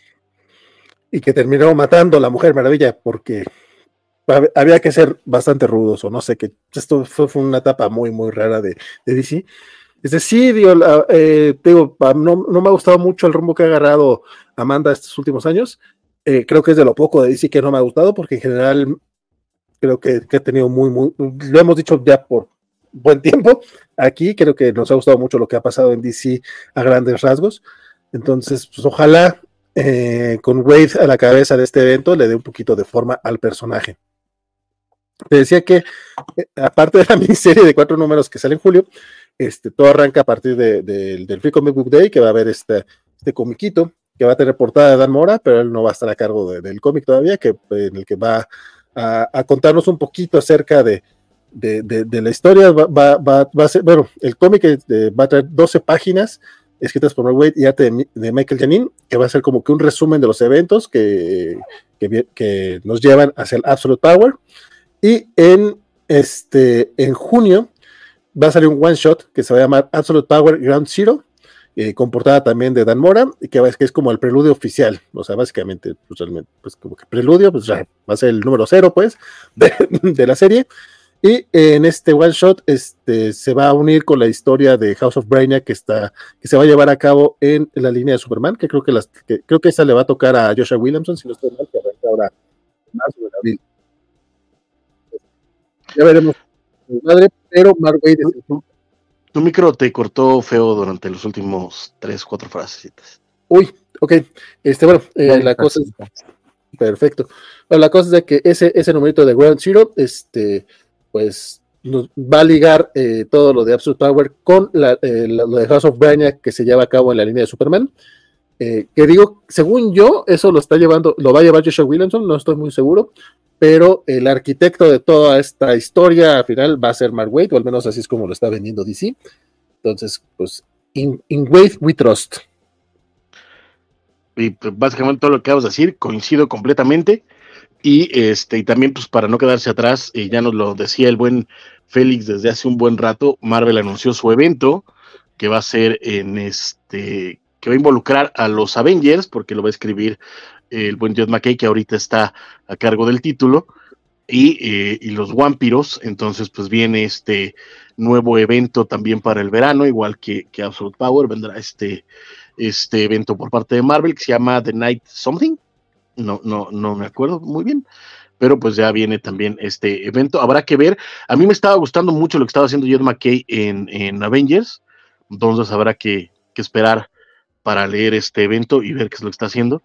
Entonces, pues, qué bien por, por, por ambas empresas que siguen haciendo sus comiquitos y por los que tienen tiempo a leerlo. este, pues uno hace lo que puede. Últimamente se ve un poquito menos chance, pero igual, pues ahí, ahí anda uno. Pero yo sí me estoy poniendo al día ahorita con, con Batman y pretendo hacer lo propio con otras, otras series que tengo por ahí pendientillas. Y, he- estado leyendo eh, al día el Avengers Twilight, el Ultimate Comics Spider-Man, Ultimate Comics, el Ultimate Spider-Man y el Ultimate Black Panther. El Black Panther no me gustó mucho, la verdad. Este, dice por acá, Carito Parque, ¿qué otras películas de Sasha Montenegro están chidas que les recomiendes? Este, la neta, ninguna, mano. Este, no, no, no creas que, que, tuvo muchas y no creas que, que, eran buenas. O sea, insisto, yo, a mí la, la, la vida difícil de una mujer fácil me parece medianamente cotorra. No diría que buena, pero qué bueno que a ti te gustó. Pero eh, el grueso de las que le conozco a Sacha Montenegro son mucho más descaradas en la sexicomedia. Entonces, la neta es que no, no puedo a buen resguardo recomendártelas, la verdad. Pero pues ahí métele un Google y a ver qué, qué te encuentras. Dice Carlitos que también se- eh, dice que los, los facimiles de los cuatro fantásticos de Byron, el Daredevil de Miller, me pegó la nostalgia de lo que no alcancé a vivir. Híjole, compadre, pero es que esos ya son, pues, que son etapas de 30, 40 números, se me hace más complicado. De por sí, el, eh, Sí, los no. 12 números de Crisis, este, se me hace una apuesta arriesgada, pero interesante. Correcto, pero además también ya ahorita, este, si le rascas algún número encontrarás perdido, no todo el ron, pero encontrarás números, números sueltos. Cada semana casi están sacando facsímiles las dos compañías. La última vez que fue la semana pasada que fui a Fantástico, en cada mes había un facsímil de, de alguna de las ediciones. Hace un par de semanas incluso sacaron el, el facsímil del número uno de New Teen Titans, que estuve casi por comprármelo. Este, pero ya tengo como cuatro ediciones del número uno de, de este de, de New Teen Titans. Yo tengo uno con la portada del Robin del- de, la serie de los Titanes de, de Netflix. Eh, tengo ese porque tú me lo regalaste, de hecho, que, que lo estuvieron dando en, en la San Diego Comic Con me hiciste el favor de traérmelo, porque sabes lo fan que soy de los Titanes. Y pues está este que eh, es una edición facsímil, trae la portada de Pérez y trae el, el- el número completo. Qué bonito. Eh, dice Félix que si Beat fue el primero que lo publicó en México, Secret Wars, eh, no, eh, no- No, novedades. Wars no. Sí, bueno, no, yo entendí que preguntaba por, por Crisis, más bien, ¿no? Mm, pues es que está, estaba en, el, en, el, en la parte de, de- de Crisis, de, de- de Secret Wars, pero sí, o sea, más o menos por el tiempo. Pero si fue Crisis, entonces Crisis sí fue Beat el primero que lo publicó. De hecho, de hecho, lo que estaba leyendo es que supuestamente la edición de, de Crisis de, de Editorial Beat fue la primera reimpresión a nivel mundial después de que salió en Estados Unidos originalmente. Que Ahora, es, en, en España, en España se había, se había impreso. ahora, eso se lo leí yo a JG Holguín. Entonces, ve Ah. tú a.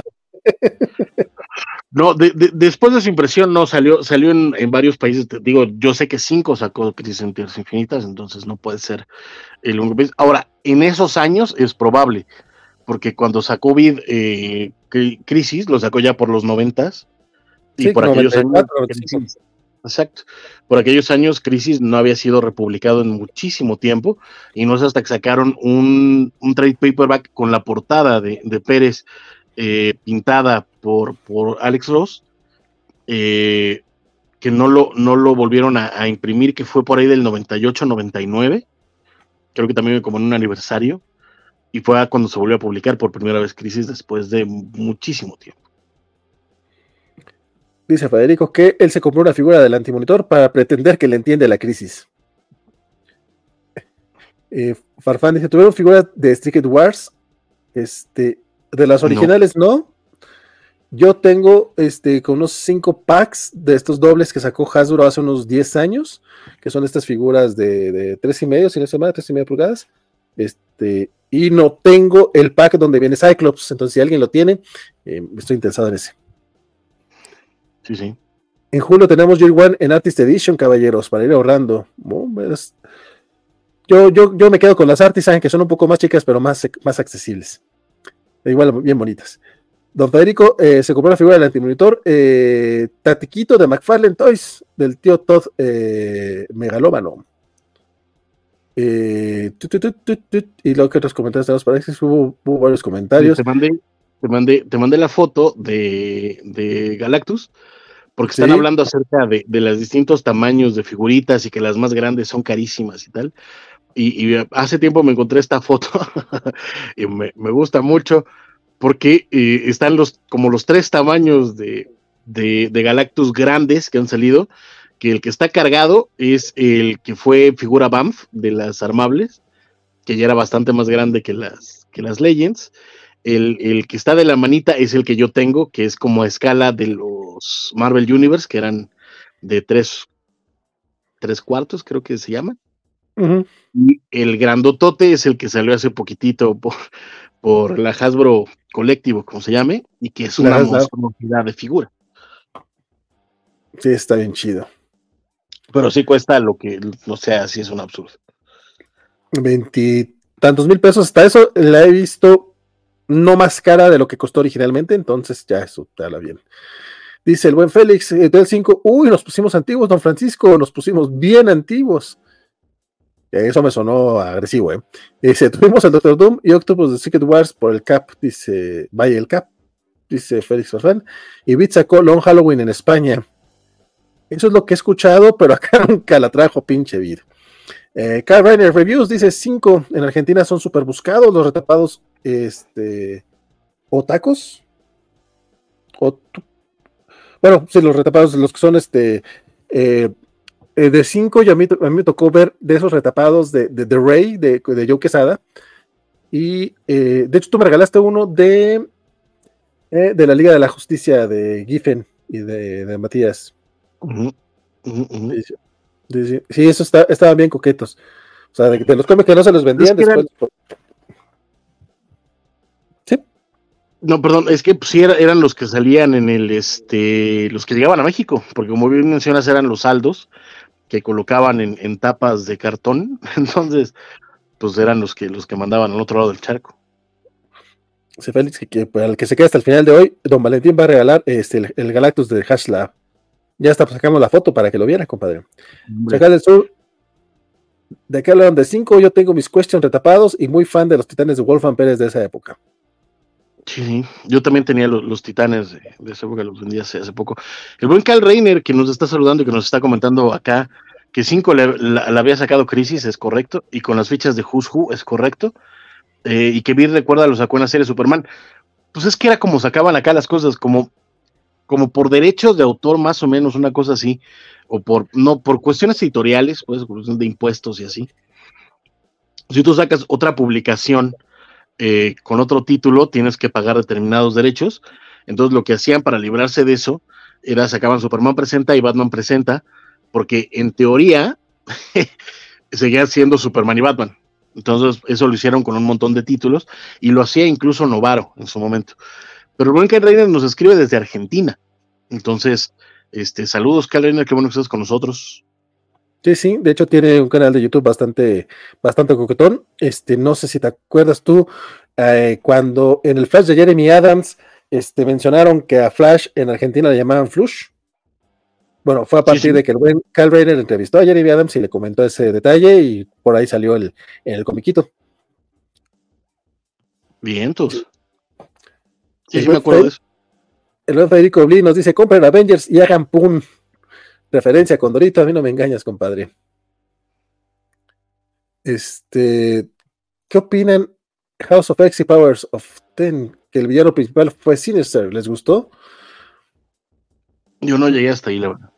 No, no, yo no estaba leyendo ya Los Hombres X desde ese buen rato, me quedo Superior Spider-Man. Este, yo también lo compré, Federico. Ah, están hablando justamente de las figuras estas de, del antimonitor que mencionabas. Eh, Dan Mora y Mark Waite en los primeros seis números de Shazam son la creme de la creme, dice Carlitos Parker. Estoy muy de acuerdo contigo, mi estimado. Totalmente de acuerdo, sí, señor. Y en World Finest con el arco de Kingdom Come. Yo solamente leí el primer número, no leí los otros.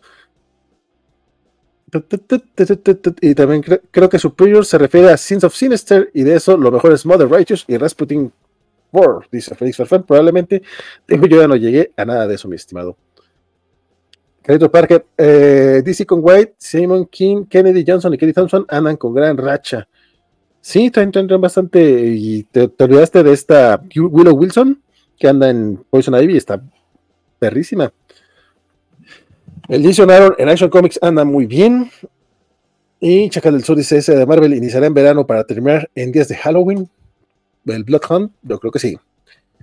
Buenas desde Argentina, dice que el, ah, Reiner dice, ayer estuve hablando del nuevo evento en mi canal, ¿ustedes creen que esto llevará al universo Ultimate de DC? Gran contenido, muchachos, sigan así, muchas gracias, mi querido Kyle Reiner.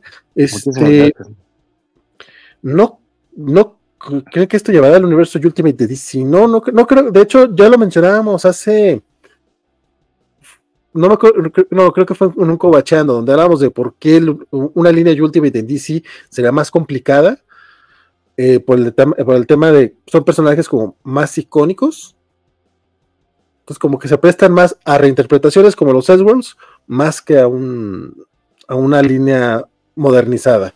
Pero además, además en el caso de DC, la neta es que DC no necesita un universo Ultimate, porque eh, pues ellos cuando quieren hacer un universo Ultimate hacen una crisis. Entonces, este termina siendo básicamente lo mismo. Eh, y sobre todo porque en el caso de DC en particular, tienen este pues toda la, onda del multiverso y todas las múltiples tierras y las múltiples versiones de cada uno de los héroes y cosas por el estilo. Entonces, un universo Ultimate, yo no lo creo, yo creo que más bien vamos a ver el regreso de la Justice League.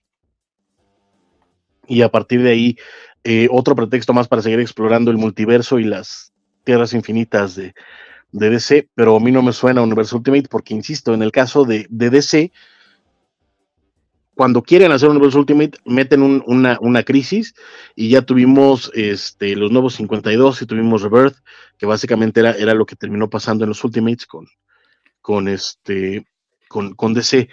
Y en el caso de Marvel, pues ellos necesitaban el universo Ultimate porque ellos no iban a hacer una crisis. Sí, sí, sí, no, como que sí son dos enfoques distintos, eh, pero pues ya veremos, ya veremos qué es lo que pasa. Yo más bien lo que creo que, y es lo más, este, pues lo más, eh, creo, conservador, es nada más que es el regreso de la Liga de la Justicia, que pues, ya tenemos dos años sin liga en DC o un poquito más. Dice, como el Superman presenta a Galactus contra Darkseid, el devorador de mundos. Sí, ese, ese, cayó en el de Superman, tienes toda la razón, Superior. buen, buen, buen, TP. Chulada de Muy buen crossover. Chulada de cómic de John eh, Don Valentín leyendo de atrás para adelante, el chat es un clásico, como no, es al estilo Memento. Dice el Michael Renner que deberíamos, eh, dice gracias por mencionar a la Freshman, tenemos que hacer un crossover, compadre, cuando, cuando gustes. Este, nada más, si tienes que recordarme, porque yo soy bien, este, yo soy olvidadizo, y eso lo digo siempre, este, pero si no, mándanos un correo este, a contacto arroba la coacha MX o un mensajito en Twitter, y sí, como no, pues echamos ahí el cotorreo, si mal no estoy, este, el buen Dark Claw de Sector Comic ya, han dado por allá con, con, con la raza argentina, que es una bandotota, compadre. Luego te cuento. Eh, qué buen dato el de los derechos que mencionaba Fran- Francisco. Y me pregunta Félix que si voy a comprar el Tupac de Kilogo y Cal Rainer del tío Todd. Le tengo unas ganas, compadre, pero unas ganas nada más que luego lo- los, los monitos de McFarlane, para mí los, se me complica mucho conseguirlos. O sea, como que hay unos que consigues fácil y otros que de repente no tanto. Entonces, ahorita más bien estoy, estoy eh, echándole el ojito a los superpowers de Kilowog y del escarabajo azul. Son los que sí les, les, les tengo echado el ojo. Y si después veo ese, ese Tupac, sí lo vi, sí se el Kilowog se ve bien perro. Y la verdad siempre sí está bonito que, que haya, que haya, que haya más linternas. Dice Superior que él consiguió el Ming de Defensores de la Tierra y Ming de la serie animada de Flash Gordon en liquidación. Uf, qué buena onda. Fíjate que esas figuritas yo me quedé con muchas ganas de comprarme los, los defensores. Pues soy muy fan de, de los defensores de la tierra, pero sí, yo los veía y mil varos por una figurita. O sea, sí están chidas, pero, pero no sé si para tanto. Sí, hay unas que están padres. Dice Félix, este, Multiversity, qué, qué porquería. Hasta pobre Capitán Zanahoria destrozaron ahí.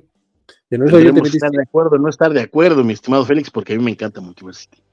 Superman dice que el universo Ultimate DC fue el nuevo 52 y pues sí, pero no. De hecho, más no que sí. Eh, quizá la Mujer Maravilla podría entrar, el Superman. No, creo Pues- que, creo que en general sí era, era, fue, fue un intento. Es que de nuevo, fue, fue el, el, entre comillas, lo mismo que hicieron con Crisis, pero lo hicieron mal, ¿no? Entonces, pero sí un poquito lo más cercano podría ser como su intento de hacer un Ultimates, solo que en su universo. Y también eh, dice que Renner que él preguntaba lo de Ultimate porque le llama la atención la estructura de las miniseries que sacan eh, escritas por White y es el gran Ultimate que sacaba miniseries.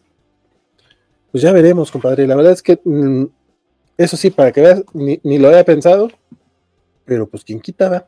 De hecho, eh, bueno, ya terminamos la parte de- del, del evento de sí, de Observer, pero queda toda parte un chisme que yo sé que este le eh, llama bastante al buen Francisco, porque anunciaron la línea eh, This is Finest, que va a salir en noviembre, y es básicamente, o bueno, por lo que parece, se ve como la línea Epic Collection que ya trae este eh, Marvel, Marvel. eh, ya desde hace algunos añitos. Entonces, compadre, pues coméntanos un poco de qué van los, lo- los Epic primero y qué, va- qué, qué- qué se espera de lo de, lo de DC. Sí, correcto. La, la línea Epic, que ya lleva pues, casi 10 años, si no es que ya 10 años de, de publicación en Marvel, es un intento por parte de, de, la editorial de publicar, eh, sobre todo por título más que por personaje, o, o tal vez así por personaje. Es que está rara. eh, en orden cronológico, las historias de sus personajes y títulos principales. Es decir, hay una línea Epic para eh, Amazing Spider-Man y eh, lo que ha ido conteniendo la, la serie han sido la colección de, de- Amazing Spider-Man con algunos números de crossover, por ejemplo, para que la lectura sea fluida eh, desde su primer número, desde Amazing Fantasy 15, hasta ahorita ya están empezando a publicar la saga del clon. Y estamos hablando de veintitantos tomos. Cada, cada tomito de, de un Epic Collection contiene alrededor de 20, eh, de 20 números. Y este, pues si está hablando de Epic, pon los Epic, no seas ingrato. Sí, pero es que estoy sacando las imágenes. Aguanta. Sí, pero me sacas de onda, chavo. Este, lo mismo pasa con Fantastic Four, lo mismo pasa con X-Men, lo mismo pasa con Avengers, con este, con, eh, con Fantastic Four, ya creo que ya mencioné Fantastic Four, con Daredevil, con, con incluso, por ejemplo, en el caso de Moon Knight, te aparece desde su primera aparición en algunas revistas hasta la primera serie regular y después la segunda serie regular, etcétera. Hay varios. Eh, eh, Black Panther, etcétera. Y la onda con estos, con esto, con la línea Epic, es que es un intento de hacer una republicación o una edición eh, eh, entendible en orden cronológico de los personajes y sus títulos. Ahora, por ejemplo, en el caso, mencionaba yo Moon Knight, él tiene varios títulos que aparecen en, un- en una misma serie porque es a partir del personaje porque eh, Moon Knight pues, no ha tenido diversas publicaciones en paralelo, digámoslo así.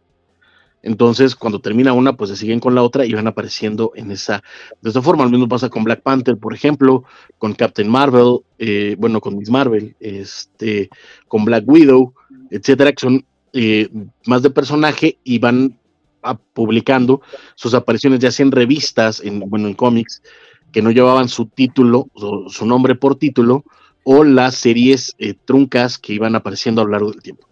Espero haberme explicado. Y mientras que en el caso de Spider-Man, como si él, él, tuvo varias, este, varios títulos, ahorita se están enfocando con Amazing Spider-Man, pero eh, en algún momento saldrá Peter Parker Spectacular Spider-Man, Marvel Team Up, o en el caso de Avengers está la línea de Avengers, pero también está la de Avengers West Coast, o en el caso de X-Men está X-Men, está X-Factor, está X-Force, está New Mutants, está Excalibur, y cada uno tiene su propia línea Epic, y cada uno tiene como esta este, eh, continuidad eh, eh, cronológica para ser publicado, ¿va? Pero eso sí, es publicado en desorden.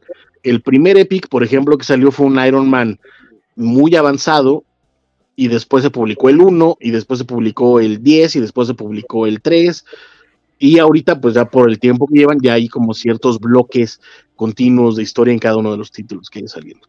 Anyway, esa es la idea de los Epic, que haya una colección integral, por decirlo de alguna forma, que vaya en orden cronológico por personaje y sus títulos. Espero haberme explicado hasta ahí. Parece ser que DC eh, va a hacer lo mismo. Ha habido algunos intentos cercanos de hacer algo parecido, como por ejemplo hace algunos eh, años estuvieron sacando este, eh, colecciones que salían como Silver Age, Golden Age, este, Bronze Age y, salían en TPs y parecía que iban a intentar este, tener esa, esa idea cronológica, pero pues la cancelaron y valió reata y ahorita está, van a sacar esta nueva colección de DC que parece ser que tiene la misma idea y voy a explicar por qué. La idea es que cada tomo va a tener varios números, parece que va a tener hasta incluso 30 números, pero el precio es como de 35 dólares. Y por ejemplo, en el caso de Superman, viene con las primeras, los primeros años de Superman y va a publicar tanto Action Comics como Superman. Y si ustedes logran ayer, se alcanza a ver en el lomito de este eh, render del libro, aparece en los años 1939 a 1940 y algo. Y por ahí, en otro lado, hay, hay fotos de, los lomitos, pero esa será otra historia. Y en el caso de Superman, se van a ir hasta la Golden Age. En el caso de, Batman, van a, andale, ahí está, es 1938, 1940. The Flash van a empezar con la Silver Age, a partir del Showcase 54, creo que es, en adelante y van a tener los años 1956 a 1961. En el caso de Batman, eligieron partir de, eh, la, de la continuidad post-crisis. Entonces vamos a tener el mismo tono, tomo, año 1, que se estaba publicando en Batman, año 2, que se estaba publicando en paralelo en Detective Comics, más aparte los números que se cuentan después de Crisis, como son los números de Mike W. Barr y Alan Davis en Detective Comics y los números de Max Alan Collins en Batman. Y van a abarcar los años 1986-87, pero se van a publicar Batman y Detective en mismos tomos. Y Catwoman también es a partir de Crisis. Y el caso de, Wonder Woman es todavía más extraño porque es, según yo, después de eh, Infinite Crisis, con la serie de 2007 a 2009. Entonces, como vemos más o menos tiene la misma idea de ir saltando de épocas, no va a tener realmente una continuidad tan clara de empezar desde el principio para irse acercando, sino van a ir saltando época por personaje, y la idea es esa, que vas a tener los títulos de Superman, que son Action Comics y Superman, en eh, una colección que va a ir abarcando cronológicamente las publicaciones. En el caso de Batman vas a tener Batman y Detective, y van a tener en, ediciones que van a ir abarcando cronológicamente las publicaciones, y no nos va a pasar con Flash, con Green Lantern, con Wonder Woman, con, eh, con la Justice League, etcétera, y cada uno de los personajes va a tener su propia colección. La neta, a mí, a mí, a mí, me prende muchísimo el anafre. Estoy muy dispuesto a comprarlos, estoy muy dispuesto a esperarlos, a entrar. Catwoman va a publicar los primeros la primera miniserie que se hizo post-crisis, que para mí es de lo mejor que se ha hecho de Wonder Woman jamás. Lamentablemente después sigue la serie de, Jim Valent, pero no importa. Este, en fin, hay cosas, hay cosas bastante chidas. A mí, la neta, me, me prende esta colección. Espero que funcione, espero que la publiquen bastante tiempo, que podamos tener realmente una colección eh, razonable a nivel cronológico de los personajes de DC. ¿Tú qué piensas, Miguel Valentín? Y cuéntame si sí me expliqué o nomás hablé a lo tarugo. No, no, eh, yo, yo sí te entendí. Yo creo que en general quedó, quedó bastante claro. Este, yo no me había fijado yo el tema este de los lomos, hasta ahorita que lo mencionaste. Eh, está interesante, es una apuesta un poquito arriesgada, a diferencia de la de, de, la de Marvel, como por acá mencionaba el buen Carl Reiner, eh, la diferencia con Marvel es que pues, DC no tiene una continuidad, o sea, si acaso Batman, pero la gran mayoría tienen 80 años de historia, pero pues no, no es una sola historia como la de Marvel, que se podrá contradecir, se podrá retconear, lo que tú quieras, pero pues es la misma historia. Este, entonces, ahí es donde va a estar un poco interesante ver qué es lo que, lo que, lo, que pretende DC. También el, experimento de Epic, eh, tengo entendido, como bien mencionabas, van los tomos como salteados, pero si vienen en el lomo, si te dicen, este es el tomo 20, aunque nunca hayan sido los otros 19, ¿no? Eh, no, en, no viene en el lomo, en el lomo no vienen números, vienen en la parte de atrás. Ah, ok, ok. Pero sí viene marcado el tomo, ¿qué es? Eh, en la parte de atrás viene el tomo y abajo te dice de tal año a tal año. Mm, sí, no, pero, eh, pero con que venga el número de tomo, quiere decir que sí tienen mapeado, pues, en qué, pues, los tomos que van a ser, en teoría, pues, y dónde va a entrar cada uno. En el caso de, los de DC puede ser un poquito más difícil eso, pero igual eh, me llama la atención porque hay mucho material que seguramente se va a publicar aquí que antes no, que no se ha reeditado hasta ahora. O sea, sí, porque, va, porque no, no, van a, no van a publicar nada más etapas de autor o alguna, por ejemplo, el Batman, que dice Batman año 1 y año 2, pero no son los ocho números nada más, o sea, trae todo lo, lo que le siguió que probablemente no se había reeditado porque no es parte de, un cómic vendible. Entonces, es esta colección como que va muy, muy enfocada, creo yo. El, el, comunicado dice que va enfocado como a nuevos lectores que quieren entrarle hacia la serie con continuidad y a los completistas por igual. Y yo creo que más bien va para los eh, comiqueros más, más longevos eh, que, y, y, con un tanto completistas también porque sí va a traer mucho material que, no, que, a lo mejor no era tan fácil de conseguir de forma legal y mucho menos impreso. A mí me, a mí me llama la atención, no te voy a mentir, seguramente no le voy a entrar a los primeros números de Superman, porque lo poco que he leído de esa época es muy difícil de leer. Sí, sí, es, es, complicado. En general la Golden y la Silver Age es complicada, la neta. Sí, el de Flash me llama la atención, eh, porque de menos son divertidos, o sea, sí son, no, no digo que sean tan fáciles, pero son, pero son divertidos. ya estaba jugando. Este, pero el de Batman, digo, yo sé que es año uno y que se ha reimpreso hasta el cansancio y que pinche Batman se publica un chorro, pero me llama la atención los que vienen después de año uno y año dos. correcto. Y, y, antes, porque de hecho eh, la tirada de, eh, de Batman y de, y de Detective, antes de los años, ya habían empezado con la etapa post-crisis. Con, ah, eh, Alan Davis, con, Mike W. Barr y Alan Davis. Y, este, y en Batman creo que también con Max Alan Collins. Pero sí, son, son números que rara vez se han reimpreso. El de Max Alan Collins, yo tengo el TP con sus números, pero está más que descontinuado desde hace añísimos. Y también, eh, bueno, hace poquito sacaron estas colecciones de eh, Cape Crusader para los Batman post-crisis y Dark Knight Detective para los Detective Comics post-crisis, que ha sido una serie que estuvo saliendo, pero también ya hace años que no, este, que no la, que no la republican y, este, y están muy buscados los primeros. Entonces, y por ejemplo, incluso en el caso de, Detective Comics para esta serie de, Batman, llegamos incluso a los números de Alan Grant y Nombre Fogel. Sí, entonces. que qué chulada. O sea. Y sí, o sea, la neta es que ese tomo en particular pinta espectacular. Para los que leímos cómics en los 80 y los que queremos leer buenas historias de Batman, sin que sea el Batman tan, tan exagerado que, por ejemplo, a, Vale no le gusta, estos tomos de Batman están espectaculares. Fíjate, te, mencionaba yo de, de, digo, en cosa más local, este, pero que vienen algunos tomos de Legends of the Dark Knight acá en México. Ya anunciaron Veneno y creo que ya anunciaron también otros por ahí.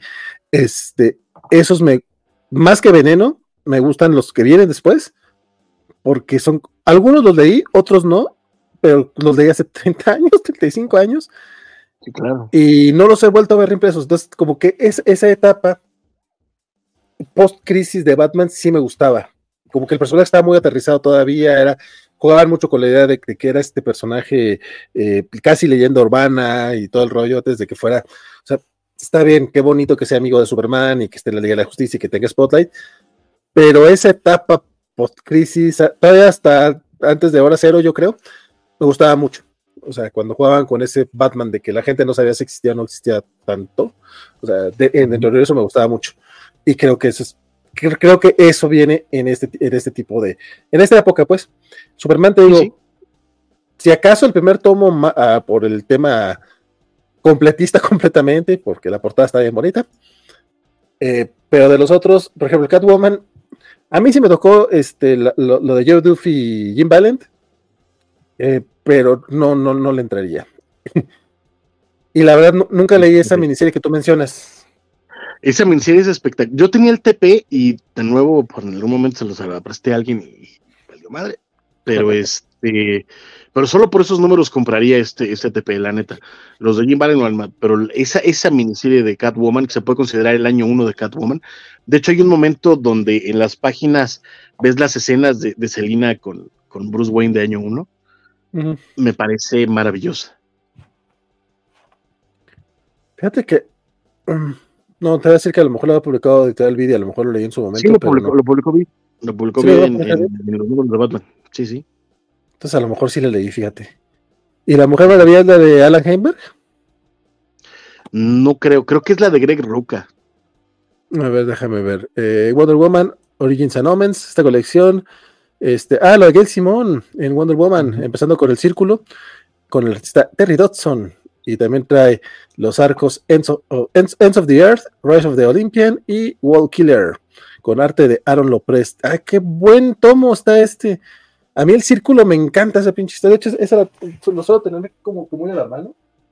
Pero también son las ediciones de vida sí, sí, también, también los de Wonder Woman están buenos. Estos. son, los que sí luego tengo como muy a la mano. Esos de Gail Simon me gustaban mucho. Lamentablemente creo que hasta aquí se quedó y todo el beef en aquel tiempo. Si no, si no estoy mal. Mira, sigue invasión. Eh, está chido este, fíjate, este de la prueba ya sí me gustó. Pues suena interesante y sobre todo porque aparte, aparte es como que apenas la primera oleada, pero también mencionaba en el comunicado que eh, además de irse por personajes, también se van a ir por géneros. Entonces, pues veremos qué es lo que tiene planeado DC con esta línea, ¿no? Porque también creo que no se ha informado mucho más todavía y sí he visto gente especulando como nosotros ahorita. Pues sí, es que, es que de hecho es eh, eh, emociona porque como bien mencionas, yo no creo que esto ayude a, nuevos lectores, me parece que no es eh, la, mejor, la mejor manera, pero creo que por el formato, de nuevo, Aparentemente parece ser que cada tomo va a llegar a los 30 cómics más o menos por 35 dólares. Puede ser muy atractivo para lectores. bueno, para, para lectores casuales, por decirlo así, que dicen, oye, no está tan caro para este tomote, le voy a entrar. Pero, este, pero sí es mucho más para coleccionistas, para los que sí queremos como tener una biblioteca más o menos completa de los personajes. Como tú dices, yo sé por ejemplo, que la neta, el Superman de Golden Age duele. O sea, si, es un tema leerlo, ¿sabes? Pero quiero tenerlo. O sea, no me he comprado los, Golden Age pasta blanda que han salido porque ya están, eh, están salteados, este, y los he visto más caros algunos, etcétera. Entonces eso me ha detenido. Pero tengo en mi librero los Silver Age de Flash y llevo como dos leídos y duelen. Llevo cuatro tomos de la Silver Age de Justice League y te platico, carnal. Y es la era de plata. Exacto. Y ya, ya es más o menos entre, ya, ya tiene más o menos una visión de, entretenimiento. ¿no? Este, tengo el, el primero Silver Age de Green Lantern, eh, por ahí varios, y, pesa, pesa leerlos, pero son bien bonitos. Y a mí, a mí, a mí, a mí, como, como el coleccionista de cómics, como amante del género, como amante de los personajes, quiero tener esas historias para que en cualquier momento pueda decir, voy a leerla, o sea, me va a costar un, un trabajo, pero quiero leerlas, quiero tenerlas presentes, ¿no? Entonces creo que más bien va por ahí. Y, y como bien mencionas, no es lo mismo eh, eh, 60 años de, que, es el caso de, de, de Marvel a ochenta y tantos años, que es el caso de DC, y que pues sí está haciendo, sí puede ser complicado, sobre todo si no lo mapean bien. Porque el caso de Marvel, los Epic están mapeados al dedo. O sea, esa madre. O sea, los Epic de X-Men te juntan X-Men, Uncanny X-Men. Y cuando entran los crossovers, te juntan New Mutants, X-Factors, X-4. Este, te meten también los X-Men Unlimited. O sea, esa, esa madre está mapeada con un cuidado de, de, de- cirujano. Y si DC no hace lo mismo, esa, esa colección puede valer pito en tres patadas. Mira, nuevamente y queriendo hablar muy, muy bien de, de, de, Mike Javins y de la. Bueno, por ahí veía Alberto Calvo, que por cierto cumpleaños, sí, también Alberto Calvo, sé que no nos ve, pero igual lo felicitamos, feliz cumpleaños. Este eh, mencionaba que no es la, que, que, que, que no es la misma administración, que no sé qué, porque hubo como que este comentario. Bueno, eh, estoy baboseando, no sé si te mandé, eh, si viste más bien el tweet. Este, que no es la misma, que, es la misma administración de siempre porque están a cargo de, de Warner Bros. Pero yo más bien, yo realmente creo que desde la salida de Endirio, sí puedes hablar de que DC tiene una nueva administración Sin bronca, Y- sí.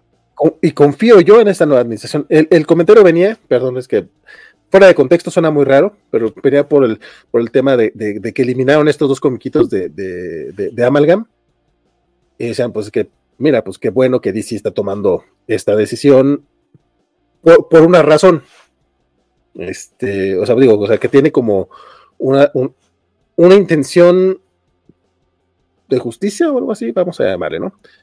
Y por ahí decía, no, no, pero pues es que DC antes encubría no sé quién, sí, pero antes, o si hay otra, a lo mejor sí están tratando de hacer las cosas distintas. Ese es el contexto aquel, hasta aterrizándolo en, esto, a lo mejor también, ¿no? O sea, hay una intención de rescatar, sobre todo porque Warner y DC tienen, bueno, DC tiene esta historia, son 80 años de, de- de- de los personajes, tanto material que está perdido, que, que, que bueno que se trata de rescatar. O sea, ya quisiera yo que, que hubiera intenciones eh, reales en México de rescatar No. el- la, la historieta, la historieta aquí, ¿no? O sea, sí, hay, hay algunos intentos, pero la verdad es que no hay. Y no solo, y aquí es más triste porque no es nada más en la historieta, o sea, lo hemos visto en televisión, en cine, en música, que pues, se, se deja perder. Y qué bueno. la que- de- Perdón, termina. per- Perdóname. No, no, eh, y que, que sería bueno que tal vez DC esté intentando rescatar parte de su historia, que eso sería lo bonito de DC Finest. Correcto, que, que al final de cuentas también es lo bonito de, de, Epic Collection. O sea, sobre todo, de nuevo, cuando quieres como tener claro los, los, eh, las historias de los personajes, ayuda un montón. Yo, la neta, soy un adicto a los Epic Collection, pero, pero, pero a lo pendejo, o sea, a lo pendejo. Este, al punto de que cuando empecé a comprar los Amazing Spider-Man, yo dije, cuando llegue Eric Larsen dejo de comprar, me terminé comprando hasta Maximum Carnage, y ahí sí ya me, ya me planto, o sea, ahí sí ya no, ya no paso de ahí, ya no, no, nadie diablo, no va a pasar de ahí. Pero, pero llegué hasta Maximum Carnage, you know? porque es como, como esa, ese querer continuar con Spidey. O sea, y así con cada Epic, tengo un momento en el que me voy a plantar, que oye, aquí ya no quiero más. En Avengers Pero- es este Jeff Jones, a mí no me engañas. No, Ya no llega. mucho, no, mu- no, mucho antes. Este, en cuanto empiezan a, usar chamarras y, y estoperoles, me salgo. O sea, la etapa de Bob Harras no, no puedo con ella. Lo tengo marcado, es, es creo, creo que es Operation, Gal- Operation Galactic Storm, y ahí me salgo. Este, de nuevo, ya de, Ga- de, de, de, Gatherer o de Gauntlet, no me acuerdo cómo se llama. Este, Love, Obsession. ¿no? No, No, no entras a Love no, Ties. No, no, no, no, no, no, no, no, no, no, no, no, no, no. No, no, Eh, no puedo. Este no, no, no, no va a llegar. El Este, cobacho Isaac empezó a leer cómics con Blood Ties. güey. puta. le tiene cariño, o sea, evidentemente él sabe que es malo. Entonces, así como a uno le pasa con la muerte de Superman, pues. Sabe que es malo, pero le tiene cariño porque empezó, y empezó con el capítulo 3 o algo así de esas. Pasa, pasa. Por ahí, de, mis planes que nunca he hecho, quiero hacer un video de, de, de, todos tenemos nuestro Civil War, mano. O sea, lo acabamos de decir, o sea, crisis, crisis es ileíble, güey, es ileíble. Pero es ese lugar en mi generación que llevó un montón de banda a leer cómics, ¿sabes? Eh, Secret Wars, con todo la que la puedo defender y la quiero y me encanta, tiene pedos por, por mayor. Tiene algunos elementos más rescatables que Crisis, pon tú que sí, pero tampoco es así una, la, o sea, vamos, no, es Dark Knight Returns, no es, no es este, vamos, no es ni siquiera la saga de Electra de, de Daredevil. Y eso que son contemporáneos, más o menos. Sí, sí. Y de ahí te vas para atrás. O sea, y cada, cada, cada de estos grandes eventos, eh, hay quien le tiene muchísimo cariño, pero pues hay que reconocer que la neta es que no dan para mucho, ¿no? Y de ahí hasta acá.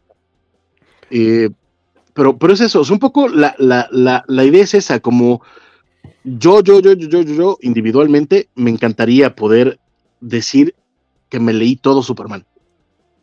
Hasta lo que me costó trabajo, o sea, hasta lo que me dolió. Hasta determinado punto, o sea, a partir de, de, la salida de John Byrne para adelante, yo ya no jalo.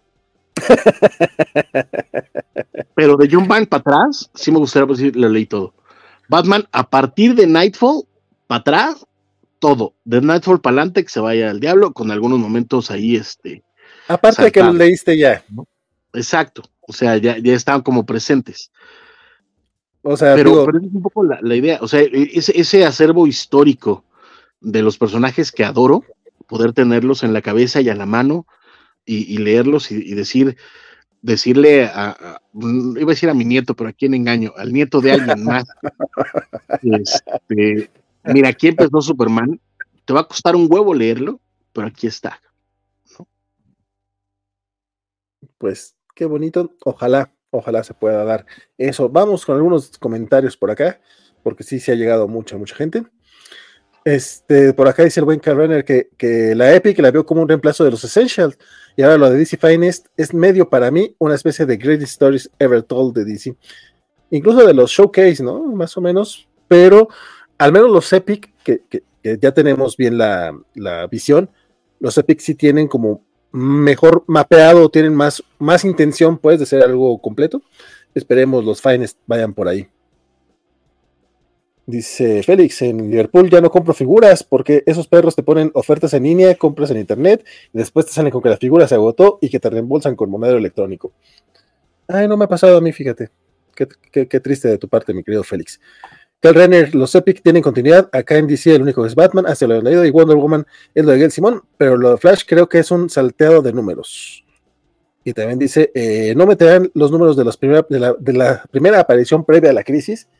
Si bien el número lo, sacaron en Facimil, los otros no. El Batman de, Grey, de Grant y Grey Fogel Corazoncito y Legends of Dark Knight lo están publicando ahora mismo en Argentina.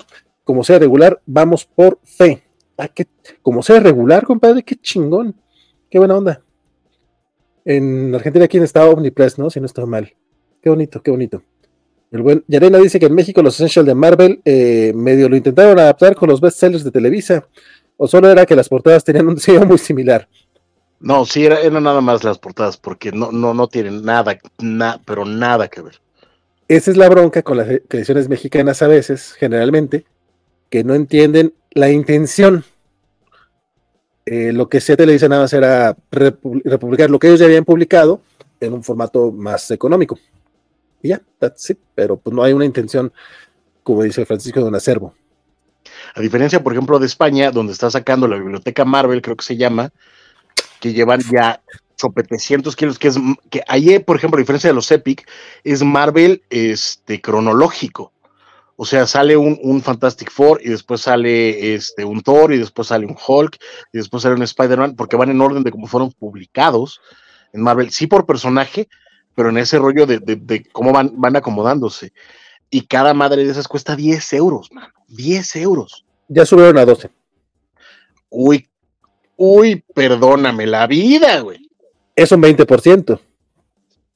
no suena mucho, pero, A, a- en España- del más del 100% que aquí subieron los cómics de un día para otro, mano. No, no, a ver, yo no estoy diciendo que aquí no hayan subido de manera ridícula los precios. Nada más te digo, allá también se quejan. Pero es natural después de una recesión. O sea, tiene que haber un ajuste por inflación. Me sorprende que estés este, defendiendo mucho a una editorial de otro país. Pero bueno, Alejandro Ayarana dice, ¿un formato de este tipo funcionaría en México? No sé. Es complicado. Es muy complicado. Yo creo, yo creo que se podría, se, se podría bajo dos condiciones claras. Uno, que la editorial hiciera un trabajo real de capturar nuevos lectores o de ampliar por lo menos el círculo de lectores que ya existe, que ese es el grave problema que han tenido las editoriales en México, que en realidad no se han preocupado por crear nuevos lectores, sino que a partir de los que existen se han ido acomodando y como el mercado ha ido implotando, se han ido acomodando ese mercado en vez de tratar de buscar por distintas maneras, ya sea promoción, este, ediciones distintas, eh, ampliar eh, puntos de venta, etcétera, etcétera, etcétera, tratar de llegar a otras personas. Una vez que tengas eso claro, puedes empezar a sacar este tipo de cosas con tirajes limitados en medios de distribución específicos para, para un público particular. Creo que eso se podría hacer. Pero así, así en frío, este formato funcionaría en México, la neta, no lo creo. Yo lo veo complicado por, primero por lo, por lo, la Golden Age, no creo que sea tan atractivo para el público mexicano en general. Y segundo, necesitan ser eh, cómics accesibles. Y se ha complicado eso en los últimos años. O sea, realmente no. el- los Marvel Must Have deberían de ser accesibles. Eh, en, Correcto. comparación, en comparación a otros hardcovers y demás, es los Marvel Must Have, la idea es que sean de librería, que siempre estén disponibles y que gente que no lee cómics, los, o sea, no, no es para los que, para los que coleccionan cómics, es para atraer a lectores. Correcto, te estás cortando, mano. Eh, por algo ha de ser, por algo ha de ser. la biblioteca, la- la- los Marvel Teens, por ejemplo, que ya vimos que con Champions ya re- eh, pues reacomodaron un poco el tema y este último está costando igual que en otros países, este 100, 180 pesos, pero pues a diferencia de los 330, 340 que costaban los de Miles Morales y de, y de Miss Marvel, este de Champions trae más oportunidad de llegar a más gente. Ahí aplica aparte el buscar los canales correctos, Correcto, que es correcto.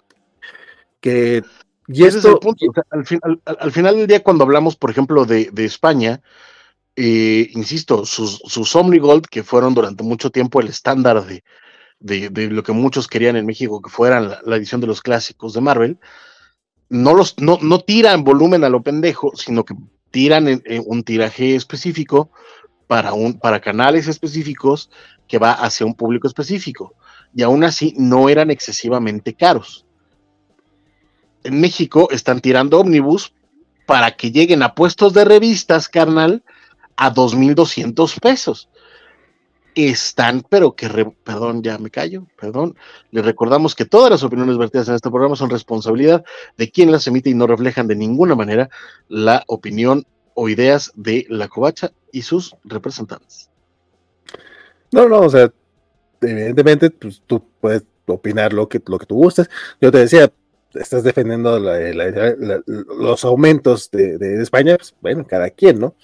Este, Lo único, pero pe- porque en ese caso particular sí hay una eh, visión, por decirlo así, de que hay una, de que hay una recesión, de que hay una, una inflación, de que nece- necesita hacer cierto ajuste de cada determinado tiempo. Es razonable. El 20% puede ser alto, y eso sí te lo, te lo doy, el 20% puede ser alto. Pero estamos en medio de una recesión, estamos en medio de una inflación alta, estamos en un momento en el que toda la economía mundial está tratando de reajustarse después de la pandemia, me parece natural que haya un incremento. Insisto, no es un incremento del 50 o del 100%, sin razón alguna. Dicho eso, este, sí, yo creo que el tema de los canales también es otra cosa que, se podría revisar. Este, fíjate, yo estaba pensando, y no, no solamente con, con las tiendas de Camito de Panini, eh, nos, nos remontemos a, a las de Editorial Vid.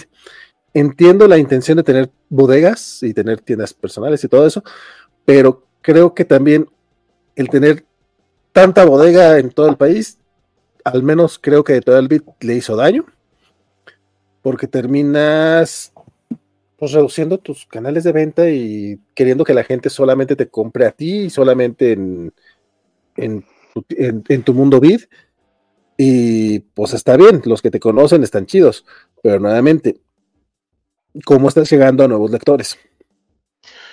Pero es que, y es que también eh, es parte de lo que mucha banda no ha entendido de los modelos gringos, ¿no? De la panacea de la preventa, de la panacea de, las tiendas de cómic, que durante los 80 empezaron a hacer este boom, empezaron a ayudar a que el, mercado aumentara y en los 90 se em, empezó a implotar, implotar, implotar hasta el momento de que ahorita las tiendas de cómics ya no están siendo rentables para sus dueños ni para las editoriales. Las editoriales están peleando con uñas y dientes por conquistar nuevos espacios de venta. La cuestión es, tú tienes tus espacios, me parece muy bien, úsalos como debe de ser.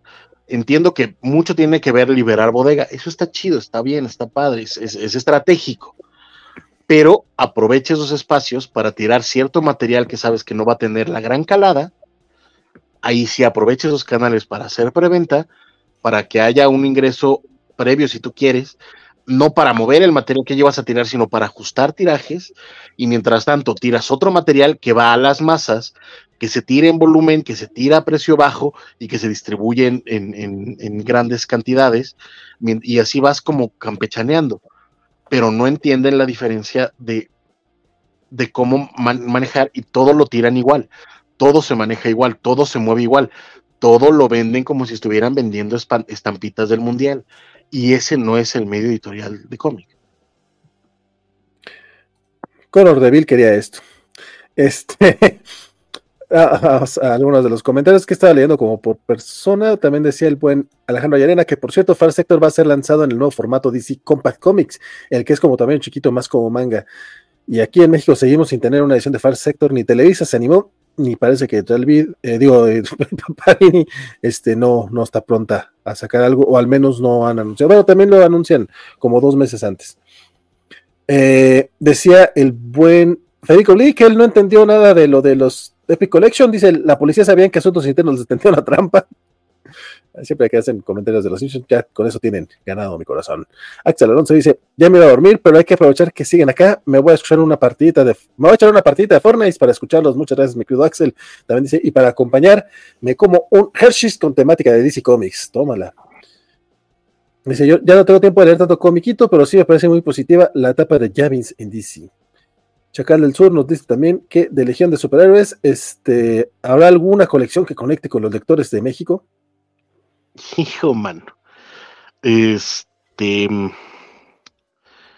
Creo que primero tendríamos que empezar a. Eh, el, grave problema con la Legión de Superhéroes es sus enormes broncas de continuidad.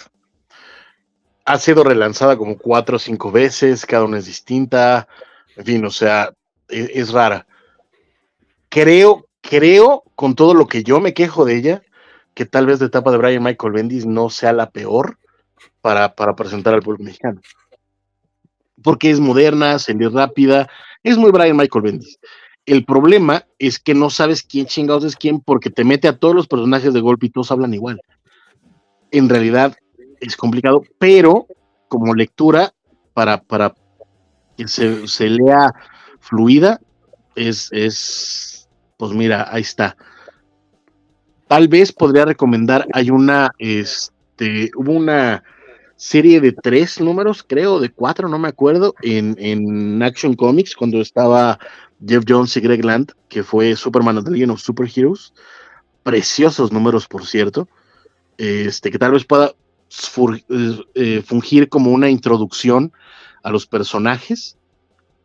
Y de ahí, no sé, eh, tal vez es que a nivel continuidad es un desmadre. Me encantaría decirte que me iría a la etapa de Paul Levitz y Kid Giffen, pero, pero es complicada. La de Kid Giffen definitivamente sería un problema. No sé, eh, no sé, la neta, no sé. Pero sí puedo decirles a todos los que nos estén viendo y que no sepan de qué diablo estoy hablando cuando hablo de Legión Superhéroes, en HBO Max, próximamente Max, tienen la serie animada de la Legión Superhéroes. más que la película animada, más que cualquier otra cosa, vayan a ver la, serie animada de Legión Superhéroes. Es una belleza. Sin duda alguna, la recomiendo muchísimo. Vean Legión Superhéroes. Ahí está la recomendación. Dice Félix Orfán, pobre Isaac, ahora entiendo mucho. Por este Isaac, abrazo grande para él por haber empezado a leer cómics con eh, lazos de sangre. Dice que Renner que Operación eh, Tormenta Galáctica suena a nueva temporada de los Power Rangers y coincide que DC Finest algo así. DC Finest este, es para lectores, este, lector coleccionista antiguo. Vane por acá nos dice que eh, va a querer, los va, a querer estos tomos de DC Finest, dice avísame cuando salgan, son estos, porque a mí se me pasa.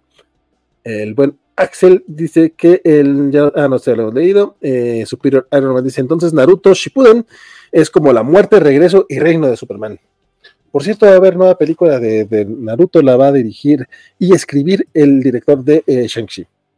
Sí, sí, eh, y que el, mangaka dijo, me late chocolate. Sí, está muy... El, el, Kishimoto anda muy, muy prendido con eso. Alex Yarena dice, pero pues en España con Marvel Panini tiene un equipo editorial pesado. Acá en México, en ese aspecto, parece que dependen mucho de lo que desde Italia sugieren. Correcto. por, ahí, me tocó, leer a, algún insensato diciendo, todos los editoriales que son así dependen de su de la matriz y que ninguna filial puede tomar decisiones propias y no sé qué. Oye, ahí está España. O sea, ahí está España, ahí está Brasil. Los dos, las dos sedes son bastante independientes de Italia. Sin duda alguna, Italia tiene un peso y su voz final será la voz final, pero pueden decidir. y España es un caso clarísimo de lo que un equipo editorial autóctono que conoce su mercado, que conoce su producto puede hacer y hacer que sea la editorial sin mucha bronca y con buen material. ¿Por qué me suena ese comentario? Luego me cuentas quién fue. En Sahara, la única colección que conecta con.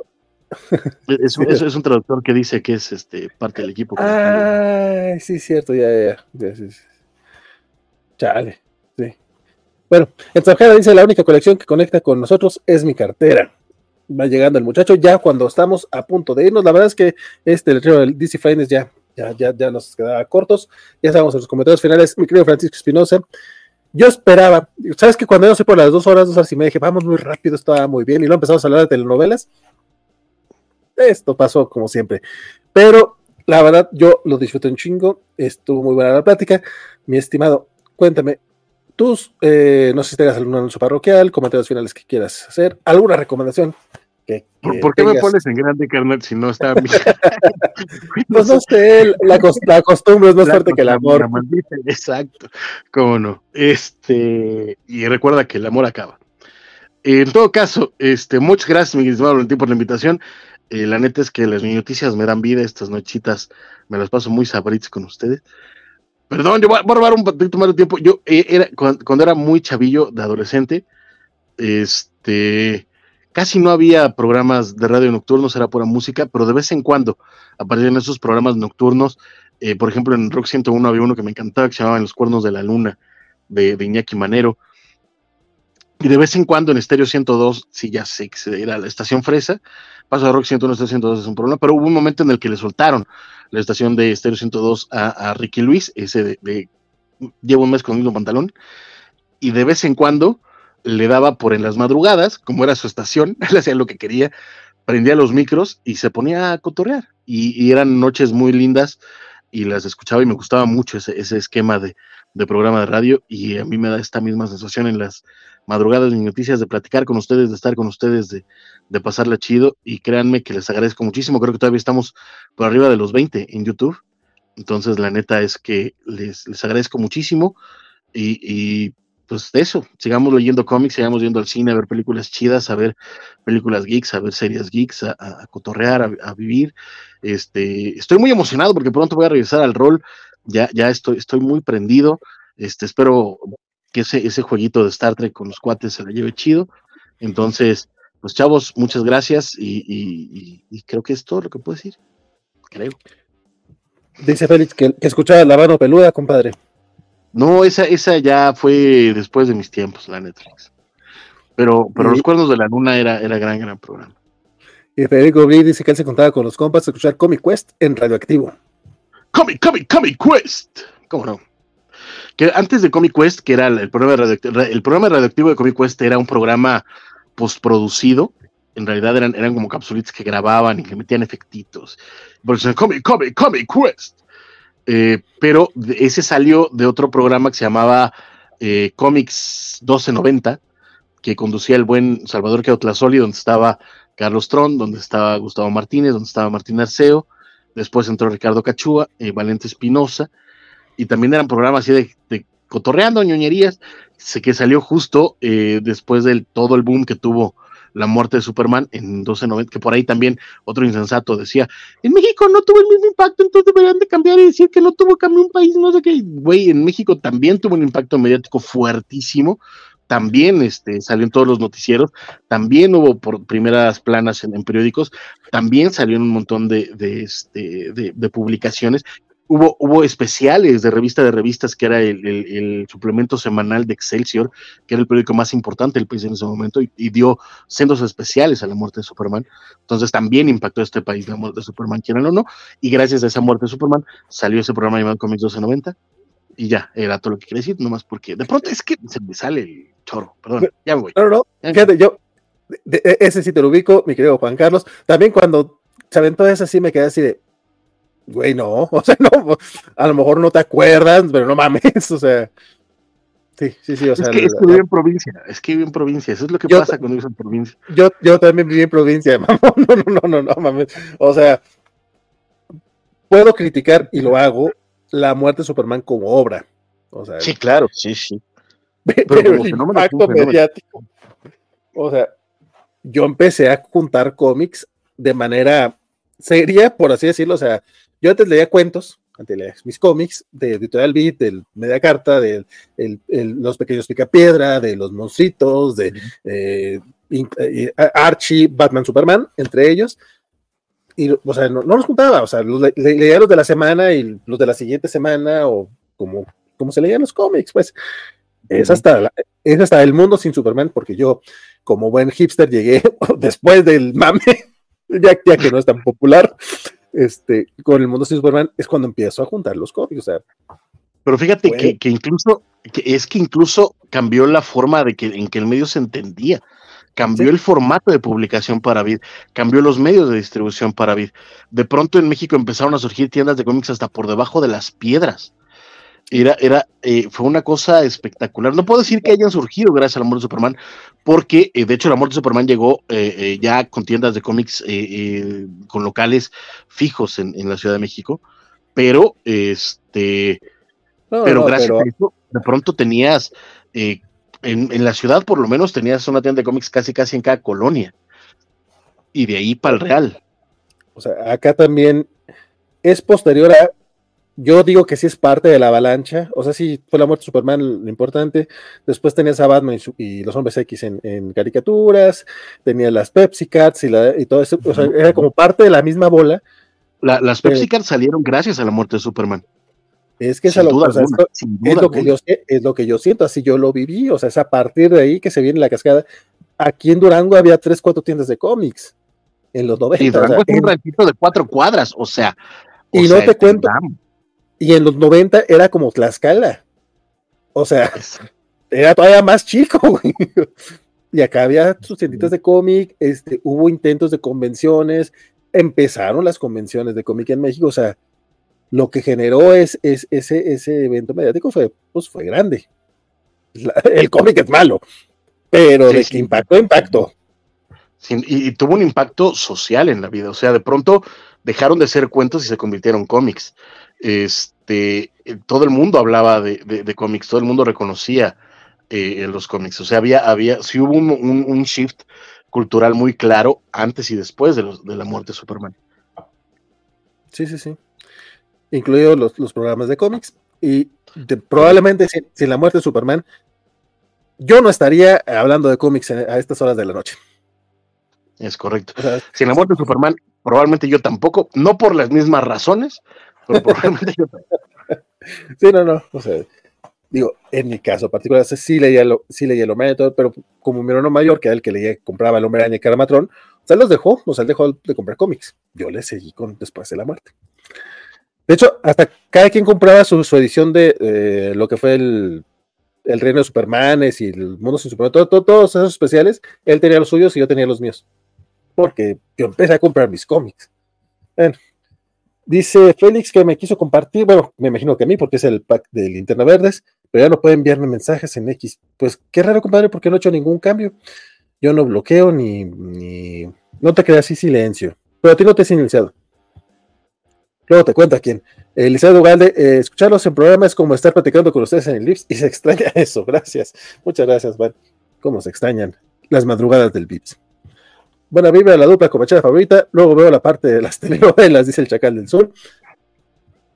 Félix dice que lo ve más como Mala Noche, ¿no? O los programas nocturnos de Nino Canún. Uf, Pues mala-. Mala Noche no, porque es hasta que dejen de aplaudir, básicamente. Alejandro Ayarena Mala noche, mala noche, no.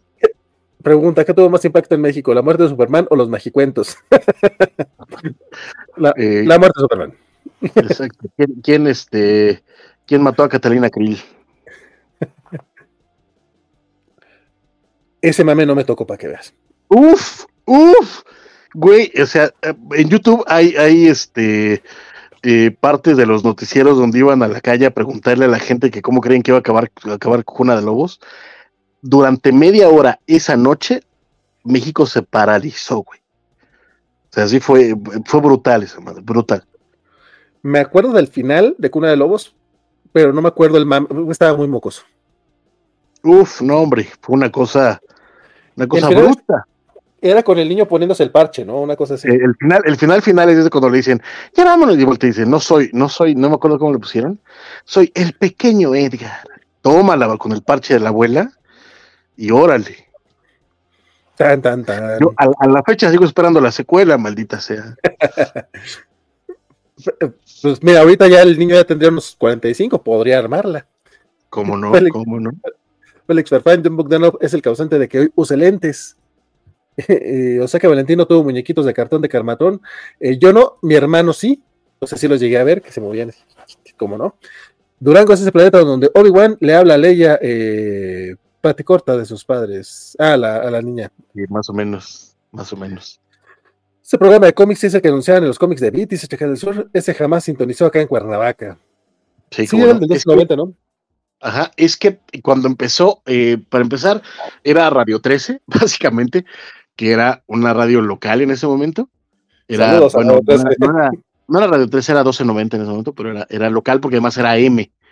Este, pero con el paso del tiempo, eh, los pasaron a otra estación, como cómo se llama, y después terminaron en órbita, que era del Imer, y según yo esa sí era nacional.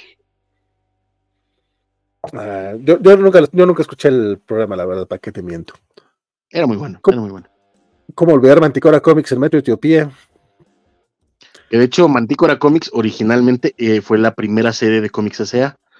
Porque eh, en esa época, originalmente cuando abrieron Comics S.A., eh, el dueño de Mantícora y los dueños de Comics S.A. eran socios y después ya no se aguantaron y casi después del año se, se pelearon y el buen Eduardo Flores se quedó con el local de Etiopía que le puso Mantícora, que de hecho tuvo dos locales y eh, la gente de Comics S.A., que eran Carlos Tron, eh, Gustavo Martínez y Fernando Sartuche, se fueron a, este, a Coyoacán. Mire usted. Superman murió para que la covacha existiera, dice Alejandro Llarena. Don Federico le dice, yo sin la muerte de Superman no habría nacido. Bueno, no, creo que me excedí. Probablemente. Ah, que, que si eso sucedió sería interesante, mi querido Federico, pero no sé si será bueno estarlo platicando. Yo creo, yo creo que, yo creo que sí debe de haber alguien por ahí que le debe su, su existencia a la muerte de Superman. Más De de que, se conocieron así, de que se conocieron ahí los dos ñoños ahí y dijeron, ay, sí, cómo no, y tómala, Sí, sí, tómala. Por lo, menos, por lo menos creo, por lo menos creo que Kalel Bogda- Bogdanov por ahí va, si no ando mal. Por allá iba yo, iba a decir, y seguramente el hijo se llama Kalel. Kalel Bogdanov. Eh, Félix Durango es ese planeta. Ah, ya se lo veo. Y el ganador del auto es Francisco, que estuvo aquí desde antes y hasta el final, mi querido Félix. Francisco, no te mando tu El auto de formal. No, no es cierto. Ese- ese- ese- esos ya los comentamos. Ya salieron, ya salieron. Pues muchas gracias a todos los que están acá echando el chisme. Muchas gracias, Francisco, por, por estar este, a tan altas horas de la noche. Y este, pues gracias a todos los que andan acá echando el chisme. Recuerden que el próximo lunes tengo, ay, güey, tengo club con mi lector, no he leído nada de los últimos tres tomos de Bone. El martes hay Covacha Anime, el miércoles Covachando. El viernes es Covacha en vivo, no es cierto, el viernes es ñoño noticias y la Covacha en vivo, y de hecho debe ser 22, 30. Este, pero Covacha en vivo, si hay planes, de todo no estoy seguro si nos aventaremos la de eh, la de Madame Web, porque ya hicimos ahorita el comentario, pero yo sé que el buen Isidro quiere platicarla, entonces por Isidro lo haremos. Este... Isidro es un ser de amor y le gusta defenderlo y defendible. Sí, sí, sí, la verdad es que luego, luego, sí. Eh, pero eh, también este, por ahí vamos a tener, están planeados algo relacionado con los hombres X y los cómics, a ver si, si lo aterrizamos. Este, y un especial de X-Men, la serie animada, previo a X-Men 97, que es el próximo mes. Eh, tenemos especial de Cazafantasmas, el, ¿cómo se llama? Frozen Empire, ¿cómo se llamó en español? No me acuerdo algo de. Le cambiaron el nombre completamente, eh, pero Frozen Empire es la, la película de los Cazafantasmas. Y no sé si igual también algo de Dune. Entonces, por ahí serán los próximos. Eh, más o menos algo así van a ser los próximos programillas de en vivo para que esté al pendiente y a ver qué día caen. Yo creo que el jueves, no sé cómo va a estar el tema. Luego hablamos con la cumpleañera para ver qué, qué pasará los jueves, si es que habrá o no habrá algún programilla por ahí. Dice buen Félix que se despide. Eh, me voy a correr al parque. Cuídense, Francisco Don Valentín. Compadre, cuídate mucho. Este, lleva un gas pimienta o algo, porque si vas a correr al parque a las 4 de la noche, a menos que tú vayas a ser el que vaya a saltar, y si ese es el caso, pues no nos cuentes, porque mira, si no sabemos, no podemos este, mentir. Eh, Federico, Apocalipsis Fantasma, tienes toda la razón, mi querido Federico. Frozen Empire, le pusieron Apocalipsis Fantasma. Ah, vamos a ver el meme este del, de los Simpsons, ¿no? que está con la traducción equivocada. Bueno, eso fue todo por esta ocasión. Francisco, muchas gracias. Muchas gracias a todos. Mi nombre es Valentín García. Espero que lo siga haciendo la próxima vez que nos veamos por estos lares. Este, hasta luego.